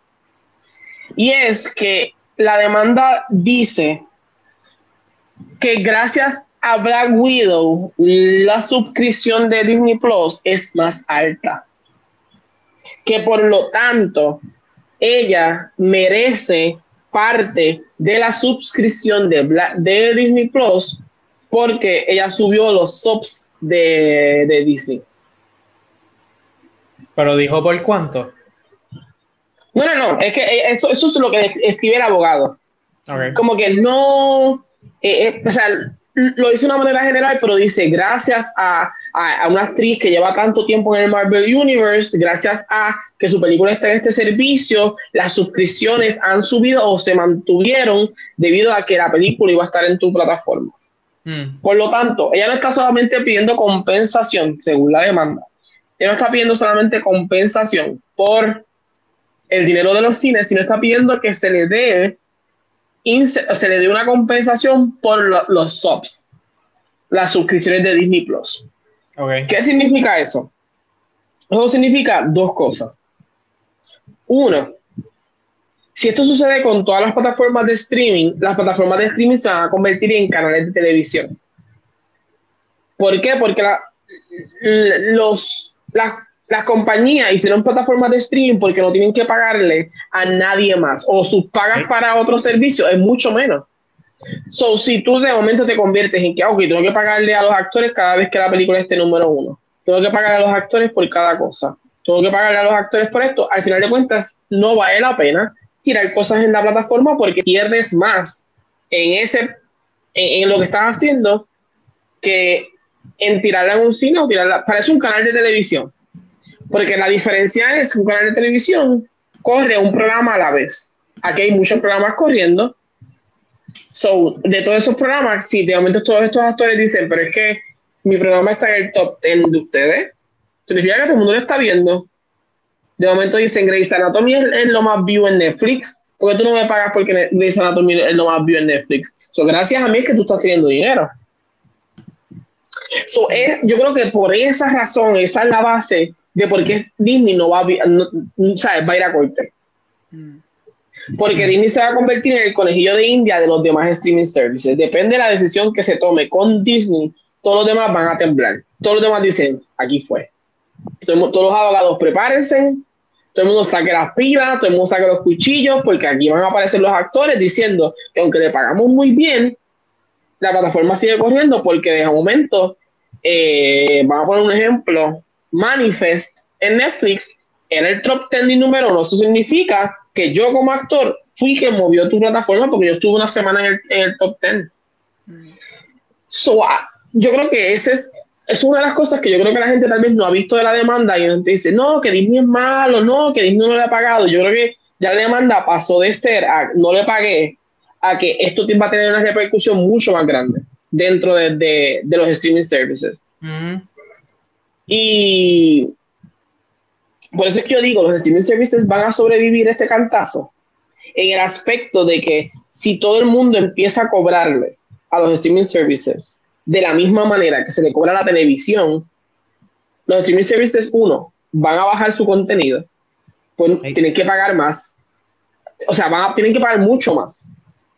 Eh, y dos, van a empezar a, diluirse un poquito. ¿Por qué? Porque ya no pueden tener contenido al garete, porque los artistas ahora cobran por los subs. Ahora le cobran a, ok, si, el día que salió mi película, es, ese mes completo, de momento dicen, no, esto fue la película más vista en todo el mes. Pues entonces tú vas a hacer matemática, cuánta gente hicieron subs desde que empezó mi película hasta, hasta el mes, y tú me vas a dar una comisión de eso porque gracias a mí es que tu, tu se está corriendo.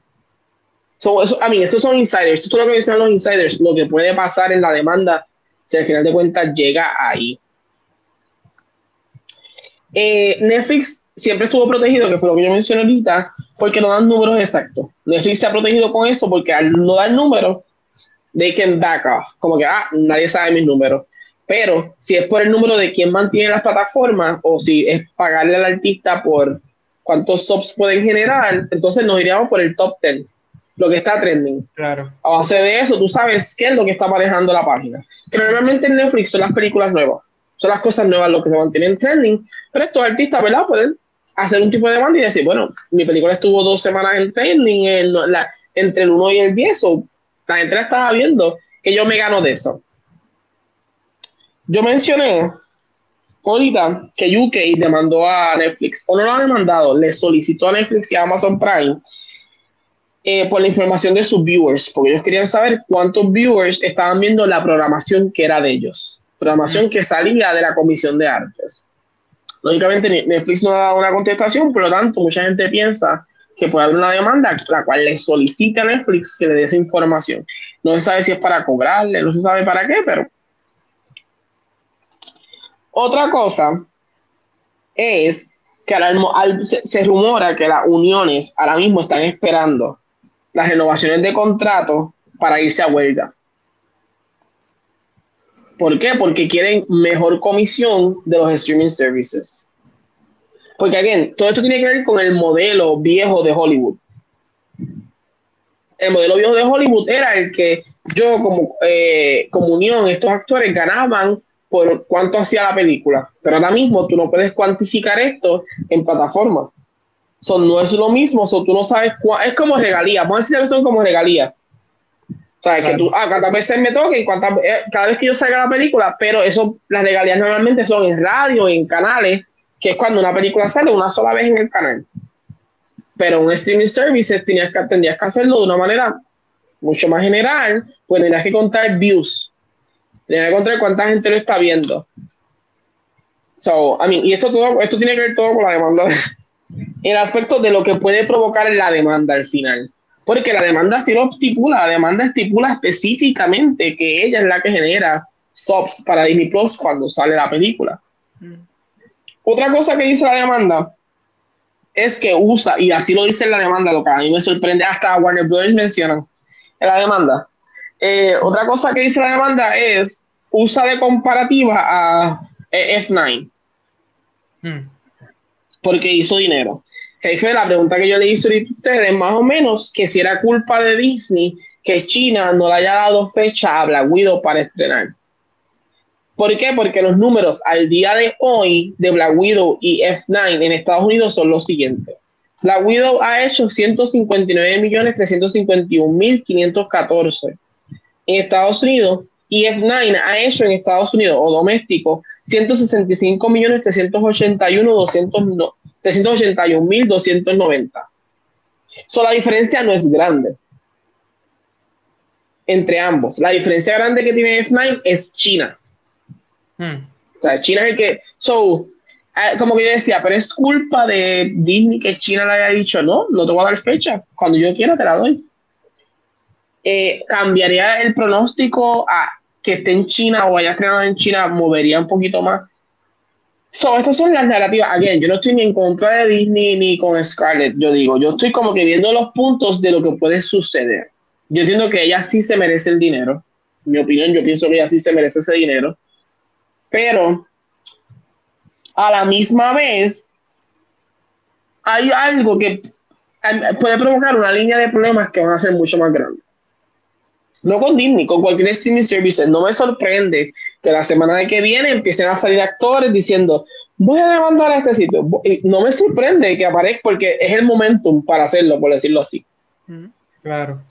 Eh, yo, yo, había escrito, y me pueden parar en cualquier momento a mí. Ah, I'm not brand, yo estoy leyendo aquí como un mamá. Eh, yo, yo, yo, había escrito que lógicamente la única forma que tú puedes cuantificar si eh, algo genera dinero para tu plataforma es con los top, los top 10 la única top 10, top 15, es la única forma que tú puedes cuantificar lo que ve, porque tú puedes saber, si tantas personas vieron dos minutos, tantas personas vieron un minuto, tantas personas vieron cinco minutos de esta serie. Eso no cuantifica. Sino es como que quién se mantiene en el top. los animados, las personas, las compañías animadas están bien jodidas porque pues animación está en el hotel culo ahí. los contratos de animación están por el culo so, de fuck en ese aspecto. So, esto, esta es mi pregunta. Eh, yo, yo puse tres preguntas, bueno, dos preguntas. I don't know how many questions I put, yo puse aquí. Uno, ¿significa esto que estos streaming services que no tienen anuncios van a tener que poner anuncios para poder pagar a los actores lo que, lo que la, eh, la, la regalía? Porque lógicamente no es viable para ellos sacar de su dinero. So, van a ser como Julio y hacer anuncios para poder pagar cada vez que el programa se vea o cada vez que... Es esto en parte, no la muerte completa, pero en parte la un poco de la decadencia del streaming service si Scarlett le gana a Disney y provoca esta narrativa de que ahora los actores pueden cobrar por los subs. se convertirán, se, se, convertirán los streaming services en canales de televisión literalmente, que solamente pueden trabajar lineal y no en este aspecto tan grande. Again, yo, yo pienso que lo de Scarlett tiene que ver mucho en que el equipo. Eh, esta decisión, al fin de cuentas, yo siempre he pensado que esta decisión no tiene que ver con Scarlett. Sí, Scarlett dijo, ok, pero yo creo que, yo creo que también estoy, a, Scarlett hubo, hubo influencia de todo el mundo. Su agente, su equipo de trabajo, todos ganan. Si ella gana la demanda, todos ganan, chavo. So yo dije, mm, maybe Scarlett dijo, ok, ay, sí, ¿sabes qué? Tal vez Scarlett dijo, ay, mira, yo no quiero, en verdad, yo quiero salir de esto, olvídate de los chavos que me den, si después me pagan un poquito más, voy a la ver. Pero yo siento que había más gente haciendo presión y provocó esta, pero mi opinión general, después de todo lo que les dije a ustedes, a los cuatro que están aquí, eh, mi opinión general es que, uno, Disney no va a bajar el brazo por las razones que les mencioné. Yo, yo no pienso que Disney va a. Porque se van a convertir en. lo que pase con Disney esta demanda va a ser lo que va a, lo, lo, que va a pasar con las demás compañías. Si Disney gana, todos los demás, todos los demás streamers van a estar como que, ok, estamos bien. Si Scarlett gana, los streamers van a estar temblando. Yo siento que HBO Max, Netflix, Amazon, toda esta gente está buscando sus abogados y está como que, ¿Cuánto le pagamos? Porque se va, esto se va a convertir en un reguero. Y lo vimos ahora con Gerard Butler. Ya fue el primero que salió. Que está demandando por ganar por una película. So, yo siento que Disney no va a doblar el brazo, pero a la misma vez siento que Disney tiene mucha más ventaja para ganar en el ámbito legal porque se puede proteger de la idea de que, uno, en el contrato no dice que Black Widow tiene que ser exclusiva del cine, sino que dice que va a salir en el cine, pero no que tiene que ser exclusiva del cine. Y dos, la pandemia, aunque la usan súper caliperadamente para hablar de, de, Scarlett, la pandemia sí sucede. Y en parte, al suceder, provoca que el plan se acomode a eso. So, yo siento que Disney, si tiene un buen abogado, que no dudo que los tenga, eh, ya, que Disney como que le pase por encima, que se vaya a favor de ellos eh, y le digan, nada, págale esto, págale esta cantidad, no le vas a pagar por los subs, pero sí págale por el dinero que haga la película de ahora en adelante en el cine. Cuando sale en China, si sale hace tanto, te vas a pagar tanto. That's it. Siento que esa va a ser la narrativa. I don't know what's gonna happen. Yo me senté a leer un poquito sobre eso porque, y yo dije, tengo que leer la demanda porque necesito saber qué dice exactamente la demanda. Eh, y la demanda, aunque larga, es interesante, porque hay unos puntitos ahí que tú dices, mm, estamos un poquito difícil. Pueden opinar, yo no sé, ya ve que me cansé de hablar. Eh, yo pienso, en cuanto a tu pregunta de, de si, si gana Scarlett, que, que van a hacer los streaming services en términos de anuncios, yo estoy de acuerdo que eso va a pasar y estoy pensando que es bien probable que van a hacer lo que Hulu y Peacock y HBO Max empezaron a hacer, que es como que esta tandita para la gente que lo quiere gratis, que vas a tener ciertas películas y ciertos, ciertas series de televisión y te vas a chupar los anuncios. Está este intermedio que va a, sí va a tener anuncios, pero vas a tener todo lo que te prometí que ibas a tener. Y la que va a estar más cara, la premium, que va a ser, no hay anuncios, pero me estás pagando premium. Y así ellos mismos se pueden defender si acaso viene una demanda por, por el lado. En términos de qué podría pasar con China,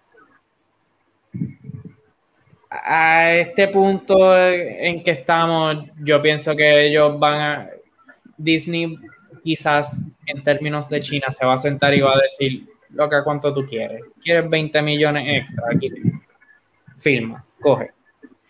Y ya. Porque es que no sabemos cuánto tiempo más va a durar esta, esta pandemia. o sea, Disney no te puede asegurar que dentro de dos meses vamos a estar 100% abiertos todos los cines y te vamos a hacer un re-release para que te calles la boca un ratito. Mm. Y no estoy diciendo que, que ella se debe callar la boca, ella tiene todo el derecho de demandar y decir todo lo que le dé la gana. Estoy. Yo sí, pero entendemos, entendemos. No te preocupes, no te preocupes. Es que Scarlett no, no nos está viendo. Ah, ah. Yo pensé que sí. No, no, no. Scarlett está, está un poquito molesta porque yo soy amigo de Bobby. Ah, ok. De Chapek. Este... No, Chapek no, Chapek me, me queda un poquito mal. Pero, que hablando de eso, no me sorprende que Iger regrese a, a, Disney. Para cambiar la imagen visual. Chapek está que Iger regrese. es que Chapek, desde que le anunciaron, la gente sabía que le iba a meter las patas. Chapek es un, es un tacaño de la vida. en cuando, desde que estaba en los parques se sabía que el tipo, mira, va a caminar con los codos. Yo siento que para que la imagen de Disney no es que cambie, porque no es que cambie, pero para que la imagen de Disney como que haga, uy, un poquito de PR, Iger tiene que regresar otra vez a la presidencia de Disney. Mm. Suerte sacando del retiro. Pero sería otro papel si pasa todavía. Sí, still en Disney, pero sería otro papelón si votaran a Shape para reintegrar a Biger again. Sería un papelonazo. I don't know. Pero la gente le va a encantar. La gente va a decir, oh my god, Iger is back. Yo creo que sí. El compromise de eso sería maybe que Iger coja a otra persona que confíe más. Y quizá haga un tipo de Game of Thrones shit donde voten a Shape y pongan a Iger Jr. ahí. pero no creo que él volvería para atrás. Porque I feel like está genuinamente alto. Con Iger siendo Tywin Lannister. Ajá, La el, el, el, puppeteer dentro de Disney. Don't yeah, yo, yo, segundo lo que tú dijiste, yo creo que probablemente eh, si llegara a ser el caso que ScarJo gane, probablemente tengan que tener algún tipo de, de, estructura donde tengan que tener ads para sufragar esos costos. En My Turn, como tú dices, en Cable TV otra vez, pero con streaming services, hay par, hay par de, eso, este, de streaming services que de por sí ya tienen ads. So it's not like an uncommon thing. Este, me está curioso que ya se tiró la maroma de decir que gracias a esto no, este ex amount of subscribers, que quizás ya tiene esa data, eh, Black Widow, ¿verdad? gracias a mi Black Widow es que tú tienes este ex amount of subscribers. Está ahí raro que se tiró esa maroma, porque es bien arbitrario. That's, there's no way of you quantifying that. Puede haber, sido, puede haber sido gente que se tropezó. Disney puede, Disney puede cuantificarlo porque le está cobrando por la película. Sí, no, mira, la gente se puede ser tropezado porque querían ver este Jungle, Jungle Cruise instead y no querían ver Black Widow. Yo sé que es algo absurdo, pero, pero es real. Puede ser que genuinamente estaban diciendo, ah, yo soy súper fan de The Rock, voy a suscribir a principio de mes. Y de pronto, pues salió Black Widow y después ScarJo se cree que ese tipo que estaba súper pompeado por ver la joca era para ella. Eso está bien raro que en ese, ¿verdad? En ese lawyer, whatever, se decidieron tirar esa maroma. Porque yo entiendo la maroma de tirarse. Mira, en mi contrato estaba estipulado que esto iba a ser un theatrical release. Y ustedes hicieron el cambio y después se, se, las echaron de que ganaron 60 millones, basically, right into your pocket, que pueden haber sido potencialmente 60 millones que hubieran ido a, box office o quizás más, porque puede haber sido más, puede haber sido menos, pero ustedes me, me canibalizaron potencialmente mi, mi, box office más alto. So, en ese sentido, I was like, I get that. Pero tú estás tratando de decir, ah, no, yo me, yo me llevé 15 millones de subscribers, son míos, porque yo sé que van a ver Black Widow porque se suscribieron este mes. Loca, ¿cómo tú vas a pensar que eso es así? Y si se suscribieron por Bad Batch, si se suscribieron por Cocomelon 2 en Disney, like, tú lo sabes. tú lo sabes. y, y, Loki, todavía estaba corriendo. Eso iba a decir. Loki, Gracias. cuando estrenó Black Widow, Loki no había sacado el último episodio. Cuando tú lees la demanda, la demanda te hace ver un poquito las cosas más, es un poquito larga y tediosa porque es muy legal, eh, pero se la puede enviar. Um, pero tú dices, wait, I mean, yo entiendo los chavos, but this is like, I, I don't, uh, what? O como que cuando dice lo de la piratería, yo creo, I'm nadie controla la piratería. What do you want them to do? Como este que, argumento de la piratería, it's, it's a boomer thing que lleva pasando desde Napster. So yo siento que eso puede ser, eso puede ser su propia desgracia. En la demanda siento que eso va a ser como que le van a tirar de diferentes lados y a mí, a mí me encantaría ser abogado. A mí ser abogado de Disney debe ser el palo porque la experiencia que tú ganas de ahí, tú sabes de ahí, dice, yo estuve en Disney 15 años, diablo, cabrón, tú defendes al diablo si tienes que defenderlo. Literalmente. so, es bien interesante y la demanda creo que, a mí, en el público general, en la, conversación general, en la demanda la gente es como que, ah, no, no le quieren pagar. Pero hay mucho más dentro de esta demanda que es más peligroso. Son términos más peligrosos que yo creo que, por eso es que digo que Disney no va a doblar el brazo, porque si Disney dice, ok, ah, tú tienes la razón, significa entonces que le vas a pagar por regalía, le vas a pagar por subs, le vas a pagar por otras cosas, que hay otros artistas que pueden repetir ese mismo patrón. So, I don't know what's going to happen. Siento que esto va a ser el tema de todo el mes. Siento que van a seguir saliendo artistas no me sorprende que van a seguir saliendo artistas haciendo lo mismo. Um, ahora, si Emma se une, lógicamente son dos artistas grandes contra una compañía grande y visual. Todo va a depender de la demanda. Yo pienso que Emma se tiene que estar informando y de momento dijeron, locano. Uh Disney te va a dar el cruelado. Locano, aguántate, porque te va a hacer daño. Aguántate un ching. Cuando hagas el contrato de cruelados, entonces lo escribes. Entonces, haces un mejor contrato. Porque tú te ganaste tu chavo, negocia mejor. Pero sí, también es el peligro de que no me puedo meter de boca a hacer esto porque es como, como mencionamos ayer. lo más seguro ella pierde Tower of Terror ahora. No, full lo, lo va a perder. So, y a mí, y puede ser que ella se sienta tranquila con esto, pero muchas veces una, de las cosas que en la realidad que siempre vemos es que muchas veces estos artistas son submanejadores y todo el mundo quien toman decisiones. A veces ellos ni están tan al pendiente de todo. Y dicen, mira, vamos a hacer esta demanda y ella, sí, sí, sí, claro, porque me deben chavo. Y va a las mías y cuando momento te enteras, ¿what? ¿Y ahora qué yo hago? So, I don't know. I mean, I hope que esto todo se, se arregle antes. Um, yo soy fiel. Eh, I mean, I love Disney. Yo sé que es una compañía y, yo creo que eso es una de las cosas que yo dije. Disney es una compañía, yo trato, yo trato a Disney como lo que es una compañía que hace money grabs, que hace tratos malos. Ese company, ese corporation, no hay forma de que no pase. y, es parte de la. Y no se ha mantenido viva tanto tiempo sin hacer tratos chuecos. Eh, yo siempre he pensado que estas compañías que llevan muchos años, sus historias tienen bajo la manga. Ah, pero a mí de cuentas no puedo negar que es la compañía de que yo adoro sus películas, me crié, me gusté, me reí, hice mil cosas, me disfruto los parques. So, no puedo negar que hay un poco de nostalgia y sentimiento con esto. En el aspecto de que, pero a la misma vez puedo entender que. Puedo entender la demanda un ching, puedo entender que esto puede tener unas repercusiones mucho más grandes que Disney, mucho más grandes que Scarlett. Esto puede cambiar el panorama dentro del streaming world. So entiendo, porque a mí que es lo mismo, Alejandro lo dijo. Yo no sé por qué no puso esto debajo de la mesa y dijo: Toma, toma los chavos, pégate la boca, hachazo. So, I don't know. Yo también, yo también le añadiría a esto que quizás Emma Stone está evaluando hacerlo, aparte de tener Cruella 2 por el lado, que presumo que va a ser un bigger payday, o sea, qué sé yo, de, por ejemplo, de 10 millones que le están pagando, quizás para la próxima van a ser 20, uno O lo que sea que haya contra, eh, filmado cuando dijo, voy a hacer Cruella de Este, pero aparte del primer fin de semana de Black Widow, ¿qué otro día, qué otra película ellos han revelado data de estos Premier Access, sea, entre estas Mulan, Cruella, eh, Raya. Raya, Soul. No, pero Soul era gratis. Soul fue gratis. Raya, eh, entre, esas tres, la única, entre y Black Widow, vamos a añadir Black Widow, entre esas cuatro, una han revelado un fin de semana. Y esa fue successful, que ese fue probablemente el que el que Scarlett Johansson digo, dijo, me cago en nada, ahora sí los voy a demandar.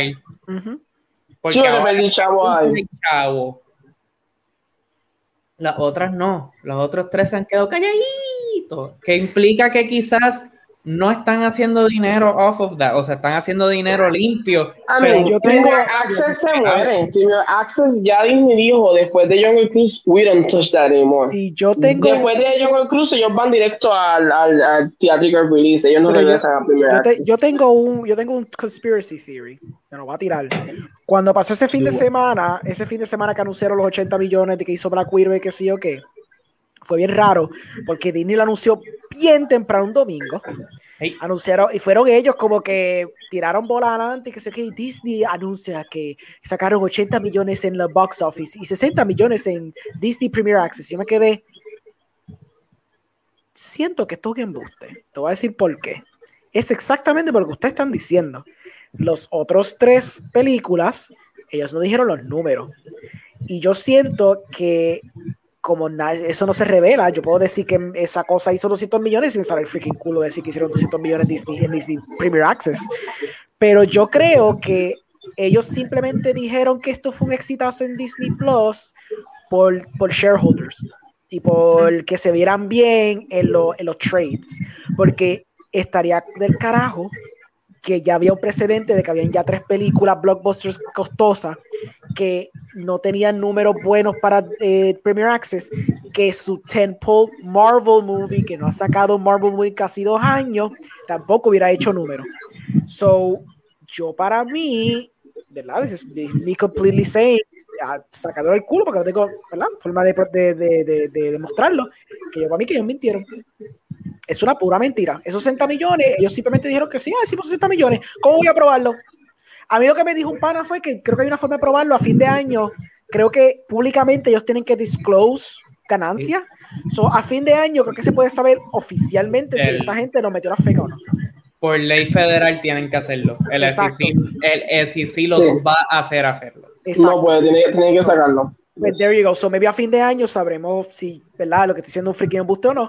Pero I just, I don't know. Había una cosa tan extraña que me dio esta piquiña de que hicieron 60 millones. Really? Yo entiendo que era Black Widow. I get it. Hay obviamente hay un. Porque Marvel, es la primera película de Marvel en casi dos años, todo está bien pompeado.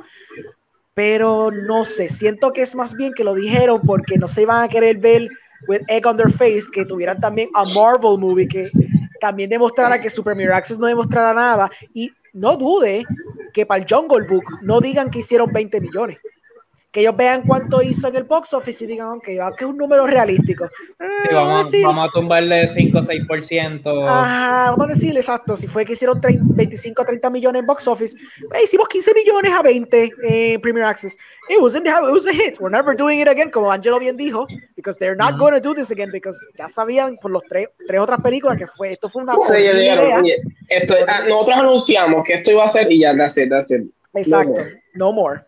So, no sé, yo creo que esto fue para los shareholders, para los trades, para verse bien. y como quiera se le cayó el stock, el stock no es, no es que está en el piso. Sí, no está en el piso, pero bajó, un poquito. Está en 176, ayer estaba en 175, which means that que subió un ching. Pero esto es algo que ellos, ellos, they're gonna bounce back. Esto pasó cuando, antes de Iger, el que estaba antes de Iger. Wow, ese hombre sí que tuvo un escándalo bien asqueroso Eisner tuvo el, peor escándalo dentro de Disney y ese stock cayó como si no hubiera mañana. So they're gonna bounce back porque la gente se lo perdona mucho a Disney. Disney es otra compañía que yo creo que la gente le perdona mucho. So they're gonna bounce back. Lo más seguro sacan el trailer de Spider-Man y whoop, it goes up. Um, y, y, y, ahora mismo hay más compañías perdiendo. So I think they're gonna bounce. Esta demanda va a, va a mantener a los stockholders como que, ok, ya hacemos, nos movemos para el centro, nos movemos para atrás. But, I mean, ahora mismo, everybody's looking at la demanda. Everybody, Warner Brothers, Peacock, Netflix, Amazon, todos están así. Por favor, ¿qué va a pasar? ¿Por qué? Porque esto va a ser el precedente. Depende de qué suceda aquí, se va a convertir en el famoso precedente con los actores. Y es como, a ustedes dijeron ahorita que los actores no van a empezar a, a, pedir. Eh, ya, ya, los movie stars se están muriendo y va a pasar va a llegar a este punto en que los actores no van a tener potestad frente a los estudios. ¿Por qué? Porque le han pasado tantas cosas que los estudios van a decir, ¿qué es el contrato? ¿Te gusta o no te gusta? ¿Lo firmas o...? Hey, esto, va a ser old school MGM, este... Tipo Rita Moreno, firmaste por cinco películas bajo mí y si te puse la peor película en la historia, chúpate. Exacto. Es como que se está convirtiendo en esta idea de que ya va, a llegar a este punto en que mm, no sé si va a ser bueno para los artistas, pero va a llegar a este punto que no te voy a decir, este es el contrato. Again, yo lo menciono porque lógicamente a mí me pasa mucho en la agencia donde trabajo. Y yo tengo clientes que no me dicen nada, no me dicen nada hasta que me llega la carta de la querella de turismo. O sea, no me dicen nada, no me dicen, mira Ángel, está pasando esto, bla, bla, bla a ver si te puedes hablar con tu jefe, no. Llega la carta de turismo que me dice, no, porque eh, es que esto, esto, y está escrito, y la carta lo dice bien claro, está escrito, y me dice, no, porque es que no me quieren devolver el depósito. Si hay un cliente aquí, me jodí, pero no me importa. Um, dice, no me quieren devolver el depósito. Y yo, ¿usted firmó este contrato? ¿Qué dice de contrato? En la parte de los depósitos. Y se los tiro, porque es que me, es que me molesta. ¿Qué dice, yo, ¿qué dice, ¿qué dice ahí? El depósito es no reembolsable usted firmó el contrato, ¿verdad? ¿Qué significa eso? So, no lea su contrato. Y, a mí, por eso es que yo como que lo legal, como que digo, mm, lo encuentro interesante porque es, sometimes we don't read anything. Y nosotros firmamos, me dicen, te voy a dar tanto. Y yo, muchas veces quien, quien firma estas cosas con los artistas, lo más seguro son los managers que dicen, firma, este es el mejor contrato que hay. Y tú lo vas a firmar. ¿Tú crees que yo tengo tiempo para estar leyendo un contrato de lo más seguro 50 páginas? Fuck that, yo no voy a leer contrato, that's too much. So, let's see. I mean, le tengo un chin de miedo a lo que va a suceder porque puede cambiar el, el, el world, el industry again. Damn it. A mí es, increíble que nosotros, los que yo no sé cuántos años tienen ustedes, pero nosotros los de 30, hemos vivido mil mierdas, terremotos, huracanes, cambios en la industria del cine súper asquerosos, cambios que pasamos de una industria de cine completo donde era el old Hollywood a un mundo digital. How the hell? This is too much for me. Pero nada, ya sí, mira, ya son las 3, que son las 2 y 17 de la mañana, vamos a acostarnos. Um, antes que eso, déjame acomodarlo un poquito a ver quién aparece primero. No, eso no era lo que quería hacer. Wait, wait, da hombre, da hombre. I'm trying, I'm trying something. Give me a moment. Wait, wait. Can I move this? Ah, ahí está. Ahí está. Caballero, plugin. ¿Dónde te pueden conseguir? Cuenta tus redes sociales, everything, everything you want to say, do it now. Sí, seguro. Eh, primero que nada, Angelo, mil gracias por sacarle, por, por invitarme. Y Alejandro, de verdad, mucho gusto. Me encantó hablar contigo. Este, aunque diferimos fuertemente en The Martian.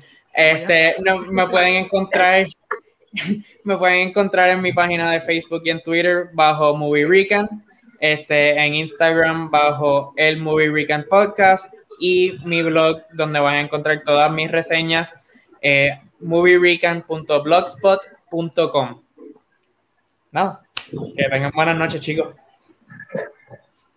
Alejandro, plugin. Pues a mí me puedes conseguir en The Movie Guy, que los martes y jueves tenemos podcast donde hablamos de lo que vimos el fin de semana, noticias de la semana, temas especiales.